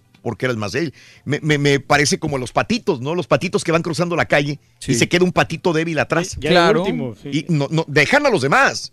Dejan a los demás, pero se van con él, lo protegen los patos, o el papá pato o la mamá pata la protegen para poder seguir adelante. Y los patitos allá van a decir, oh, pues quiere más ¿De al qué se otro". trata? ¿De qué se trata? Él? el- No, es la, fábula de la... es instintivo. De la. Biblia, ¿no? La oveja descarriada. O sea, dejas descuidadas a las 99 ovejas por buscar a la que se te ha perdido. Entonces digo, yo no cito mucho la Biblia, pero eso es una parábola de, de- al respecto. Pero sí es, es un tema Como tú, bastante... Ruin, tenía cinco patitas, ¿verdad? Sí, cinco patitas que ¿Cómo se teníamos en llamaban? la casa. Una se llamaba Pata, Ajá, Sí. la otra. la otra se llamaba Peta, Sí. La tercera, Pita, la cuarta Pota, y la última. se llamaba María. Se llamaba Rorro. Leti, buenos días, Leti. buenos, buenos días, Leti. Bueno. Good morning. Es que de la risa del chiste del ardillo no puedo contestar. Sí estás ahí, Leti, ¿verdad? Hola, buenos Ah, días. hola, buenos días, buenos días. Me asusté. Todos los días la escucho. ¿Qué pasó, Leti? Dime. A ver. Sí. Sí, aquí estoy. Sí. Buenos días. Ah, es que está escuchando Buenos por días. radio. Ah, sí, es que me estás escuchando por la aplicación y vamos muy retrasados. este, Están opinando acerca del papá. dime. Eh, pues yo desgraciadamente, pues mi papá no fue este buena persona o algo. ¿eh? Ajá. Es,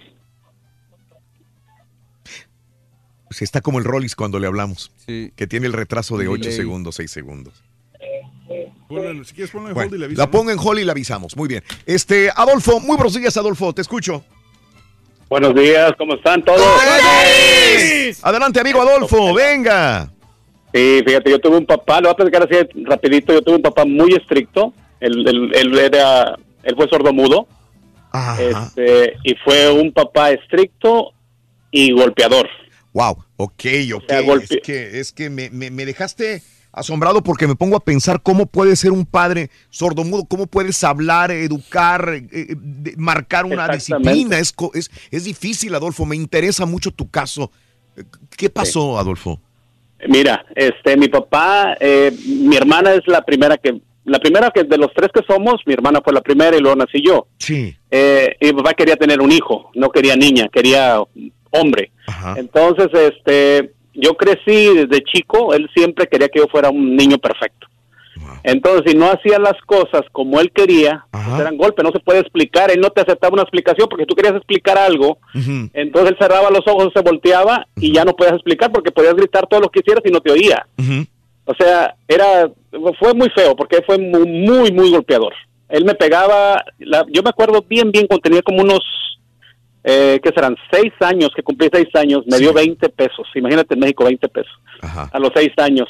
Y pues uno es pobre y, trata de, de disfrutar. Que con esos 20 pesos, pues yo me sentía el rey, ¿verdad? me sentía millonario. Sí. Y entonces me fui a, a comprar gancitos y cocas a una tiendita que estaba ahí en la, cerca de la casa. Yo soy de Colima. Sí, Adolfo. Este, y resulta de que invité a mis amiguillos, a los que, otros pobres que había ahí, y nos fuimos a comer gancitos con coca, y yo disfrutando mi cumpleaños. Pero te digo, tenías no sé si seis o siete años, no tenía más de eso. Sí. Y ya en la noche yo no sabía que el dinero nomás era para que yo lo presumiera, como quien dice.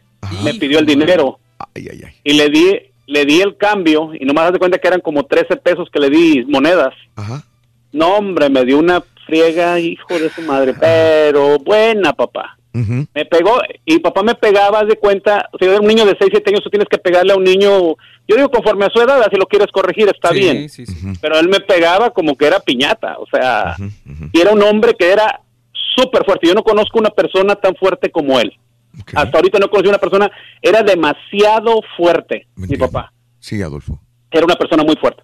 Entonces, este, me pegaba de niño de 7 años, imagínate, como que tenía 14, 15 años, pues no, hombre, olvídate, unas friegas, pero buenas. Entiendo. Me sirvió en muchos aspectos de mi vida, yo no digo que todos está mal, ¿verdad? lo malo era eso, que no, no, no entendía razones, así como Gabino Barrera, que no entendía razones. Sí.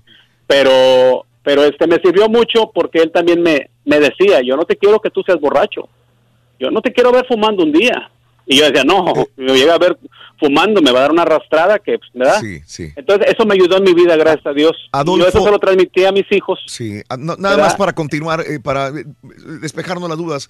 ¿Cómo se comunicaban ustedes, Adolfo? ¿Era por medio de...? de- de- Mímica, sí, mímica. O sea, yo aprendí. le Eh, sí, o sea, tenía que haber una forma de comunicación de esta. No se les, no se escapaban ideas. O sea, tú sabías el mensaje de tu padre siempre, ¿no? Oh, sí. Oh, sí. Ok. Sí, sí, sí, está bien claro. Desde chiquito estaba bien claro, porque yo creo que empecé yo mímica a hablar con yo que de dos años, yo no sé de cuánta edad, pero pues tenía que comunicarme con él, ¿ves? Él era cariñoso, Claro. pero era demasiado el extremo de, de salvaje, vamos a decir. Ahora, te interrumpí. Entonces- Ahora, ¿cómo lo reflejas con tus hijos? Me dices, Adolfo. Ah, no, no, yo con mis hijos fui muy diferente, y un día le dije a mi mamá, yo no voy a ser como mi papá. Digo, es bueno lo que él me enseñó a no tomar, a no fumar. Yo, gracias a Dios, detesto la tomada, yo la detesto. No, nunca, nunca he- me he parado yo a comprar una cerveza a una, a una tienda porque que tengo sed y eso nunca, gracias a Dios que no. Este, y yo con mis hijos le dije, mamá, le digo, un día cuando yo tenga mis hijos, le digo, yo voy a ser diferente que como es mi papá. Me decía, ¿por qué? Le digo, pues no, es que no está bien lo que él hace.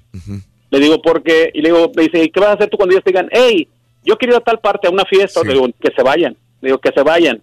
Nomás que sí, yo tengo que educarlos a que me tienen que respetar también a mí. Muy bien.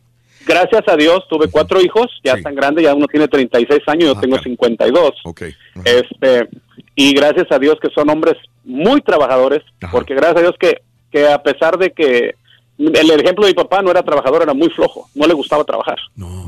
Y era golpeador, imagínate. Entonces yo el ejemplo lo vi de mi mamá. Mi mamá muy trabajadora, era costurera, muy trabajadora de, de levantarse a las 6 de la mañana, hacer los desayunos para que no fuéramos a la escuela y, y, este y, le- y dormirse a veces a las 2, 3 de la mañana. O sea, yo vi el ejemplo de esto de mi mamá y dije, no, esta es la manera como yo voy a salir de adelante.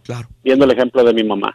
Gracias a Dios, ah, me, va- me ha ido muy bien aquí en este país, no me voy a quejar, mis hijos ya están grandes, ganan muy bien en sus profesiones de lo que ellos hacen y me siento muy orgulloso de ellos, de verdad. Me- me sí, da mucho cuando necesitaban que les pegara, sí les daba, porque pues, ¿verdad? Tienes que. Les tenía que dar. Adolfo. Pero este, no sin abuso, con abuso qué, no. qué bueno que a pesar de haber sido un niño hasta cierto punto abusado, este, pudiste reflejar cosas positivas en tus hijos de que no querías que, te- que le sucediera lo que a ti te sucedió. Pero número dos, Exactamente. Te, te pregunto algo nada más. ¿Tú crees que esta situación de, de ser sordo mudo de tu padre influyó para que su carácter fuera de esta manera, Adolfo? Yo creo que sí, en él yo creo que había mucha frustración. Exacto, esa palabra. ¿Ves? Porque ya ve, en México, ya ves, en México nos burlamos de todo. Si hay un ciego, se burla la gente del ciego. Y si es un sordomudo, el sordomudo. Entonces, siempre son personas que, que viven, vamos a decir, no toda la gente, ¿verdad? Pero la mayoría de gente hace burla de, de, de una, ¿cómo se llama? Discapacidad de la persona. Es correcto. ¿verdad? Adolfo. Si está chaparrito, está en enano. Y a él se le cae el enano, el enano, el enano. ¿Verdad? Sí. Si está orejón, el, el chore. Y, o sea, a todos que, que van de acuerdo al, Claro, al- a, la- a lo que uno ve. Entonces eso fue lo que pasó, yo creo. No hubo educación para él en cuanto a, a cómo criarnos, ¿verdad? Lo entiendo. Pero yo creo que gracias a Dios. Sí, Perdón, no, que a lo mejor no, no es que haya sido adrede, sino si- en su subconsciente un complejo que me imagino que Sí. todos podemos llegar a tener. Y, y ¿con quién lo desquitas si no es con las personas con las que te rodeas todos los días? Pero yo estoy seguro que eso fue lo que pasó. que dentro de todo, pues como dices tú, crió un buen hijo y, y- y eso Sí. es lo más importante. Muchas ¿no? veces terminamos lastimando a las personas más cercanas. A los que queremos, claro. A los Claro. que queremos y debemos de amar y respetar. Esto es lo que sucede. Adolfo, te agradezco, Sí. Adolfo, por contarnos tu punto de vista y felicidades por ser un buen padre. Y felicidades por ese Ay, gracias. Un abrazo, Adolfo. Gracias a ustedes por escucharme. Gracias No, a ti por, por contarnos y desahogarte. Pero él como que era tu fue muy maduro al aprender de los errores de su papá y Claro. ahí forjar bien a sus hijos, ¿no? Mucho, Reyes. Sí. Mucho. Yo, yo también aprendí de, mis- de los errores de mi papá, por ejemplo, eh, a mí ellos, me- no- mis padres no querían que yo estudiara. No. Mira, lo consiguieron, güey. No, pues sí, sí lo consiguieron, muchachos, pero yo, por ejemplo, yo no quiero que, me- que eso pase con mi hija. Porque Ah, yo, bueno, que sí, yo- claro, sí, sí, sí, mis respetos. Ahí ni para dónde Yo hacerse, quiero Reyes. que mi hija, o sea, sea Hasta lo el que ella final. quiere ser, sí. o Hasta sea, el final, Yo estoy un poquito frustrado porque eso no pude terminar mi carrera. No, pero- espérate, pero la vez pasada, no está, digo, no lo tengo que platicar porque estábamos fuera del aire, estábamos desayunando, estábamos todos eh, esa mañana y, y enfrente tu hija le, le- le- no me acuerdo quién le dijo, si le dijimos nosotros qué, le dijimos que val- te valorara a ti por el hecho de que tú estabas haciendo un sacrificio enorme para poderla mandar a uno de los mejores lugares, como le dijo Raúl, de Italia. Y eso es, o sea, ¿cuándo te imaginaste tú en El Salvador nunca, que nunca. tú ibas a poder mandar a tu hija o a tu hijo a Italia a estudiar? No, pues no, eh, ahí está, pues tenemos que apoyarla. Eso. Sí, eh, Eso. Somos padres ejemplares aquí todos. Valiendo gorros. Ah, Se quiere llevar a todos, ¿ves? Eh, no, no. ¿Quién diga? No se va solo, güey. Tiene razón, ¿eh? Tiene No, no, razón. sí. Tiene razón. Sí, no, de. Tiene razón. Mira el comercial que grabó el caballo con el borrego y se miran muy tiernos ahí. Sí. Iván, buenos días, Iván, te escucho. Adelante, Iván. Muy buenos días, Raúl. Saludos. Saludos, Iván. Mira, Raúl, desde que aprendí la aplicación de la mañana, que supe cuál era el tema, sí. yo pienso que nos moviste fibras a muchos, o sea, el tema de los papás estrictos. Sí, Iván. Ah, yo vengo de una familia de tres hijos, soy el mayor. Ajá. Mi papá y mi mamá, los dos son maestros. Mi papá es una persona muy inteligente, Raúl, pero lo que tiene inteligente lo tiene estricto. Ajá, sí. yo fui, ah, pues me considero una persona, ah, entre comillas, inteligente, ¿verdad? Porque luego hace uno cosas que sabe que están mal y de todos modos las hace uno. Sí. Ah, de- viví con mis papás desde un año hasta los 13. De ahí me salí de la casa. De- desde primero de primaria hasta primero de secundaria fui el mejor de la clase. Sí. Fui a primer lugar en todos los años. Llegué a la secundaria, hacer concursos, sea internos, ah, para después competir con otras secundarias y todo eso. Y eh, entré, fui en tres, en tres este, categorías diferentes y me gané las tres. Llegué el tiempo con que, con que mi papá me hizo que reventara. Salí de mi casa, me fui con mis abuelos. Me chiflé tanto, me chiflé tanto, Raúl. Mucho, mucho, mucho. Que haz de cuenta como que si tienes un perro que tiene ganas de salir a correr y te, te lo tienes reprimido, lo tienes amarrado y ya que te sueltan, te vuelves loco. Ajá. Hice, me- era, eh, soy una persona ah, pues muy inquieta. So, no puedo estar quieto, siempre estoy pensando, analizando las cosas. Mi papá me decía, él, él si agarrara el 10% de los consejos que da, fuera presidente de México y se, lejos, de verdad, se los llevara. Ah, siempre me ponía la analogía que los hijos son como tener un huevo en una mano. Si lo aprietas, se quiebra. Si lo sueltas, se quebra. Mi papá me apretó hasta que me quebró. Entonces, pues, hice muchas cosas que no tuve que hacer. Gracias a Dios me, sal- me, me fui a vivir con mi abuela. Tuvo mucho cariño, pero tuvo mucha libertad. Me vine a los Estados, a los, a los Estados Unidos a los 16 años y me junté. ah, fue lo que me ayudó mucho. Mi papá me decía todo el tiempo, cuando tú estés grande, tú me vas a entender lo que es ser padre. Pero entre más pasa el tiempo, Raúl, en verdad que lo entiendo menos. Tengo tengo un hijo Sí. y yo lo quiero mucho, le doy mucho Claro. tiempo. Mi papá me- no me faltó nada económicamente, Raúl, nunca tuve de más tampoco, nunca fue que ah, desperdicio algo porque tenemos, no, nunca fue así. Y, en- y como pasa el tiempo, menos lo entiendo, en verdad, porque yo disfruto mucho ser papá, con lo cual mi papá nunca lo sentí que lo disfrutara. Sí. Pero, pero ¿sabes qué, Iván? Eh, Eran otros tiempos, creo. Por alguna razón este, eran cortados los padres que anteriormente le daban más tiempo a los hijos. A ver, ayúdame. A... Gracias, Iván. Eh, creo que hemos leído estudios en los cuales dicen que, que los padres jóvenes últimamente son los que pasan más tiempo con los hijos. Le dan más tiempo a la familia. Y anteriormente el padre era trabajar, llegar a la casa, eh, hacer las labores necesarias y Y dormir. era la señora la que se atendía a los hijos. La madre era la que se encargaba más de los hijos. Eran contados aquellos hombres que realmente atendían el papel de padre, amigo y, y consejero de los hijos. Era muy raro encontrar un padre así, de que existían, sí, pero eran otros tiempos en los cuales eh, no era de la misma manera. No actuaba un padre con esta eh, historia igual a la de ahora. ¿no? Te lo envío. Aquí ¿Eh? lo tengo. Eh, El estudio. Ah, el estudio. Sí, Sí, yo sí, me sí. acuerdo haberlo comentado de una... Dice que la Universidad de Carolina ha descubierto que las madres de hoy pasan el doble más tiempo con los hijos que hace 50 años. En el caso de los padres, la cifra sube cuatro veces más. ¿Ves? O sea, esto era muy normal. No es que tu padre no te quisiera. Cuando menos de los países latinoamericanos de donde eh, provenimos, esta es la manera en que era muy normal. Era el patrón que seguíamos El todos. patrón, sí. fíjate, cuatro ahora es cuatro veces más el convivio de padres con hijos que anteriormente. Antes era muy, muy, qué, milagro de, de- de abrazarlo, de decirle te amo, te quiero. Era muy raro ese contacto piel a piel, beso a- al cachete de tu padre, de, de- de decirse cosas bonitas. Era muy diferente antes. Con razón, Margarito no pasaba tiempo contigo, muchacho. ¿eh? Tienes güey, toda la razón. Tienes toda la razón. Mi padre Margarito no tenía esa situación. Tienes la razón, tienes la razón. Tienes la razón, güey, sí, sí, compadre. Muy buen dicho. Sí, ¿verdad? Bien dicho. Eh, Jorge, buenos días. Sí, güey. Si le tiro, me mientan la madre a mí también, güey. Tienes razón, Jorge. Buenos días, Jorge, adelante. Buenos días, ¿cómo están? ¡Con tenis! Adelante, Jorge. Mira, eh, yo, mi padre fue, fue muy amoroso, muy amoroso y muy responsable para con nosotros. Y una cosa que se me quedó bien grabada es de que, aunque la regara, me castigaba, porque había mano dura en ese tiempo.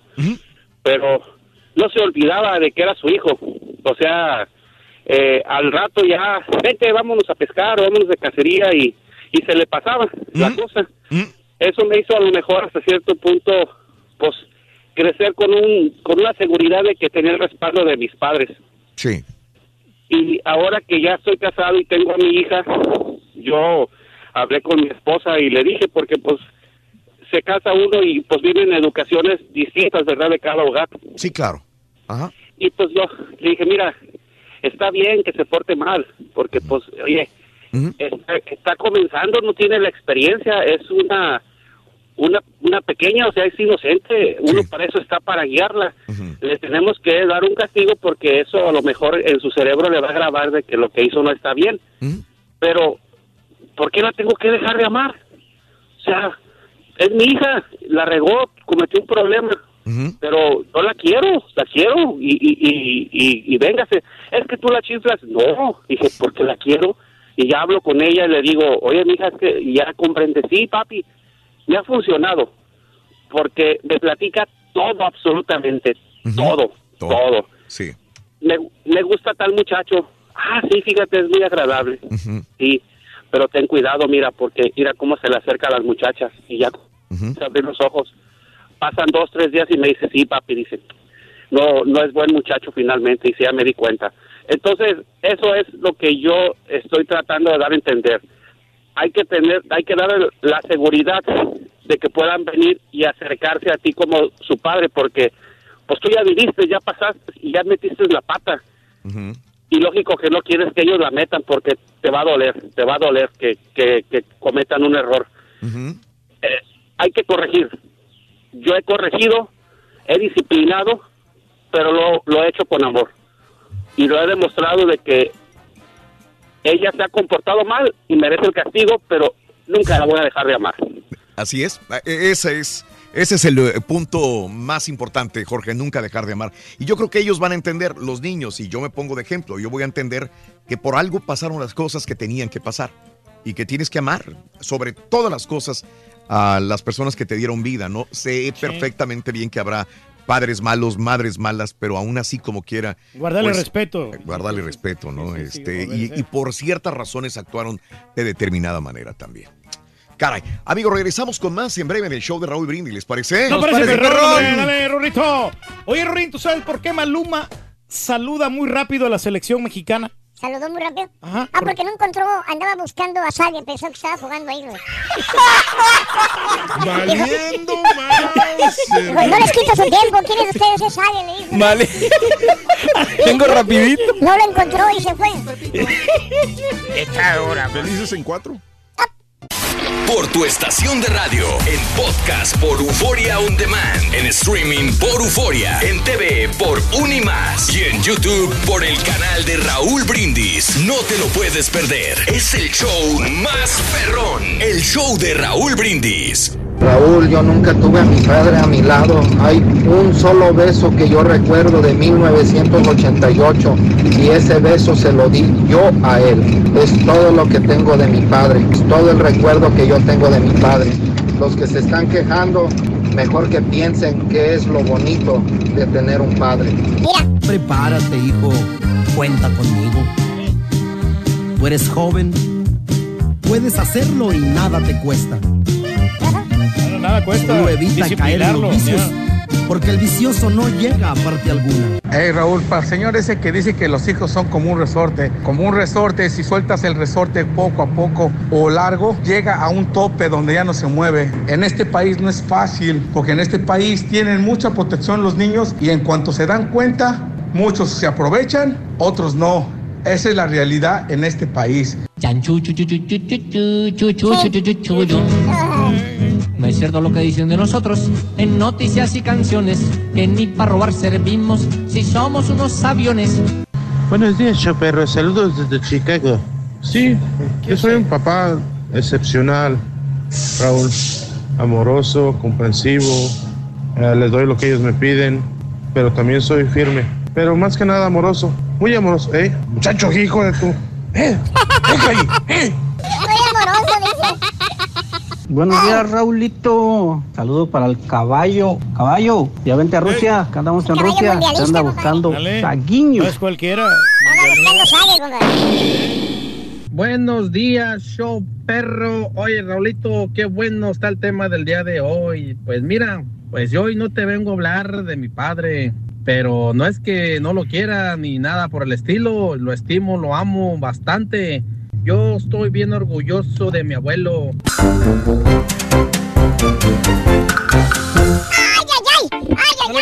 Gracias a toda la gente que se comunicó con nosotros a Twitter, arroba Raúl Brindis. De veras, mil gracias a todos. Eh, Víctor. Buenos días, Víctor.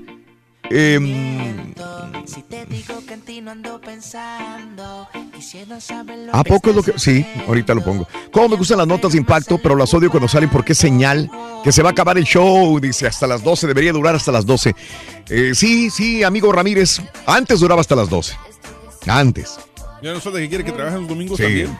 No, pero por lo que pasa es que te- estamos entrando más temprano, Aunque como ¿sabes que era qué? 5 5 de la mañana. Y si lo subimos hasta las 12, pero no venimos los sábados. Estaría bien. ¿También? Hasta la ¿Eh? una si quieren. Sí, sí, sí, sí. Oye, un saludo para Eric DJ y para el Chucky, que siempre están escuchando el show de Brindis. Un beso para Eric. Papi. Antonio Bermúdez, buenos días. Este, Alex B, te agradezco, Alex. Mi padre fue muy éxito con nosotros, dice Jorge, igual que teníamos a ti, teníamos 18 años y teníamos que llegar a las 11 a la casa. Trabajó muy duro para que pudiéramos estudiar. Gracias a él eh, tenemos ya, pues, hijos universitarios. Saludos a mi padre Enrique García, que lo queremos mucho. Gracias, George. Muy amable. Oye, para la Eh, gente de Altamirano, un saludo sí. cordialísimo, hombre. Especial para Ángel. Órale. Muy bien, este, hay, hay, hay un montón de notas de impacto. Hay una en la cual, pues, hay gente que no le, no, no le disgusta mucho esta situación. Hay personas. eh, no. Me dicen que yo estoy fomentando la homosexualidad. Así dice, ¿por qué eres, tú eres homosexual y fomenta la homosexualidad? Simple y sencillamente por subir una nota. Y la nota es esta, es una noticia. Una noticia que van a escuchar en Telemundo, en Univisión, en Televisión Azteca, en cualquier portal de noticia. Punto. Pero eh, entiendo, aún así entiendo que habrá persona que se enoja. Cualquier situación que yo subo de el LGBT o de una persona homosexual, gay, que hace cierta declaración, dicen, tú eres un homosexual, fomenta la homosexualidad. No me importa que, que- digan o que comenten lo que sea. Me da miedo ver personas que hay, pues, eh, yo no quiero decir cerradas, sino que, que- que quieren encerrarse en una burbuja. Ese es el, esa es la situación, porque es muy dura la situación que podrán vivir ante un mundo que, que no es igual que teníamos hace 20 Mundo años. cambiante, Raúl. Entonces, este es el punto al cual, al cual quiero llegar. Sería muy difícil para mí coartar mi libertad de expresión, comentar una noticia. Eh, la gente entiende lo que quiere. Hace dos días, le comentaba a César, llegaron unas personas a, a un remoto para decirme que yo soy anti-mexicano. Y le pregunté, ¿por qué soy anti-mexicano? Porque no hablas bien de este candidato. O sea, soy antimexicano porque no le echo porras a un candidato. Eh, Pero no sea cual sea, mal, no- ¿no? lo, lo que quiero dar a entender es que cada quien habla, quiere que hable de lo que ellos en su mente piensan que es correcto. Cada persona es diferente y tenemos que respetar a los demás. Yo no sé cuál está bien o cuál está mal. Cada quien debe de tener sus propias reglas en su mente, en su cuerpo y tenerlas alrededor de ellos, en su familia, en sus seres cercanos. Es lo que puedes controlar. Pero de ahí en adelante, yo no puedo gritar que voten por una persona en México y si no grito y que voten por él, soy antimexicano. No lo considero así. De ninguna manera. La misma situación con esta, este punto de LGBT que digo una nota y al momento de decir una nota estás fomentando, tú eres homosexual y fomentas el homosexualismo. Entiendo, créanme que no me enojo, no me enojo, ni veto a una persona que me dice esto porque creo que no me está ofendiendo, yo no acepto esa ofensa porque no la considero ofensa. Y dos, entiendo que habrá personas que, que tienen esta situación que es muy difícil de poder abrirse a como el mundo se está abriendo también. Punto. Es lo que quería decir. ¿Por qué? Porque estábamos hablando de padres y la nota es, Ricky Martin dice, quisiera que mis hijos fueran gay. Sí, a mucha gente le chocará esta, esta nota, probablemente, pero contra las palabras de él. Y habrá gente que entenderá que no. Yo no estoy fomentando eh, la homosexualidad ni nada. Cada quien es libre de elegir. Además, ¿cómo, pues, cómo no se puede fomentar una personalidad? No puedes. eso es lo que dijo Ricky Martin. Bueno, ese es el punto de vista de él. Y tengo que darla porque es una noticia. Dice Ricky Martin que recuerda el día que salió del closet públicamente y dijo que le desea la misma libertad para sus mellizos. No tengo nada que esconder, así dice él. Y quisiera que mis hijos fueran, mis hijos son demasiado jóvenes, pero me gustaría que fueran gays. Así lo dijo en Good Morning America de ABC. Palabras de Ricky Martin. Eh, más de las notas, mira nada más cómo, hablando de padres y niños, acabamos de ver a este atleta de esquí que su hija se le ahogó. ¡Qué dolor tan grande! La verdad que Qué dolor tan grande para esta persona. Es Bobby. Bob, Miller. Bob Miller. Bob Miller, sí. Este, bueno, qué triste. Miren, miren nada más la situación. El niño, o la niña, mejor dicho, iba con su mamá a visitar a unos amigos en otras casas. Sale la niña, la niña tenía 19 meses. O sea, 19 meses la niña. La mamá se la lleva de visita a otras casas, apartamentos. Punto, ¿no? Estaba de visita con unos vecinos, platicando. La niñita de 19 meses se le escapó. Dice la mamá, fueron segundos, quizás algunos minutos, se me escapó de mi vista. Cuando corre y dice no la encuentra, la va encontrando, salen al patio y en el patio había una alberca y ahí estaba la niñita de 19 meses. Eh, todavía la rescataron con vida, pero su condición era muy delicada. Murió, desgraciadamente, esta pobre, pobre angelito, Emmeline Greer, 19 meses de edad. Esto hay que recalcarlo, esto hay que decirlo, y aquí sí no tenemos ningún empacho en, volverle a decir a la gente, en esta época de verano sobre todo, y que tienen albercas en los apartamentos donde viven, no descuiden a los chamacos, porque ellos no saben el riesgo que puede tener una alberca, una piscina cerca de ellos. Enséñenos a nadar, enséñese a nadar usted también, amiga, amigo, para poder rescatar a su hija o a su hijo en un peligro como este. 19 meses. Están consternados completamente el campeón olímpico de esquí, ¿no? eh, este, de esquí eh, Bob Miller y su esposa por la pérdida tan devastadora de su hija de 19 Pero aún meses. así, Raúl, honestamente, a los 19 meses es muy difícil que un niñito aprenda a nadar. O sea, es, es, es muy complicado. Y te digo, por ejemplo, tengo a mi niño de 4 años en, en clases de natación. Y por lo mismo, por, por la seguridad y más que nada para que aprendan a flotar boca arriba y poder pedir ayuda. Pero a 19 meses se me hace muy difícil que, que un niño, no sé, tal, tal vez estoy equivocado, pero es muy, es muy difícil que un niño de 19 meses pueda nadar o, no sé, saber qué hacer en una situación. Tengo otro punto también antes de que me gane el tiempo. Y ya, ya lo tengo. ¿Qué? ¿El doctor? Sí, a ver, de verdad. Este, tengo otro punto. Hay un niño de tres años que se está ahogando con una moneda de 25 centavos. Ahí está el video. Llegan y un oficial de Oklahoma salvó al niño de tres años. Se estaba ahogando con una moneda de 25 centavos. El video está en Twitter, arroba Raúl Brindis, si quieres, y quieres verlo también.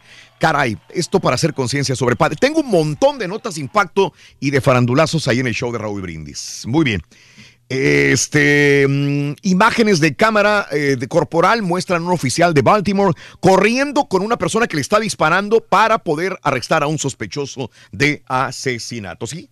En... Vámonos con Pita Pita, doctor Z. Buenos días, doctor. ¡Doctora! Ah, Aquí andamos, Raúl, ¿cómo andamos? ¿Tutto bene? Se nos ¿Tutto estaba pasando, doctor. Se nos estaba pasando, doctor, ya. Olvídate, aquí estoy este, escuchándolos. Primeras reacciones, presidente de la FIFA. Luego del hecho de que México tiene por vez primera, único país en el mundo, tres mundiales.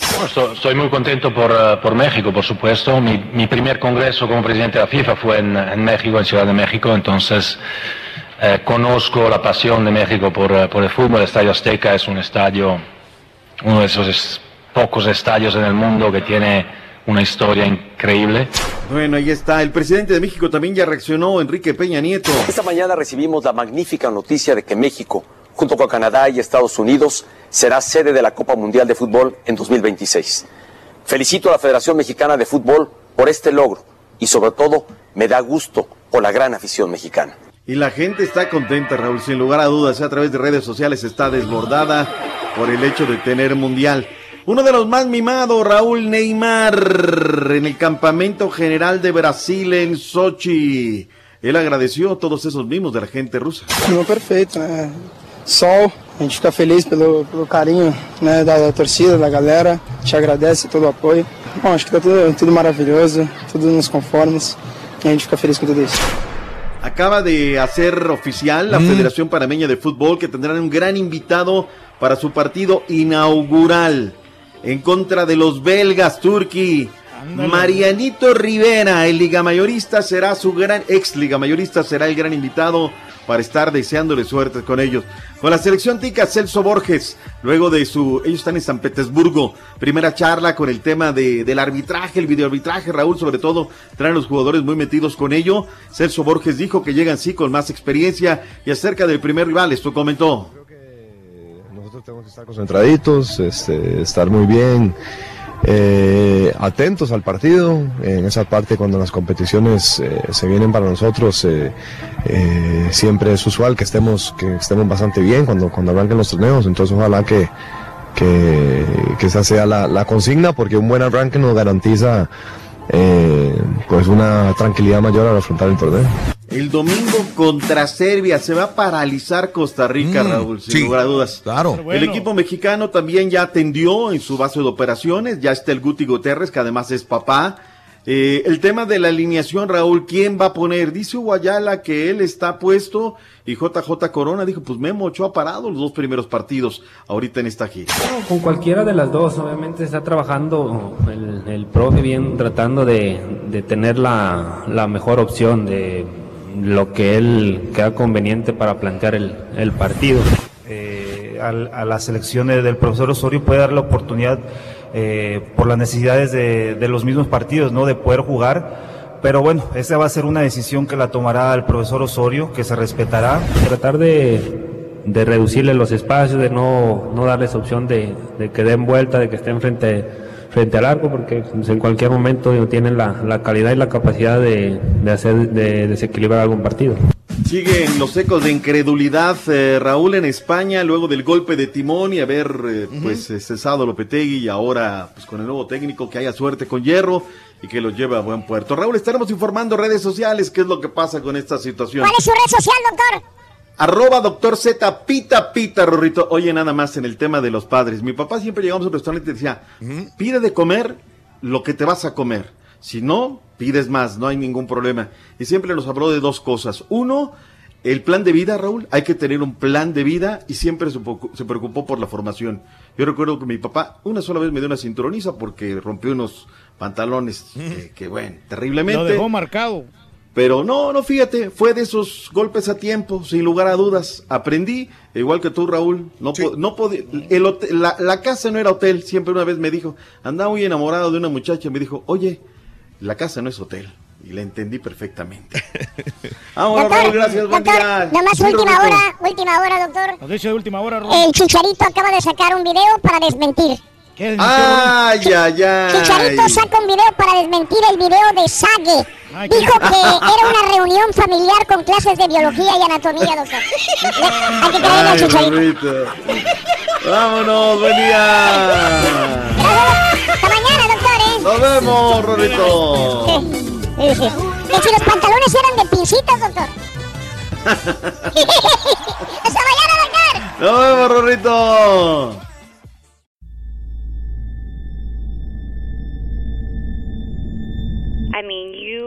Cannot forget that kind of sob or cry. You could definitely understand at that point that it's something paranormal. And after it was established, the story, we all believed that it was La Llorona. You know, when you put your son to bed and five minutes later he calls you into the room to tell you that there's a weird lady outside his window looking for her children. In the distance, we heard soft crying. Then it turned into a full blown scream. Like, I-, I cannot describe it. It was the scream you only hear from someone in real pain. La Llorona, a Univision original podcast series brought to you by Warner Brothers. Download and subscribe in Apple Podcasts, Spotify, and Google Podcasts. ¿Qué harías tú si luego de rehacer tu vida el fantasma de tu esposo regresa? Doña Flor y sus dos maridos. Gran estreno, este 15 de abril a las 9 en Univisión.